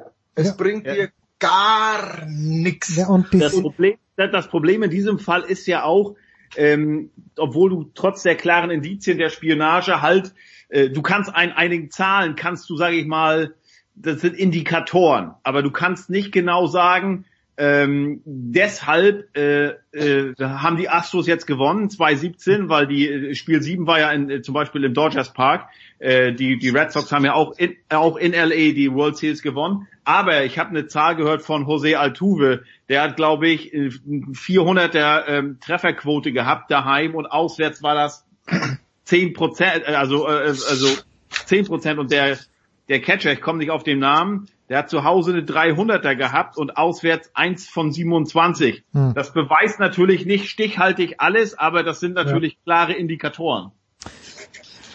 Letzte Frage für diesen Teil noch, Heiko. Äh, würdest du... Warte mal kurz, ich bin am Telefon. Warte mal. Ja, bitte geh mal ans Telefon. Dann... Ähm, der kann doch jetzt nicht ans Telefon gehen. Ja, er muss ans Telefon gehen. Was ist, wenn, wenn, wenn Katie anruft? Äh, er ist ganz kurz raus, dann machen wir eine Pause und schauen mal, ob Older dann wieder reinkommt. So, dann sprechen wir jetzt.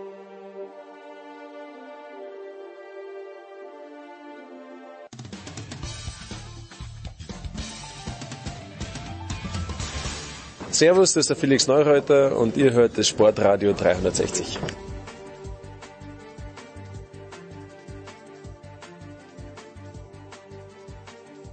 Ist das schön in der Big Show 439? Da kommen die Leute zusammen. Heiko Olderb ist mal ganz kurz ans Telefon gegangen. Wir holen ihn gleich wieder rein. Aber Jürgen, eigentlich habe ich mich bei dir ja gemeldet, weil die Nominierungen für die Oscars 2020 raus sind.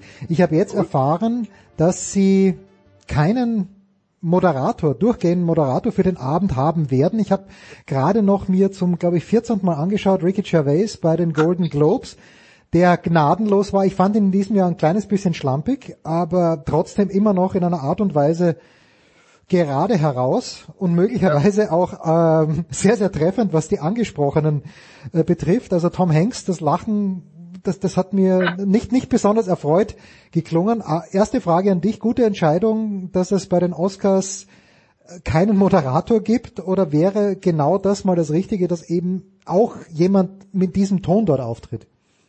Na, ich, ich glaube, ähm, die, die Golden Globes sind ja eher so eine alkoholgetränkte Ah, okay, Veranstaltung, gut. wo die Stars so ein bisschen, bisschen betrunken sind und, und Champagner kriegen und keine Ahnung, da funktioniert das schon. Die Oscars haben, sind immer schwerwiegender. Die Oscars sind immer bedeutungsvoller und, und keine Ahnung. Und die haben es letztes Jahr probiert, ohne ohne Moderator und es hat tatsächlich funktioniert. Also ich glaube, die Entscheidung, dann bleibt man dabei. Ja, Da- dann sagt man so, okay, das sind jetzt die Oscars, wir brauchen da keinen Moderator mehr, wir lösen das anders, wir lösen das filmisch. Also warum nicht? Also bevor man es dann so so halb macht, ich finde, Gervais ist halt in seiner Respektlosigkeit einzigartig. Ja. Das kannst du bei den Oscars aufgrund ihrer Bedeutungsschwere wahrscheinlich nicht bringen, dann lässt man es geil bleiben. Also bevor man so einen Halbscharigen dann wieder nimmt, wie Neil Patrick Harris, der so halb gezwungen witzig und dann doch vorsichtig ist, ähm, dann lässt man es lieber bleiben. Okay. Es sind äh, neun Filme nominiert. Ich meine, es wären zehn gewesen, aber die Liste, die ich jetzt vor mir habe, sind, sind, sind halt mal nur neun. Ich habe nur zwei davon gesehen, aber ich lehne mich mal ganz weit aus dem Fenster. Und ich mag Quentin Tarantino, aber ich habe, wenn Once Upon a Time in Hollywood unter den zehn besten Filmen, Filmen gewesen ist im vergangenen Jahr, den habe ich auch wirklich gesehen, dann war das für mich kein gutes Filmjahr, Jürgen. wirklich nicht. Jetzt, wir, wir lehnen uns beide weit aus dem Fenster, weil ich, ich Leute kenne, die diesen Film abgöttisch lieben. Okay, gut, Äh, okay. Für mich, für mich war der Film unfassbar langweilig. Ja, ja, diese Szene mit Leo, wie er dort sitzt und diesem Mädchen, das, äh, die Geschichten erzählt, zehn Minuten für nichts. Na, der ganze Film ist für mich unfassbar langweilig. Ähm, jetzt haben wir aber ein Problem. Zum einen, es ist ein Tarantino. Ja. Also Tarantino zelebriert die Langeweile und man darf Tarantino nicht scheiße finden. Dann schreibt Tarantino eine Hommage an die Filmindustrie, wie sie mal war und wie sie gerne sein würde. Ähm, das kann die Filmindustrie nicht schlecht finden. Wer nominiert die, die äh, Oscars und wer stimmt über die Oscars ab? Ja, 9100 Leute aus der Filmindustrie, die natürlich ganz toll finden, wie Tarantino sie da beschreibt. Also das ist so ein bisschen, als müsste man das Gedicht des Jahres ähm, prämieren und nur Leute aus Paris stimmen ab. Und natürlich wird das, das, das Liebesgedicht über Paris nominiert. Also das ist so ein bisschen... Ah, ja, mm. Ganz kurz, ich bin zurück, Männer. Aber wenn ich mich nicht brauche, dann, dann verabschiede ich mich. Aber weil ich gerade über Filme rede. Eine kurze Frage noch an dich, Heiko. Hast du ga- Du kannst nicht hier reinplatzen, während wir hier... Quentin Tarantino fertig Ich machen? höre seit zwei Minuten zu geduldig. Ich mal, noch. kann ja nicht, also du kannst hier nicht reinbleiben. Wir diskutieren hier leidenschaftlich und dann platzt du hier rein und sagst, ach du, Jungs, ich spüre jetzt hier am Telefon, also ich würde da mal gehen. Mann, pass auf, ich muss, ich muss Heiko nur eine Frage noch stellen. Oder ich twitter gleich über Ja, nein, das wollte ich fragen. Heiko, hast du diesen Tweet, hast du an am Mittwoch in der Früh daran gezweifelt, ob Jürgen Schmieder Twitter kann oder ob er dich nicht mehr liebt? Weil ich ja, ich mittlerweile weiß ich, er kann kein Twitter, aber ich war komplett irritiert über diesen Tweet von Jürgen. Ja, ich auch. Ich auch. Ich bin, habe den gelesen, bin dann erstmal zum Eishockeytraining meines Sohns gefahren und habe so gedacht, jetzt muss ich Jürgen erstmal gleich eine Nachricht schreiben, weil telefonisch ist immer schlecht zu erreichen. Das habe ich nur geschrieben. Was habe ich geschrieben, Jürgen? Junge, was los? Äh, Was habe ich denn schon wieder vermasselt? Und daraufhin war Jürgen auch erstmal, schickte nur ein Fragezeichen zurück. Und daraufhin dachte ich schon, okay, jetzt hat entweder jemand äh, seinen Twitter-Account gehackt oder er weiß tatsächlich nicht, ähm, worum es geht. Aber ja, weil er, ich, also ich fühlte mich, wir haben das ja dann via WhatsApp geklärt nachher, aber ich fühlte mich direkt angesprochen. Äh, hab mir aber vorgenommen, 2020 äh, Ruhiger alles zu noch leichter zu nehmen als ohnehin schon. und von daher, äh, aber natürlich, äh, wenn also Jürgen und ich, wir haben, glaube ich, so ein Verhältnis da, wenn es da Verschiedenheit, äh, äh, Unstimmigkeiten gibt, dann fragt man kurz nach. Das mache ich aber nicht Aber doch öffentlich. Das wollte ich jetzt, das- das, das- wollte ich jetzt nicht via Twitter machen, sondern da gehen wir auf dem kurzen deutschen Dienstweg, direkt Telefon oder WhatsApp und dann war alles gut. Also das aber bei dem Tweet, der, der Sportskamerad, keine Ahnung wie er heißt, gemeint ist, der schreibt, ich habe zwar keine Ahnung und eigentlich auch kein Interesse an der Sportart, aber ich finde, es ist kein Skandal. Also, Junge, wenn du keine Ahnung hast, dann schreib da einfach nichts drunter, dann scroll doch einfach weiter. Also ich glaube, der, der Mann hat Twitter nicht kapiert. Ich habe einen falschen Button gedrückt, weil ich dachte, man kommentiert auf ihn quasi, was mir dann misslungen ist. Heiko, danke, dass du für die paar Minuten, äh, wir, wir diskutieren weiter über Quentin Tarantino. Heiko, bis, bis nächste Ganz Woche. Danke noch, dir. Wo ihr gerade über Filme sprecht. Ah, ich ja. habe äh, vergangene Woche Bombshell geguckt. Das ist ja hier die Geschichte mit äh, Fox News mit den äh, ähm, äh, Sexual Harassment von Roger Ailes, dem ehemaligen Chef. Super interessant und für mich auch sehr bewegend, weil das sind alles Namen, so die, die kennt man. Das ist alles kürzlich erst passiert und leider auch nur, ja leider auch, äh, muss man auch sagen, kein Alleinstellungsmerkmal für Fox, sondern da kriegt man schon so eine Idee, das ist äh, ja halt in vielen anderen großen Firmen, glaube ich, auch so, ne? wie Männer da versuchen, aufgrund ihrer, ja, wie ihre, ihre Stärke, ihre Position, ihre Macht missbrauchen. Kann ich nur empfehlen, den zu gucken, kommt am 13. Februar in Deutschland raus. Haben wir notiert, das schauen wir uns dann an. Danke, Heiko. Tschüss.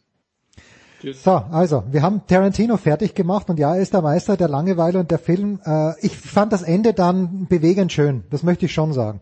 Weil Es natürlich, ist, also, es ist natürlich schon cool, ähm, wie dann Brad Pitt am Fluss da steht und sagt, but you're real, right? Also auch, und der Hund, und der Hund, ja, das, das gefällt mir gut. der, der Film hat natürlich tolle Momente und, und es ist auch eine, eine Liebeserklärung an ein altes LA, an eine Filmindustrie, wie es sie nicht mehr gibt. Da ist er natürlich, es ist Tarantino, ähm, coole Dialoge, sehr gut geschnitten, sehr gut aufgenommen. Also Cinematography gibt ihm den Oscar, das ist klar. Aber wie gesagt, ich saß im Kino und habe mich schrecklich gelangweilt. Und um was Schlimmeres kann man über, über die Unterhaltungsindustrie nicht sagen, glaube ich. Und, und wie gesagt, die Meinungen gehen da sehr weit auseinander. Also es gibt Leute, die sagen, das ist der Film des Jahres, es gibt Leute, die sagen, nö. Und erstaunlicherweise, die meisten, die sagen, es ist der Film des Jahres oder es ist ein toller Film, sind Leute, die sich als Filmaficionados, Filmkritiker, Leute aus der Filmindustrie, ähm, die sich in dieser Welt bewegen, äh, die den Film ganz toll finden. Wer bin ich, die anzuzweifeln? Aber auf der anderen Seite sehe ich das mit dem kritischen Auge und sage, naja, also wie gesagt, es wird, äh, es wird eine Liebeserklärung an euch äh, quasi gemacht und, und es ist dann nicht verwunderlich, dass euch dieser Film ganz besonders gefällt. So, der zweite Film, ich habe nur zwei von den neunen gesehen, aber der zweite Film, den ich gesehen habe, war Joker und ich habe ähm, in, es war glaube ich nicht die Süddeutsche, aber ich lese ja nicht viel anders. Vielleicht ist es doch in der Süddeutschen stand, aber es war bei Spiegel Online und da stand ähm, ja ein Film aus dem Fantasy-Genre. Und wenn ich mir diesen Film aber anschaue, da war nix Fan. Ich weiß schon, es hat natürlich diesen Bezug zu Batman dann, äh, aber das war für mich kein Fantasy-Film, weil da ist niemand durch die Luft geflogen, sondern das war einfach ein trauriger, es war natürlich ein brutaler Film. Und wenn Joaquin Phoenix nicht den Oscar für den besten Schauspieler, äh, Schauspieler bekommt, dann hoffe ich, dass die anderen und Leo DiCaprio war nicht nicht besser als er, aber diese Leistung von Joaquin Phoenix war unglaublich. Äh, nur ich, für mich war das kein Fantasy-Film. Nie. Ist, ist es nicht, also das, das ist eine völlig falsche Beschreibung. Es ist ja kein, kein Film über einen Superheldenbösewicht. Ja, genau. Ja, Überhaupt das ist es einfach nicht. Ja, man, klar, wie du sagst, es gibt den Bezug und die Figur ist natürlich inspiriert und es gibt ja ähm, immer wieder mal diese Hinweise, wie wurde der Joker der Joker und keine Ahnung, aber der, mit, mit Batman, mit dem Superhelden-Universum, mit, mit dem Ganzen, was man sich unter dem Genre feststellt, hat der Film nichts zu tun. Ja. Es ist ein Psychogramm, ja. Ein sehr erschütterndes Psychogramm. Ja. Ich hab, ich, also ich bin nicht aus dem Kino, aber ähm, ich habe gehört, dass sehr viele Leute raus mussten. Ja, was wieder gut was für einen Film spricht. Ja. Ähm, deshalb ja, Phoenix, aber ähm, vergesst mir nicht Adam Driver. Ja, Äh, habe ich nicht gesehen natürlich. Ja. Marriage Story ähm, ist auch, da treffen jetzt die zwei Welten aufeinander, die die Academy gerne würdigt. Mhm. Ja, also so den, den, den verrückten Joker oder eben Adam Driver, Marriage. Also ich glaube, da clashen. Ich glaube nicht, dass DiCaprio eine Chance hat. Ich glaube nicht, dass Banderas in Pain and Glory eine Chance hat. Äh, Jonathan Price in, in Two Popes ist so, würde man den Hut vor der Lebensleistung wahrscheinlich ziehen. Mhm. Ähm, aber ich glaube, es läuft letztlich auf Driver gegen, gegen Phoenix raus. Ja, und jetzt, äh, weil Heiko Bombshell erwähnt, äh, das habe ich natürlich übersehen, aber äh, Charlize Theron hat, äh, ist, ist nominiert worden für Bombshell äh, als beste Darstellerin und von den Frauen habe ich natürlich niemanden gesehen. Ne? Margot Robbie ist Nein, äh, als beste Supporting- Neben, ja, aber äh, auch für, für Bombshell, genau, weil die war ja auch in Once Upon a Time in Hollywood. Ja, ja. Auch, äh, wo sie mir Ja, auch ja, gut also- gefallen hat. Also ja, da ist natürlich äh, Doppelnominierungen auch Scarlett Johansson ähm, mit beiden. Aber ähm, Bombshell, toller Film. Es wird jetzt tatsächlich Aufgaben, es hat ja die Serie The Loudest Voice gegeben mit Russell Crowe. Mhm. ähm, wo auch Roger Ailes und, und Fox News und, und so weiter. Es ist sehr, sehr, sehr, sehr aktuell, sehr präsent, dieses Thema, weil du dich natürlich fragst, äh, was macht diesen Erfolg von Fox News aus? Welchen Einfluss hat Fox News auf die amerikanische Politik, auf die amerikanische Öffentlichkeit?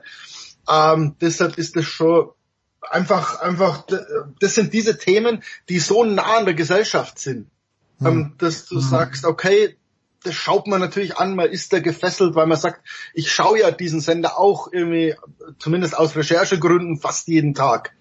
Ja, wo du sagst, boah, ey, dass sowas passiert. Also deswegen auch völlig zu Recht beide Nominierungen, weil beide Schauspielerinnen wirklich gut sind. Ja, da muss ich dann. Äh, Das ist, das, das ist die große, das ist die große Frage, wenn wir über Snaps reden.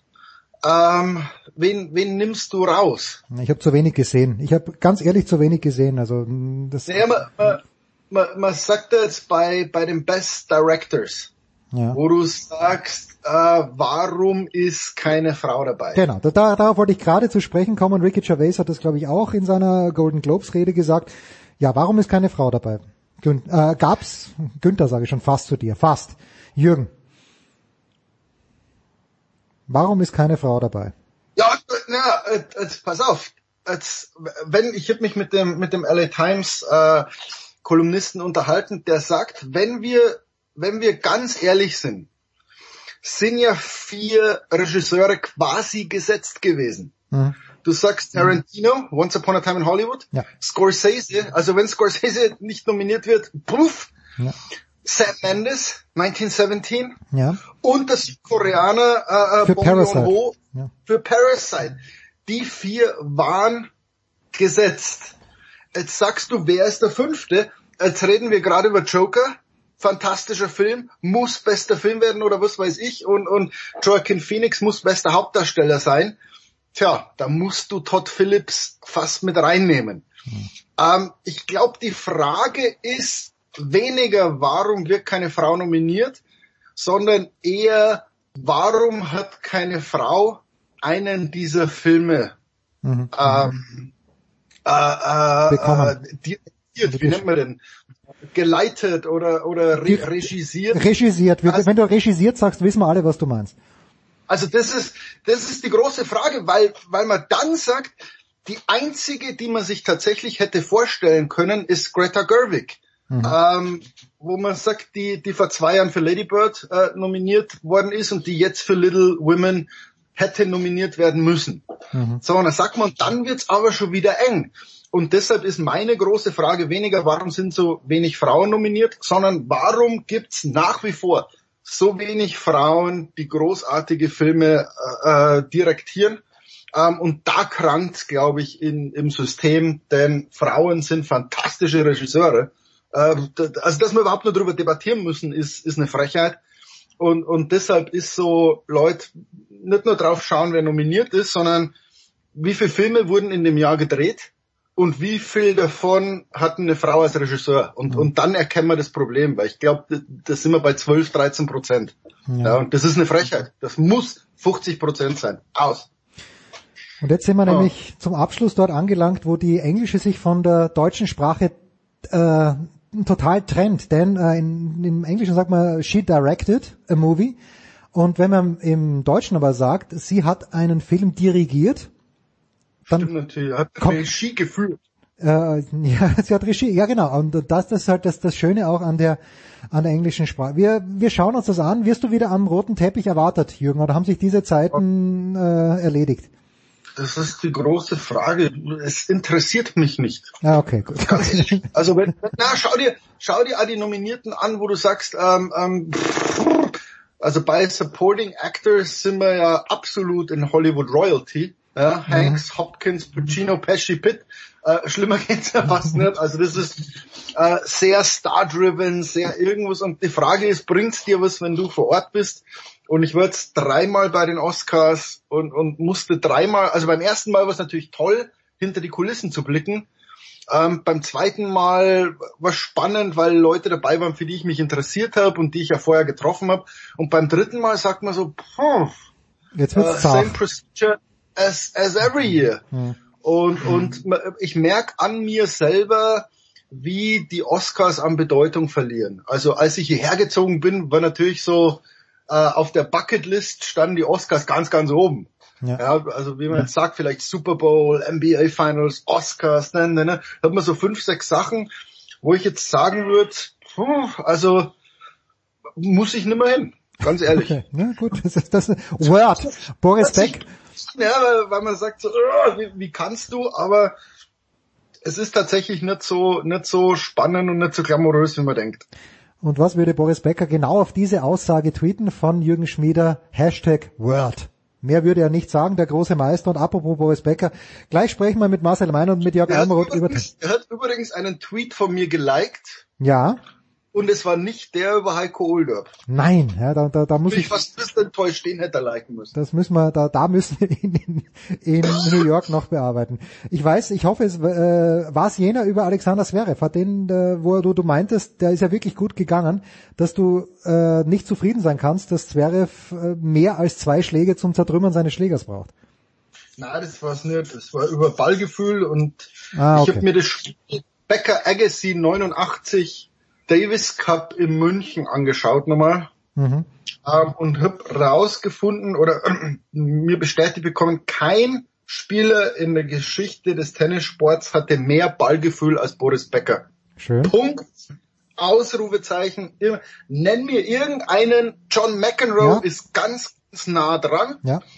aber da braucht mir jetzt keiner mit Federer kommen. Also irgendwie hat drunter geschrieben, was ist mit Federer? Also, Ja, aber Federer kann nicht in jeder Kategorie irgendwie die Nummer eins sein. Ja, Blödsinn. Klar, der am Ballgefühl, aber man, man reduziert Becker oft auf Power, auf, auf äh, Kampfgeist, auf irgendwas, auf, auf mentale Stärke. Schaut mal an, wie der mit dem Ball umgeht, wie der, wie der Agassi auf den einprügelt und Becker am Netz einfach mit Ballgefühl so diese Bälle zu Ende spielt, einmal lobt dann so drüber. Unfassbar. Also wo man sagt, ich glaube nicht, dass ein Tennisspieler jemals so viel Ballgefühl hatte wie Boris Becker. Das, äh, das lassen wir einfach mal so stehen, lass mal sacken. Äh, Weiß mir das Gegenteil. Genau, das, das, genau, das ist euer Auftrag bis nächste Woche. Beweist Schmiede das Gegenteil über Twitter oder sonst irgendwie. So, das war's mit dem Jürgen nach langer Zeit mal wieder. Ich habe mich sehr gefreut. Kurze Pause und dann sprechen wir über die Australian Open.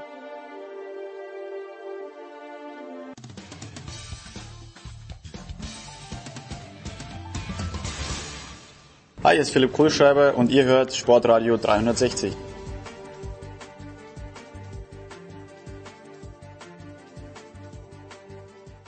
So, die Big Show 439 geht in die Endphase und wir freuen uns sehr, dass am kommenden Montag die Australian Open, das erste Grand Slam Turnier des, Jahr, des Jahres, beginnen werden. Und äh, da, um darüber ein kleines bisschen zu plaudern, freue ich mich umso mehr. Das erste Mal im Jahre 2020. Zum einen von Sky Marcel Meinert am Start ist. Guten Morgen Marcel. Hallo, grüß euch. Und äh, dann Jörg Almeroth, Tennisnet, Almeroth Media. Servus Jörg. Hallo, guten Morgen. Bevor wir auf die Australian Open zu sprechen kommen, Marcel, vielleicht noch ganz kurz. Am Dienstag kam die Nachricht, dass zwei Tennisspieler, zwei südamerikanische Tennisspieler gesperrt werden oder gegen die Dopingvorschriften verstoßen haben. Nicolas Jari spricht man, glaube ich, aus, aus Chile und dann, aber was mich ein kleines bisschen verwundert hat, Robert Farrar, die Nummer eins der Doppel-Weltrangliste. Das kann ich äh, gewissermaßen überhaupt nicht nachvollziehen. Kannst du dir dann einen Reim drauf machen, bei aller Liebe für die Doppelspieler, aber das ist eine andere Geschichte, als wenn du die Tour de France gewinnen möchtest.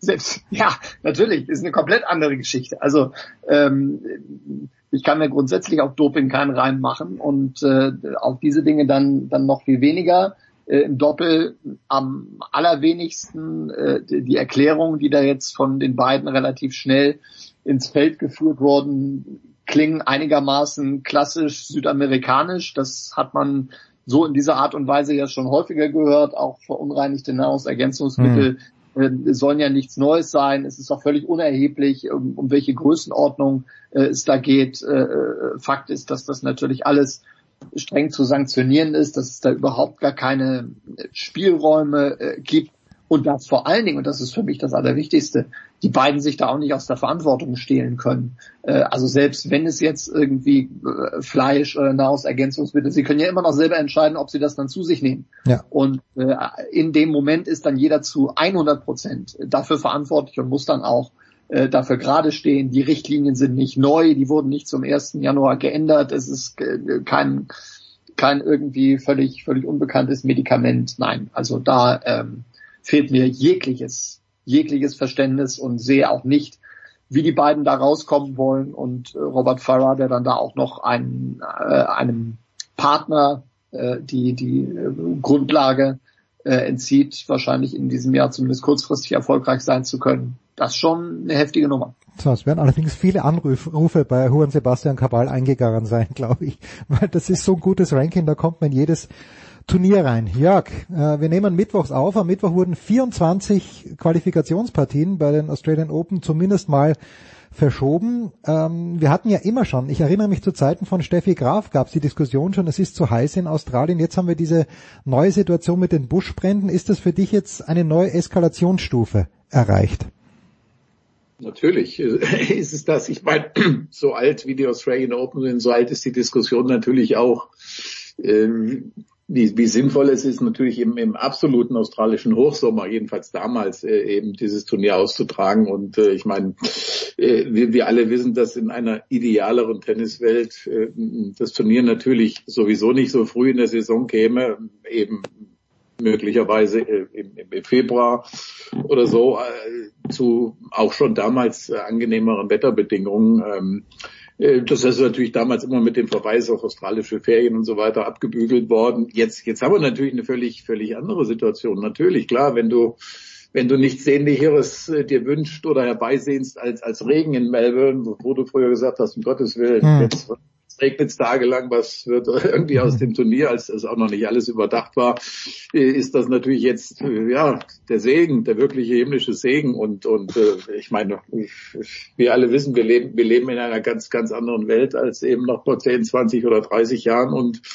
äh, Australien, die Bilder, die die ich aus Australien sehe, die, die haben, ja, ich meine, es gab immer Buschbrände, sie sind, sie sind unter dem Radar gelaufen, aber äh, wir nehmen es, wir nehmen es zu Recht natürlich ganz, ganz anders wahr und ähm, ja, irgendwie diese ganze Vorstellung, die natürlich auch immer von den Australian Open äh, vermittelt wird, der Happy Slam, der, der, dieses Sommergefühl und so weiter, das ist natürlich alles, es ist, man muss es alles mit einer, mit einem ganz, mit einer ganz großen Einschränkung halt jetzt versehen und äh, natürlich muss man sich wahrscheinlich auch langfristig Gedanken machen, wie, wie man dieses Turnier eben auch möglicherweise zeitlich positionieren kann.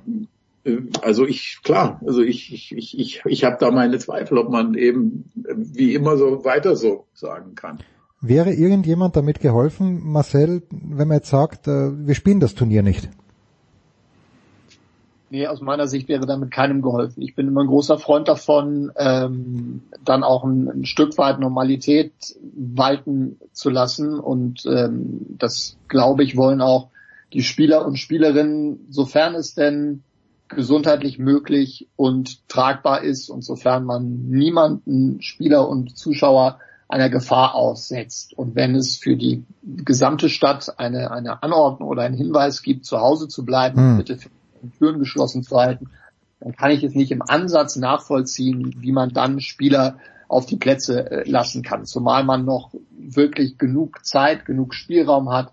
Ich glaube, man im Ansatz auch schon die Wettervorhersagen kannte, dass sich die Situation dann hoffentlich entspannt äh, in den in den nächsten Tagen. Das hat mich schon verwundert, mit mit, mit welcher Art und Weise und welcher Stringenz da die die Verantwortlichen der Australian Open vorgegangen sind und sich dann äh, jetzt sich sich so eine schlechte Presse äh, geholt haben. Sie hätten, wenn das Turnier unter einigermaßen normalen Umständen durchgeführt werden kann, haben sie äh, eine Möglichkeit, dieses, dieses Thema auch nochmal größer zu machen, als es ohnehin schon ist. Beim ATP Cup wurden die Spenden gesammelt. Das ist halt das, was man in dem Umfang dann tun kann. Ich glaube, eine, mit einer Absage wäre, wäre keinem geholfen. Ja, as we speak findet ja auch gerade dieser Charity Day statt, wo dann zumindest die namhaftesten Proponenten da ja auch am Start sind. Jetzt haben wir vergangene Woche, Jörg, den ATP Cup gehabt, der geendet hat mit einem, ja, mit einem mitreißenden Finale. Finde ich schon, also auch äh, was von den Rängern gekommen ist, vielleicht ähm, ein kleines bisschen too much und eben auch in einem Einzel zwischen Rafael Nadal und zwischen Novak Djokovic. Djokovic hat wie immer in den letzten sieben Jahren waren es, glaube ich, gegen Nadal auf Hartplatz gewonnen. Und ich habe mich, Jörg, zurückerinnert an den Anfang des Jahres 2017. Da gab es ein Finale in Doha. Dort hat Djokovic gegen Murray in drei Sätzen gewonnen. Und äh, ich zumindest dachte ja, alles klar. Der, die Saison wird von Murray und von Djokovic bestimmt werden. Wir wissen, das war das Jahr, wo Roger Federer nach einer halben Jahr, Pa- einem halben Jahr Pause plötzlich die Australian Open gewonnen hat. Djokovic hat keinen Ball mehr getroffen. Wird Hoppala, wird, wird uns Ähnliches ereilen bei den Australian Open, Jörg? Werden Rafael Nadal und Novak Djokovic, wird ihnen plötzlich die Luft ausgehen? Glaube ich nicht. Ähm, also ehrlich gesagt, nein, äh, kann ich kann ich mir nicht vorstellen. Hätte ich mir wahrscheinlich aber auch vor drei Jahren nicht vorstellen äh, können, das Szenario, dass dass das Federer da äh, eben gewinnt. Äh, aber trotzdem äh, die, naja, die Frühform da äh, der Beteiligten ist erstens erstaunlich, zweitens für viele Gegner beängstigend und äh, ja, also wie sollte im Moment äh, irgendwie ein Weg zum Titel an äh, vorbeiführen an, an, an, an den beiden? Also es geht geht eigentlich nur über die beiden und äh, ja, Roger Federer ist eine der großen Unbekannten sicherlich. Äh, da weiß man nicht, äh, was ohne jegliche Spielpraxis, äh, ob nochmal wieder so gelingen kann. Und äh, ja, äh, ansonsten noch ein kurzer Nachsatz zu, zu dem, was äh, Marcel eben gesagt hat zu dem Thema. Das kann ich, kann ich, muss ich, muss noch aus. Also ich frage mich tatsächlich, wie Gilles Simon auch, wie wie wie ein Arzt oder wie Ärzte, die sozusagen, äh, also ich meine, das ist, das ist, das, ist, äh, das kann, das kann ja nur ein Gefälligkeits, also Gefälligkeitsärzte sozusagen sein, die, die also an diesem Tag einen Spielbetrieb weiter ermöglichen, während das sozusagen eine mehr oder weniger amtliche Anordnung ergeht, äh, dass Ältere und Kinder und so weiter eigentlich nicht vor die, vor die, vor die Tür treten sollen. Äh, Und äh, die Australian Open behaupten ja, das sei noch in Abstimmung mit ATP und WTA geschehen. Also da muss, da müssen sich die, diese drei Organisationen wirklich fragen, was, ähm, ja, also ich meine, ganz abgesehen von dem PR in Anführungszeichen Schaden, wobei das sollte man gar nicht in den Kategorien denken, aber das ist, das ist also wirklich ein, ein unglaublicher Vorfall, zumal, wie gesagt, wir, wir wissen, dass genug Puffer da ist, um diese Qualifikation Samstag, Sonntag zu beenden, was wirklich auch nicht besonders problematisch jetzt gewesen wäre. Also das ist wirklich, das kann man wirklich nur als Katastrophe bezeichnen. Ja, und in dieser Qualifikation sind am ersten Tag drei Deutsche weitergekommen. Ähm, heute wurden, wie gesagt, also wir nehmen am Mittwoch auf, ein paar Spiele äh, abgesagt. Ähm, ich äh, sehe gar nicht, also heute glaube ich kein Deutscher gespielt, weiß nur, dass Dennis Novak aus österreichischer Sicht gegen das doch, gegen Dustin Brown gewonnen hat, glatt mit 3 zu 2. Aber ich möchte nochmal zurückkommen, Marcel, denn äh, Jörg meint, an diesen beiden wird keiner vorbeikommen. Jetzt hat Nadal gegen Goffin verloren, okay, die sind da glaube ich in der Nacht aus Perth nach Sydney geflogen, hat wenig geschlafen, er hat sehr, sehr müde gewirkt und gegen Djokovic war er im Grunde genommen eigentlich, man möchte sagen, chancenlos. Siehst du Nadal nah an Djokovic dran oder ist es Djokovic und dann lange nichts, Marcel? Na ist, na ist relativ. Ähm, äh, boah, es ist halt schwierig, das jetzt schon auf ein mögliches Finale zwischen den beiden äh, runterzubrechen, weil ich dann doch nicht einen, einen Daniel Medvedev komplett außen vor lassen Ah ja, okay, ja. Äh, was, was der machen kann, wenn er sich in den Lauf spielt. glaube ich, das haben wir alle gesehen. Ja, die Wahrscheinlichkeit ist relativ groß, dass es auf Djokovic und Nadal rausläuft und dass dann natürlich Djokovic die, die klar besseren Karten hat, ähm, von der Variabilität, auch auf dem Belag, alles zusammengenommen. Ähm, das ist, glaube ich, das ist, glaube ich, klar. Aber ob Nadal dann so weit kommt, müssen wir, müssen wir mal sehen, was so sein Körper dann über die 14 Tage macht. Also da sind dann schon einige, einige Stolperfallen. Goffin fand ich beeindruckend gegen Nadal, mit welchem Mut er dann äh, gespielt hat, es dann durchgezogen hat, sich, sich belohnt hat und nochmal, Daniel Medvedev ist äh, zu allem in der Lage, auch gegen Djokovic, erinnere mich an den schnellen Hartplatz in, in Cincinnati, als er ihn geschlagen hat, aber es wirkt natürlich schon sehr, sehr stabil, was Djokovic im Moment angeht. Hm. Nadal hat sich, Jörg, aus dem ATP Cup im Grunde genommen damit verabschiedet, dass er gesagt hat, sinngemäß, nicht wörtlich, super Veranstaltung, aber es wird nicht funktionieren, wenn der Davis Cup fünf Wochen vorher stattfindet und dann der ATP Cup, der im Grunde genommen genau die gleiche Veranstaltung ist. Werden die einzelnen Parteien zusammenfinden, Jörg? Und wie könnte das funktionieren? Weil äh, Sportskamerad Piquet hat er seine Sponsoren und das sind ganz andere Sponsoren als beim ATP Cup am Start sind. Das stimmt. Ja, also ich meine, äh, wenn du mir jetzt vor 30 Jahren die Frage gestellt hättest, ob, ob ich Hoffnung hätte, dass äh, die verschiedenen Parteien und Fraktionen im Tennis zueinander finden, hätte ich, hätte ich vermutlich was ähnliches gesagt wie jetzt. Ja, ich habe die Hoffnung und so weiter und so fort und ich könnte jetzt also alle möglichen Floskeln und so weiter runterbeten. Äh, ich, ich, mir fehlt der Glaube, ehrlich gesagt. Ich, ich finde, Tennis ist heute ja zerstrittener denn je. Es ist, äh, wenn man, wenn man sich anguckt, dass man eine im Grunde ja doch funktionierende äh, Vorbereitungsphase auf die Australian Open mit einem zuletzt gut funktionierenden Knockman Cup und so weiter und, und, und auch ansonsten eine Turnierlandschaft mit einem kombinierten Turnier in Brisbane einfach so aufgelöst hat, um, um einen Wettbewerb zu installieren, der in der Tat the same procedure ist als äh, wie, wie der Davis Cup jetzt, äh, dann da fragt man sich natürlich nach dem nach der Vernunft der der beteiligten äh, Spieler da. Äh, also ich ich ich ich ich wie gesagt der ATP Cup, er hat mir auch natürlich hat er mir auch gefallen, aber ich frage, äh, warum gibt es ihn jetzt eigentlich? Also äh, warum gibt es diese beiden Turniere? Also klar, äh, das das das sind für mich äh, es ist natürlich ein Auspressen des Systems, äh, aber eben jetzt in einer, noch in einer Zeit, in der wir natürlich diese großen Spieler haben und in der die anderen sozusagen, der anderen sich noch wirklich alle irgendwie gewöhnen müssen und die sich, die sich wirklich in, auf so ein Level hochspielen müssen. Die Frage ist, wird das System werden, werden diese, ja, auch, auch diese ganzen Turniere vertragen, wenn eben nicht, wenn die, wenn die, wenn die jetzt Big Three oder äh, nicht mehr da sind. Das, das sind ja Fragen, äh, ganz abgesehen davon, dass, wie gesagt, Tennis sich ja immer sehr viel und zu Recht darauf zugute halten konnte, dass man Männer und Frauen, ob jetzt mit gleichem Preisgeld und so weiter und mit den Turnieren, äh, das, aber, aber wie die Frauen natürlich zuletzt dann eben auch behandelt worden sind, äh, klar, ist auch ihrer schlecht funktionierenden äh, Gewerkschaft natürlich zu äh, anzumahnen, äh, aber, aber trotzdem, äh, ich, ich, ich weiß es nicht. Ich weiß, ich weiß, ich würde, ich wäre nicht, natürlich nicht sicher, ob in fünf Jahren äh, der, der vor allen Dingen der Piquet Cup äh, noch existiert. Da habe ich immer meine Zweifel dran gehabt. Der wird in diesem, in dieser, in dieser Anordnung wird er in, ein, in einer etwas krisenhafteren Situation als erster äh, die Segel streichen müssen. Das ist für mich klar. Und die Frage ist äh, daran anschließend, Marcel, wenn das äh, Spitzeneinzel im Finale des ATP Cups Dusan Lajovic gegen Roberto Batista gut heißt, dann kann ich mir ehrlicherweise auch nicht vorstellen, dass der Nationalstolz der Serben und der Spanier das Stadion in Sydney füllt. Nee, richtig, nur das wird ja irgendwann so kommen. Also Jörg hat das ja auch gerade schon angerissen. Äh, die Frage ist, was passiert nach dem Big Three und wie legen wir fest, wann, wann oder wie ein Turnier funktioniert?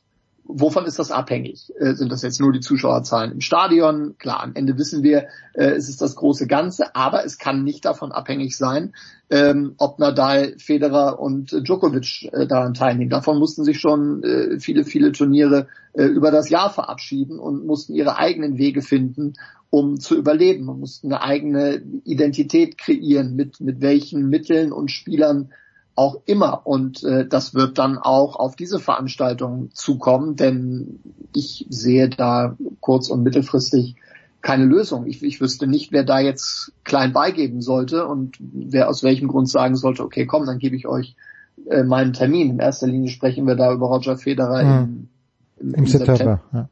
Sehe ich nicht. Also das ist eine, eine verfahrene Situation und äh, da müssen jetzt die Turnierveranstalter kreative Ideen entwickeln, solange dann das Geld reicht. Und in Perth wird man sich schon jetzt seine äh, Gedanken machen, wenn man sieht, wie die Zuschauerzahlen zurückgegangen sind.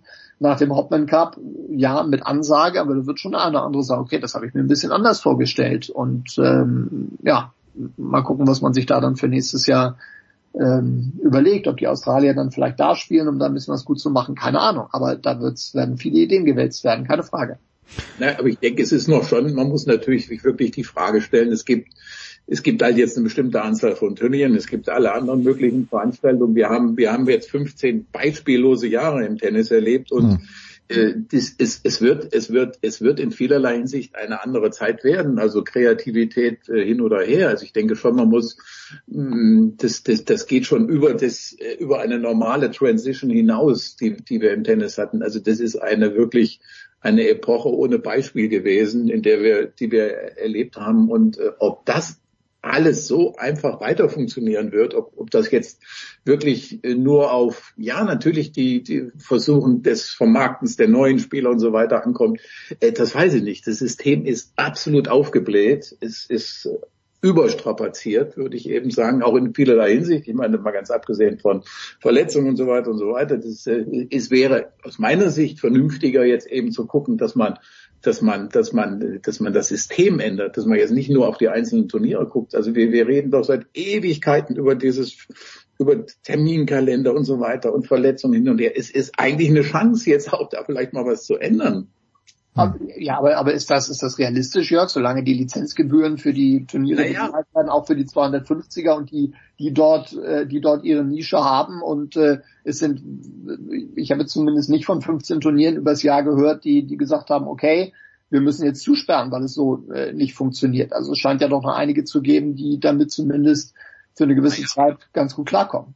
Es gibt natürlich viele Turniere. Schauen wir mal, schauen wir uns mal wirklich ganz ernst äh, die, die Turniere im Herbst an, die natürlich sozusagen von ja, aus Staats, äh, Staatsräson sozusagen würde ich fast äh, am, am Leben, nicht am Leben überhaupt existieren. Also alles, was in China stattfindet, gucken wir uns die Zuschauerzahlen, die, die, die Bilder, die wir da sehen, an. Äh, das ist jetzt nicht wirklich also etwas, was, was man, was man braucht im Grunde genommen. Die Spieler wollen es, haben, haben keinen großen Spaß dran. Äh, die, die Turniere finden halt irgendwo statt. Ich meine, äh, das geht's auch anderswo, aber wie gesagt, das ist nicht unbedingt der Kern. Es, es geht eigentlich wirklich darum, realistisch oder nicht, ist ja auch nur, ist ja auch, ist einfach nur eine Wunschvorstellung jetzt von mir, wäre eben einmal einen vernünftigen Terminkalender jetzt zu ziehen. Wir sind fast, würde ich fast wieder, bin ich am Anfang bei der allerersten Frage von von Jens, die Australian Open, äh, ist natürlich für mich immer schon Irrsinn gewesen, nach zwei Wochen mit einem Grand Slam Turnier daherzukommen. Ne? Also äh, klar, äh, da wünschte ich mir einen ganz anderen Termin. Ich wünschte mir auch einen immer noch viel längeren, äh, drei Wochen hin und her, aber zwischen den beiden großen Grand Slam Turnieren im Sommer einen anderen, einen anderen Zeitplan. Ich wünschte mir nach Wimbledon, dem absoluten Saisonhöhepunkt, wünschte ich mir, dass zwei Wochen danach erstmal gar kein Tennis gespielt wird und dass, dass alle Beteiligten mal einen Moment zur Ruhe kommen und dass es dann irgendwie weitergeht. Aber wie gesagt, klar, das sind alles Wunschvorstellungen. Ja. Da wirst du bei der Nummer 52 bis 100 wahrscheinlich auf wenig Gegenliebe stoßen, Jörg. Die wollen ja alle ihre Kohle verdienen. Ja, so, so ist das. Jörg, für dich die abschließende Frage. Ähm, bei Marcel stelle ich keine Frage, denn wir wissen, der Hamburger Sportverein wird aufsteigen in die erste Fußball-Bundesliga, extrem souverän. Aber die Frage, die ich vor Beginn der Rückrunde an Jörg Almroth habe, ist natürlich, ähm, Jörg, Borussia Mönchengladbach ist in keinem internationalen Wettbewerb mehr vertreten, ist im DFB-Pokal nicht vertreten, hat nur noch 17 Spiele. Sehen wir einen deutschen Meister Borussia Mönchengladbach im Sommer 2020? Das nicht. Also ja, wobei, wie gesagt, das angesprochene nicht vertreten sein, äh, da sage ich ja jetzt Chance oder Gefahr, Fragezeichen, äh, weil äh, natürlich keine Rotation im Grunde mehr äh, großartig nötig ist und so weiter, viele Spieler draußen sitzen werden und so weiter, Kaderproblematik sich daraus ergeben können. Aber wie gesagt, ich bin mit Platz vier höchst zufrieden. Herrlich. Marcel, du nicht mit Platz 4 in Liga 2. Nein, nein, bitte nicht. Bitte nicht, gut. Ja, das war die Big Show 439 mit Jörg Almeroth, mit Marcel Meinert hinten raus. Danke euch beiden, danke allen, die zugehört haben und die dabei waren. Nächste Woche gibt's die 440. Das war die Big Show auf sportradio360.de. Folgen Sie uns auf Twitter, klicken Sie den Gefällt mir-Button auf unserer Facebook-Seite und abonnieren Sie uns via RSS-Feed oder auf iTunes. Die nächste Ausgabe der Big Show gibt es am kommenden Donnerstag. Bis dahin sollten Sie die Zeit nutzen und die weiteren Angebote auf sportradio360.de wahrnehmen. Play Ball! Da ist gar nichts toll!